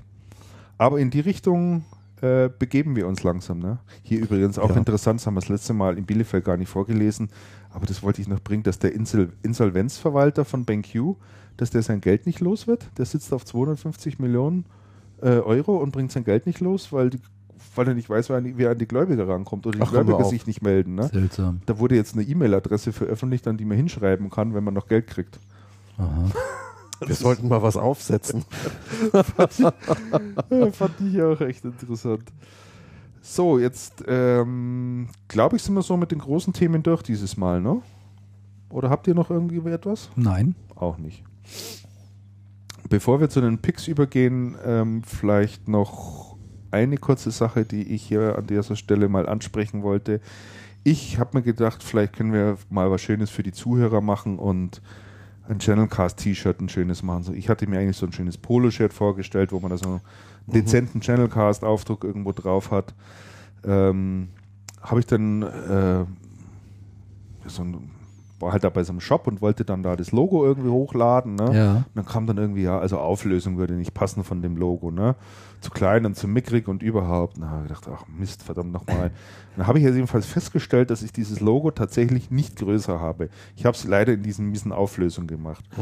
Hm, so, jetzt komme ich da nicht weiter. Jetzt bin ich ehrlich gesagt nicht gerade der Logo-Gott. Also ich habe es halt jetzt hier irgendwie gemacht. Also die Rede ist von dem, von diesem Teil auf der Webseite äh, das man bei uns sieht. Links äh, oben, das links oben, das so ein bisschen dieses Emblem im Prinzip, was mhm. so diese Play-Taste ja. ein bisschen symbolisiert und äh, dann dieses blau-grüne Gedöns da außenrum und der Schriftzug, das ist so eigentlich der, der, das Signier im Prinzip. Mhm. mhm. Also, wenn es da draußen in der Zuhörerschaft jemand gibt, der ein bisschen grafisch unterwegs ist oder jemand kennt, der sowas machen kann, wir wären heilfroh, wenn sich diesem Logo mal jemand annehmen würde. Kriegt Schrift, ein T-Shirt. Kriegt auf alle Fälle T-Shirt, wenn es dann soweit ist. Ich stelle auf alle Fälle die Schrift zur Verfügung. Muss ich nochmal noch mal nachschauen, wie sie genau heißt. Ich habe auch überhaupt kein Problem mit einer Abwandlung oder Änderung des leichten Änderung des Logos, also diesem Play-Button und so weiter. Ich habe da auch eine Idee, wie man das ein bisschen besser machen könnte, weil ich, wir brauchen das einfach mal irgendwie in groß. Man kann sonst nichts anderes damit machen. Also wenn jemand Lust hat oder jemand kennt, der jemand kennt, der uns das machen würde, Ja, sehr schön. möge sich bitte melden und eine E-Mail schreiben an rohrpost.channelcast.de. Würden wir uns sehr darüber freuen, wenn wir das Ding mal irgendwie so groß bekommen, dass wir Wir würden ihn auch namentlich hier erwähnen, auf alle Fälle, empfehlen. auf alle Fälle, na, also würden wir machen. Gut, dann hätte ich gesagt, gehen wir mal äh, zu den Picks über, oder? Wer mag anfangen heute? Oh, Damian hat ein schönes Thema, sehe ich gerade. Woher willst du das wissen? Sehe ich hier. Im Google Docs. Ah ja. Präsentation Doppelpunkt, oder? Ja, also das fand ich nämlich äh, sehr, sehr interessant. Äh, ich fange auch einfach mal an. Und zwar äh, machen wir alle viel PowerPoints, wobei ich mache jetzt nicht mehr so viel, seitdem ich hier freiberuflich tätig bin und keine Meetings mehr habe. Übrigens einer der größten Vorteile, muss ich sagen, des Selbstständigseins, dass du die Zahl der Meetings quasi um 100% reduziert hast. Das ist richtig. Das ist, ne? Also du bist gar nicht mehr so fremdbestimmt wie früher Ja. und hast auch das Gefühl, du äh, setzt deine Zeit wesentlich äh, zielgerichteter, produktiver und effizienter ein. Das kann vorher. ich mir gut, gut Aber- vorstellen. Ja. Aber Meetings, äh, wir haben auch viel Power- PowerPoint immer gemacht. Und so und ähm, jetzt gab es also eine Untersuchung der Uni Rostock. Ähm, die wollten jetzt einfach mal wissen, ähm, was bleibt bei den Zuhörern in so einer Präsentation eigentlich am besten hängen oder am welche, welche, welche Präsentationsformen wirken am, am besten. Und die haben halt drei verschiedene äh, Formen dann äh, in einer Versuchsanordnung durchprobiert. Das eine ist PowerPoint, Mhm. das andere war ein Vortrag ohne jede mediale Unterstützung und das andere, das dritte war das gute alte, der gute alte Overhead-Projektor mit Folien. Das sogenannte Tageslichtprojekte. hieß Tageslicht, es könnt ihr euch noch daran erinnern? Damals in der Ja, ja. Biostunde Ja, ja. Natürlich. Mit, diesen, mit diesen Folienstiften. Kann man auch drauf- was draufmalen. Ja, ja. Und da gibt es heute gibt's ja immer noch so, so, ein Zei so eine Hand mit einer Zeigefinger, den kannst du dann immer so auf die Folien drauflegen, Ja, ja, ne, natürlich. um irgendwas Besonderes auf Gab es auch so zum. Rollen, dass man das so weitergerollt Zum Rollen, hat. Ne? Dann ja. ja, da konnte man schon drauf. vorgefertigte Folien vorbereiten auf der einen Rolle. so einen ganz und, ja, ja, bekannten ja. Hersteller, der, der hatte da im Prinzip, ah, wie hießen die denn? Weiß ich jetzt nicht. Meinst du Pelikan? Ja, ich weiß nicht, ob es Pelikan war. Ist ja ich, egal. Ich, ich weiß jetzt Ich kenne diese Dinger jedenfalls auch noch. Ähm, und ähm, und äh, jetzt, so wie ich es jetzt dramaturgisch aufgebaut habe, könnt ihr euch ja schon denken, was das Ergebnis war. PowerPoint äh, schnitt am schlechtesten ab, Mhm. was jetzt die Erinnerungsleistung der Teilnehmer betrifft. Mhm. Die wurden Mhm. halt nach einer Weile halt befragt, was wurde Was da erzählt. gesehen, ja. Und die PowerPoints äh, haben am schlechten ab abgeschnitten, am besten die Overhead-Folien. Und da, ähm, Wurde das begründet oder nee? ja, Wer war denn die Testzuhörerschaft? ah, ihr wollt es aber auch wieder ganz genau wissen. Ja, natürlich. Ja, hallo. Ah, die drei Gruppen hat 30 Personen, Inhalte einer neuen Abhandlung aus der Erziehungswissenschaft, bla bla bla. Ha, ha, ha, ha. Ja, das steht hier nicht. Das steht jetzt hier nicht. Hier steht dann nur als Fazit sozusagen, zu viele visuelle und auditive Reize geko- gekoppelt überlasten den Arbeitsspeicher im Gehirn. Was Das war das- jetzt aber nicht der Verband der traditionellen Lehrmittelhersteller, der das, diese Studie gemacht hat oder so. nee, das Genau, war, das war schon tatsächlich die, die Uni Rostock. In der Regel sind das ja schon Zusammen mit einem Folienanbieter. Das haben wir der Firma 3M. Ich hätte hier deinen Pick gerade rausgesucht und zwar bei Amazon gibt es ähm, Nobo Overhead Projektor Quantum mit Lampenwechsler für 158,99. So mal ein da gibt es doch, da gibt's doch gar nichts zu meckern. Linsensystem, ein Linser, Lampenwechsler mit zwei Lampen, Lichtleistung in Lumen 2200, Arm Ordentlich und. Kopf können im Innenraum verstaut werden. Und Brennweite des Objektivs 317 mm. Aber ich glaube tatsächlich, um Gewicht auch mal, 8 Kilo. ja, 8 Kilo ist mal eine Inklusive Ansage. Verpackung 9 Kilo. Kommt da noch mehr? Von, von Amazon-Händler äh, Nolte Bürobedarf. Bewertung auch? Bewertung tatsächlich keine. Ah. Ding. Wollen Sie die erste Rezension schreiben? Nächste Woche. Kannst du ja mal auf die Wunschliste setzen. Ich stelle das mal auf unsere Wunschliste. Das ist, ja, das ist ja mal eine richtig gute Geschichte für nachhaltiges Präsentieren. Aber das wäre doch mal, das wäre doch mal lustig, wenn man da unten wirklich in den Keller geht, in die Asservatenkammer, ja, und dann mal so einen schönen alten Overhead-Projektor und dann machst du eine Vor, machst du, Christian, hier, ihr, Verlegergespräch. Wow, ne? schön auf mit, deinem, der- mit, deinem, mit deinem Vorstand, ne? sagst du, ich werde jetzt mal nicht eine PowerPoint, sondern ich bin sicher, euer Vorstand wird begeistert sein. Ich, so wie ich ihn kenne. Ne? Ja, mal wieder überraschendes Element da reinbringen. Ne? Und Ja. dann würde ich tatsächlich die Variante wählen, wo du dann anfängst, anfängst da auch noch drauf rumzumalen. So. Also so richtig, ne? Ich teile das dann auch noch in Kopien aus. Ja. Ja. Ab, kennst du noch die Kopien Mit mit, Matrize. Dem, Diese, mit Matrize. Man, man Da war man immer so halb besoffen, wenn man dran gerochen so hat. richtig großartig. War da immer so lila Farben Ja, ja, ne? genau. Ja, ja, ja.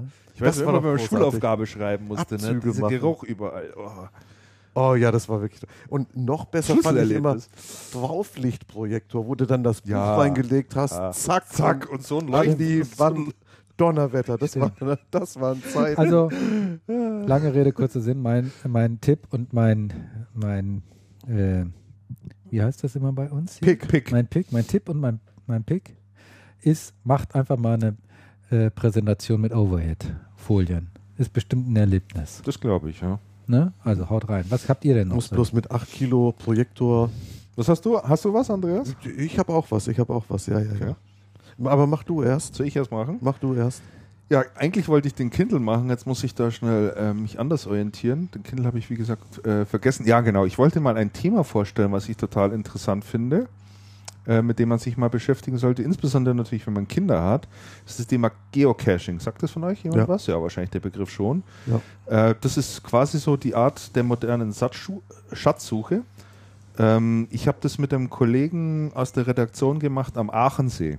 Mhm. Ähm, da waren wir Ach, übers, übers da Wochenende, so Samstag, Sonntag, wunderschöne, wunderschöne Gegend und äh, der macht schon länger Geocaching und hat mich da mal mitgenommen. Und da rennt man also, äh, da, da gibt es eine Webseite, die heißt geocaching.com. Das sind im Prinzip all diese Caches, wie man die nennt, also diese Verstecke verzeichnet. Und dann suchst du dir eben einen raus. Da gibt es verschiedene Schwierigkeitsgrade, also wie leicht der zu finden ist, wie sch- wie schwierig das ist, dorthin zu kommen. Suchst du dir in irgendeinen irgendeinen aus, sagst du, den willst du. Und dann brauchst du entweder so ein Navigationsgerät, so ein portables, oder ich habe es jetzt mit dem iPhone gemacht, gibt es Mhm. natürlich eine App dafür. So. Und dann sagt ihr dir, der Schatz liegt in der Richtung 600 Meter. So, Mhm. und dann denkst du dir, naja, das ist ja jetzt wirklich nicht schwierig, ne? Und dann Mhm. tapest du dort los und merkst dann natürlich, naja, immer geradeaus gehen kann man jetzt nicht, jetzt muss ich mal links oder rechts. Da wird es natürlich schon irgendwann schwieriger und irgendwann bist du dann so im Kreis von 10 Metern, wo du sagst, so, jetzt hier muss dieses Teil irgendwo sein und dann geht die große Suche los. Und da gibt es aberwitzige Verstecke. Also ganz tolle Sachen habe ich da erlebt. Aha, Dann findest du irgendwann so eine Art Tupperbox. Mhm. die machst du dann auf, da ist dann immer irgendeine Kleinigkeit drin, die darfst du dir dann rausnehmen Mhm. und äh, musst aber was anderes dazu, dafür reinlegen, vom gleichen Wert oder höherwertiger. Ach so. So, Das, Das stark. das tust du dann da rein, dann ist so ein kleines Notizbüchchen drin, da trägst du dann deinen Namen ein und wann du das gefunden hast und dann musst du es wieder verstecken. Ne? Also das, du kommst raus in die Natur, bist schön unterwegs und hast noch richtig Spaß dabei. Und da gibt es also ganz tolle Sachen. Und da gibt es dann so, so, so, so Spielvarianten, da tun die Leute dann sogenannte Travel Bugs rein, das sind so wie so eine Art Medaillen. Mhm. Da steht dann drauf, nimm mich bitte mit, ich möchte Richtung München Ach ja, so. beispielsweise. Oder ich möchte Richtung Hamburg. Da würde ich sagen, naja, jetzt war ich am Aachensee, das Ding nehme ich jetzt mit, suche mir irgendeinen Cache in München, lege den dort rein, dann ist er seinem Ziel, Richtung Hamburg zu kommen, schon ein Stück näher. So, und derjenige, der kann das dann auf, auf dieser geocaching.com sozusagen nachvollziehen, wo sein Ding gerade ist. Und also herrlich. Kann ich nur empfehlen, sich da mal, Das äh, wenn, wenn man nicht gerne wandern geht oder nicht gerne spazieren geht, macht Geocaching draus und schon haben alle Spaß. Ja, dabei. das ist, das ist gut. Aha, das wird Wirklich das lustig. ist eine nette Geschichte. Andreas. Okay, ich habe tatsächlich auch wieder einen Pick, aber das ist diesmal nichts zum Kaufen, sondern was zum Weggehen. Hm, okay. Und zwar ist das ähm, ein Italiener in München, Mhm. den ich bis vor kurzem überhaupt nicht gekannt habe, obwohl der wirklich sehr nett ist und sehr zentral liegt. Das ist die Osteria Pietra Piccina am äh, Maximilianplatz 12, also das ist wirklich so mitten, mittendrin. Mitten in der Stadt. Ein ganz kleiner Laden hat ungefähr 30 Plätze. Ähm, Reservierung also empfohlen, oder? Reservierung ähm, ist durchaus empfohlen. Ähm, wir sind draufgekommen, eigentlich über den Gerhard Trinkel von der DCI, weil der war da mal eingeladen. Und zwar ist die Geschichte dazu, ich schreibe ja Blog für die DCI, für die mhm. Produktnews. Mhm. Und das Ganze nennt sich Raums Channel Lounge. Und dann haben wir damals, als wir gesagt haben, Channel Lounge, haben wir gesagt, und irgendwann machen wir das mal live. Da treffen wir uns irgendwo in so einer loungeartigen Atmosphäre und machen so ein Networking-Event. Das ist tatsächlich jetzt gewesen, das war die Woche. Ähm, in ganz kleinem Kreis, da waren, da waren so 25 Leute da. Und wir haben uns dann überlegt, wo gehen wir hin? Und da sind wir auf diese Osteria gekommen. Ähm, die kochen sehr gut. Das sind total nette Leute, die das betreiben. Und wir haben dann überlegt, halt für, für diese Channel Launch, wo dann die paar 20 Leute da waren, machen wir ein bisschen mit Buffet und zuerst kalte Vorspeisen, dann was Warmes zu essen und dann so ein kleiner Nachtisch. Mhm. Und die Veranstaltung hatte aber dann so eine Dynamik, dass es das erste Mal, seit ich überhaupt Buffet kenne, nicht zu einem Sturm aufs Buffet gekommen ist, ja. sondern es sind dann ein paar hingegangen, haben sich was, haben sich Vorspeise geholt und die meisten saßen aber dann in Gesprächen an den Tischen. Mhm. Und dann hatten die, ähm, die Betreiber vom Lokal das gesehen und, haben, und sind dann ans Buffet gegangen und haben Teller zusammengestellt. Zuerst mit den kalten Vorspeisen haben die dann rumgebracht und dann auch mit dem, mit dem warmen Essen, was das haben die aufs Buffet geräumt. Mhm. Es hat wirklich keinen interessiert. Dann haben sie Teller gemacht, haben die rumgebracht. War wirklich ganz tolles Essen und vom Service sensationell. Mhm. War richtig schön, kann ich absolut nur empfehlen empfehlen hinzugehen. Mhm. Wer mal Lust auf eine richtig gute Pizza hat, der sollte in die Mozartstraße gehen. Mir fällt zwar jetzt im Moment der Name des Restaurants nicht ein, aber wenn man Mozartstraße eingibt, müsste man es finden. Das ist quasi am Goetheplatz hinter dem. Das ist doch am Goetheplatz da irgendwo. Ja, hinter dem, was, welches Kino ist das? Royal, ne? Das, das ist das Royal, Das ist Royal, also quasi ja. hinterm Royal. Da arbeitet der Weltmeister im Pizzabacken. Ach. Ja. Aha. Gibt also tatsächlich Weltmeisterschaften, der arbeitet dort. Nein da kriegst du Pizzen. Ja? Ach, ein Traum. Holzofenpizzen, solche Oschis. Mit, und, und der macht auch total kreative Belege, also nicht irgendwie so Pizza Margarita und sonst irgendwie so Zeug, ne? sondern wirklich ganz exquisite äh, Sachen, die man so selten isst oder selten zu essen bekommt. Aha. Kann ich auch empfehlen, wenn wir schon beim Italiener sind. Es gibt, es gibt in München doch eine ganze Menge gute ja, Italiener. Durchaus. Da können wir demnächst mal so eine Diskussion anstoßen wie neulich mit den Eisdielen. genau. Richtig. Sehr gute Idee. Ja, prima, das war's dann eigentlich schon. Ähm, wie immer noch am Ende die Hinweise darauf, ähm, sich bei channelcast.de zu registrieren, was ganz einfach den Vorteil hat, dass wir, äh, derjenige dann auch über unsere Blog-Einträge informiert wird, wenn wir was drauf posten. Ab und zu schreiben wir ja was dazu. Äh, demnächst werden dann, sofern die Webseite von Andreas dann mal fertig ist, auch äh, deine Blogposts, die du normalerweise für die DZ werden dann machst, da alle eingespielt. werden dann dort auch mit reingespielt. Wobei wir sind heute einen entscheidenden Schritt weitergekommen. Wir haben nämlich mit das Layout abgenommen oder zusammengesessen, die das Design machen. Mhm. Designabnahme ist, ich glaube, nächste Woche. Nächste also es Woche könnte so. noch bis Ende des Jahres. Es wird bis Ende des Jahres definitiv dann gibt es eine neue können. Rubrik, äh, die dort Fotos heißt. Äh, da werden wir jetzt mal anfangen, noch ein paar Bildergalerien reinzumachen. Die erste ist drin äh, von unserem Live-Auftritt auf, äh, auf der Synity. Sind ein paar Fotos drin und unser Projekt, dort ja noch historische aus Aufnahmen aus dem Channel mal in ein paar schöne Bildergalerien einzupacken, ja. äh, steht nach wie vor aus. Das steht Wenn's, noch aus, das müssen wir noch machen. Unbedingt. Du hast einen Haufen Aufnahmen. Ja. Wenn noch Hörer draußen sind, die noch interessante Aufnahmen haben von Personen, Channelgrößen, Leuten, die im Channel gearbeitet haben, die man irgendwie kennt. Wir, ähm, suchen, wir suchen das schönste Foto von Dieter Kondek. Wir suchen das schönste Foto von Dieter Kondek. Oder? Das ist doch mal eine echte Aufgabe. Das was gar nicht abstraktes kann sich jeder vorstellen. Glaube, Fast jeder hat den schon mal gesehen. Vielleicht schickt er was ein. Ich glaube, Dieter Kontek hört uns ab und zu zumindest zu. Ja, also, das könnte ich mir, das könnte ich mir gut vorstellen. Das ist eine gute Idee. Also da werden wir auch noch ein bisschen was machen. Dann für all diejenigen, ähm, die uns auch noch was Gutes tun wollen, noch zwei Möglichkeiten. Erstens, äh, ihre Stimme abzugeben. Wir sind nominiert für den European Podcast Award nach wie vor. Die, es läuft immer noch. Einfach mal draufklicken auf das Logo. Das ist direkt auf der Startseite von channelcast.de kann man seine Stimme abgeben. Danach wird man aufgefordert, noch ein Newsletter zu abonnieren. Einfach sein lassen und weiter. Ich denke nicht, dass jeder den Newsletter abonnieren will. Und dann kann man natürlich uns noch tolle Sachen von unserer Amazon-Wunschliste kaufen. Mhm. Da stehen immer noch ganz viele Sachen drauf. Und da freuen wir uns natürlich, wenn wir das hier dann auspacken dürfen, live und darüber berichten, was drin ist und äh, wer von uns sich das gewünscht hat. So, ähm, ich glaube, das war's. Wie lange haben wir heute? Haben wir es schon wieder? Ja, jetzt Mir kommt die Sendung so kurz vor, da stimmt doch irgendwas nicht. Lass mal sehen. Tja, das Drei Stunden, drei Minuten. Also es ist jetzt, Das ist ja. Pff. Ja gut, wir haben ja kürzlich erst gepodcastet.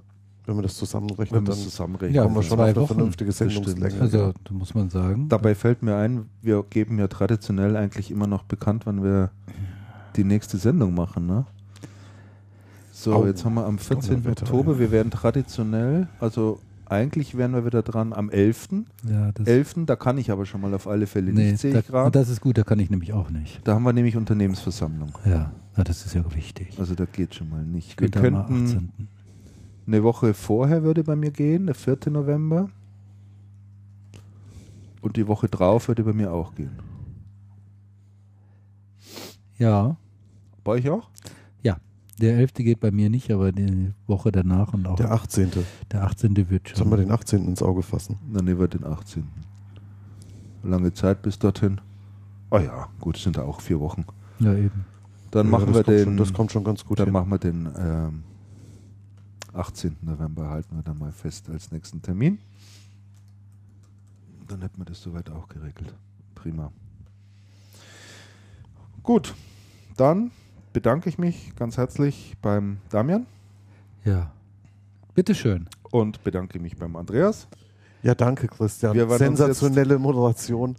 Ja, im Prinzip ist es ja keine wirkliche Moderation. Eigentlich. Ich, Doch, ich rufe die Themen Aktive. immer so ein bisschen auf. Aktive Doch, und du, hast Moderation. auch, und du hast auch sehr schön vorgearbeitet mit der Themenliste, was, was ich von dir jetzt diesmal Da nicht war diesmal behaupten von dir kann. nichts dabei. Nein, diesmal waren, ich war auch einfach spät dran.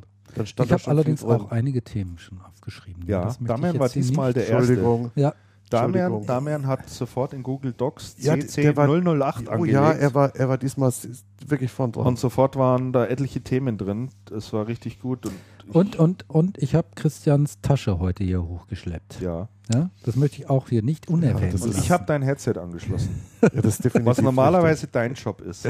Ist richtig. Zur Strafe könnten wir dich jetzt hier alles Aber dafür, alle, aber da, Kabel, alle Kabel auch. Wir haben, übrigens mit, wir haben übrigens heute den kompletten Podcast mit, mitgefilmt oder mitfotografiert. sehr schön. Hier vorne hängt das iPhone da immer noch und der macht alle fünf Sekunden eine Aufnahme. das ist ja ein Ding, das habe ich gar nicht mitgekriegt. Ja, das solltest du ja nicht. Auch. Soll Oh, soll mal sehen, wie du in der Nase rumbohrst. Oh, und so. oh, oh, so, oh. und das macht alle fünf Sekunden eine Aufnahme und da kann man jetzt so ein, wie heißen denn diese Filme? So ein Zeitlupe, ne, Zeitraffer. ist es ja. Zeit, so eine Zeitrafferaufnahme machen. Ja. Ne? Ich schaue nachher mal, ob das, ob das was geworden ist Das oder hattest ob du der ja mal- Speicher schon voll läuft. Man hat, das hattest du ja mal im Auto gemacht, von, Ja. äh, vom Heimweg. Das, war, Heimweg, das, ja. das sah super aus. Ja, fand ich auch War irgendwie witzig. ja, das, das ist schon eine witzige Geschichte. Mal schauen, ob es was geworden ist und dann, äh, wenn wir das natürlich hier auch ähm, reinstellen und über die bekannten sozialen Netzwerke verteilen. Genau. Genau. Gut. Also dann vielen Dank fürs Zuhören, für alle, die bis hierher ausgehalten haben. Und, und was müssen wir den Leuten mitgeben? Potenziale identifizieren, profitabel wachsen. Genauso ist es ein schönes Schlusswort. Alles klar. Halt! Schönes Schlusswort, ja, aber ich, ja, jetzt müssen wir gerade überlegen, wir machen doch immer noch so einen Einspieler, ne? Ja, hast du Haben- was? haben Hast du einen Einspieler? Hast du ja, noch ich habe ich hab noch zwei Sachen. Also ich habe noch den German Coast Guard, kennt den noch jemand? German Coast Guard, Nee. weiß ich jetzt nicht. Der, der ist schön, das ist Es so gab doch mal Onkel. Hotte, das fand ich auch immer witzig. Dann Deutsch an, Deutsch an Imbissbuden, ist auch nett, geht allerdings, so, glaube ich, so drei Minuten. Das ist aber auch eine Dann nochmal was, was Schönes, auch auf Sächsisch mit diesem Telefon äh, zum Thema PC-Support. Mach doch mal, mach Wir haben, mal Maria, das, wir haben Maria Kron haben wir noch. mach doch mal das mit der Imbissbude, weil gestern auf der Tichtata-Veranstaltung hat es tatsächlich auch ähm, Currywurst Pommes gegeben, haben die rumgebracht. Tatsächlich? Ja, fand ich ganz passt witzig. es ja dazu, fand ich eine oder? absolut witzige Geschichte. Aha. Dann passt es ja dazu. Dann drehen wir hier mal auf. Ja, dann verabschieden wir uns, wie gesagt. Bis zum Ja. nächsten Mal. Macht es alle gut. Servus miteinander. Servus. Bis dahin. bald. Ciao. Tschüss. Servus. Tschüss. Essen One. An der Imbissbude gibt es keine Mehrzahl. Zwei Bratwurst bitte. Zwei Bratwurst, bitte. Geübte Besteller gehen noch einen Schritt weiter und konkretisieren ihre Bestellung. Und einmal zwei halbe Hahn. Einmal zwei halbe Hahn. Listen and repeat. Und einmal zwei halbe Hahn. Lesson 2. Vergessen Sie der, die oder das. Es gibt nur den. Kommt auf den Pommes noch was drauf? Kommt auf den Pommes noch was drauf. Listen and repeat. Kommt auf den Pommes noch was drauf? Lesson 3. Es geht auch ohne Hauptwort. Und hier kam noch zweimal ohne. Hier kam noch zweimal ohne. Listen and repeat. Und hier kam noch zweimal ohne. Lesson 4. Richtig antworten. Äh, wollen Sie die Thüringer? Achtung, sagen Sie nicht, was Sie wollen, sondern was Sie sind. Ey, nein. Ich bin das Schaschlik und er ist die Pommes. Ich bin das Schaschlik. Listen and repeat. Äh, wollen Sie die Thüringer? Ey, nein. Ich war das Schaschlik. Er war die Pommes. Ob ihr Pilz seid ihr beide? Genau.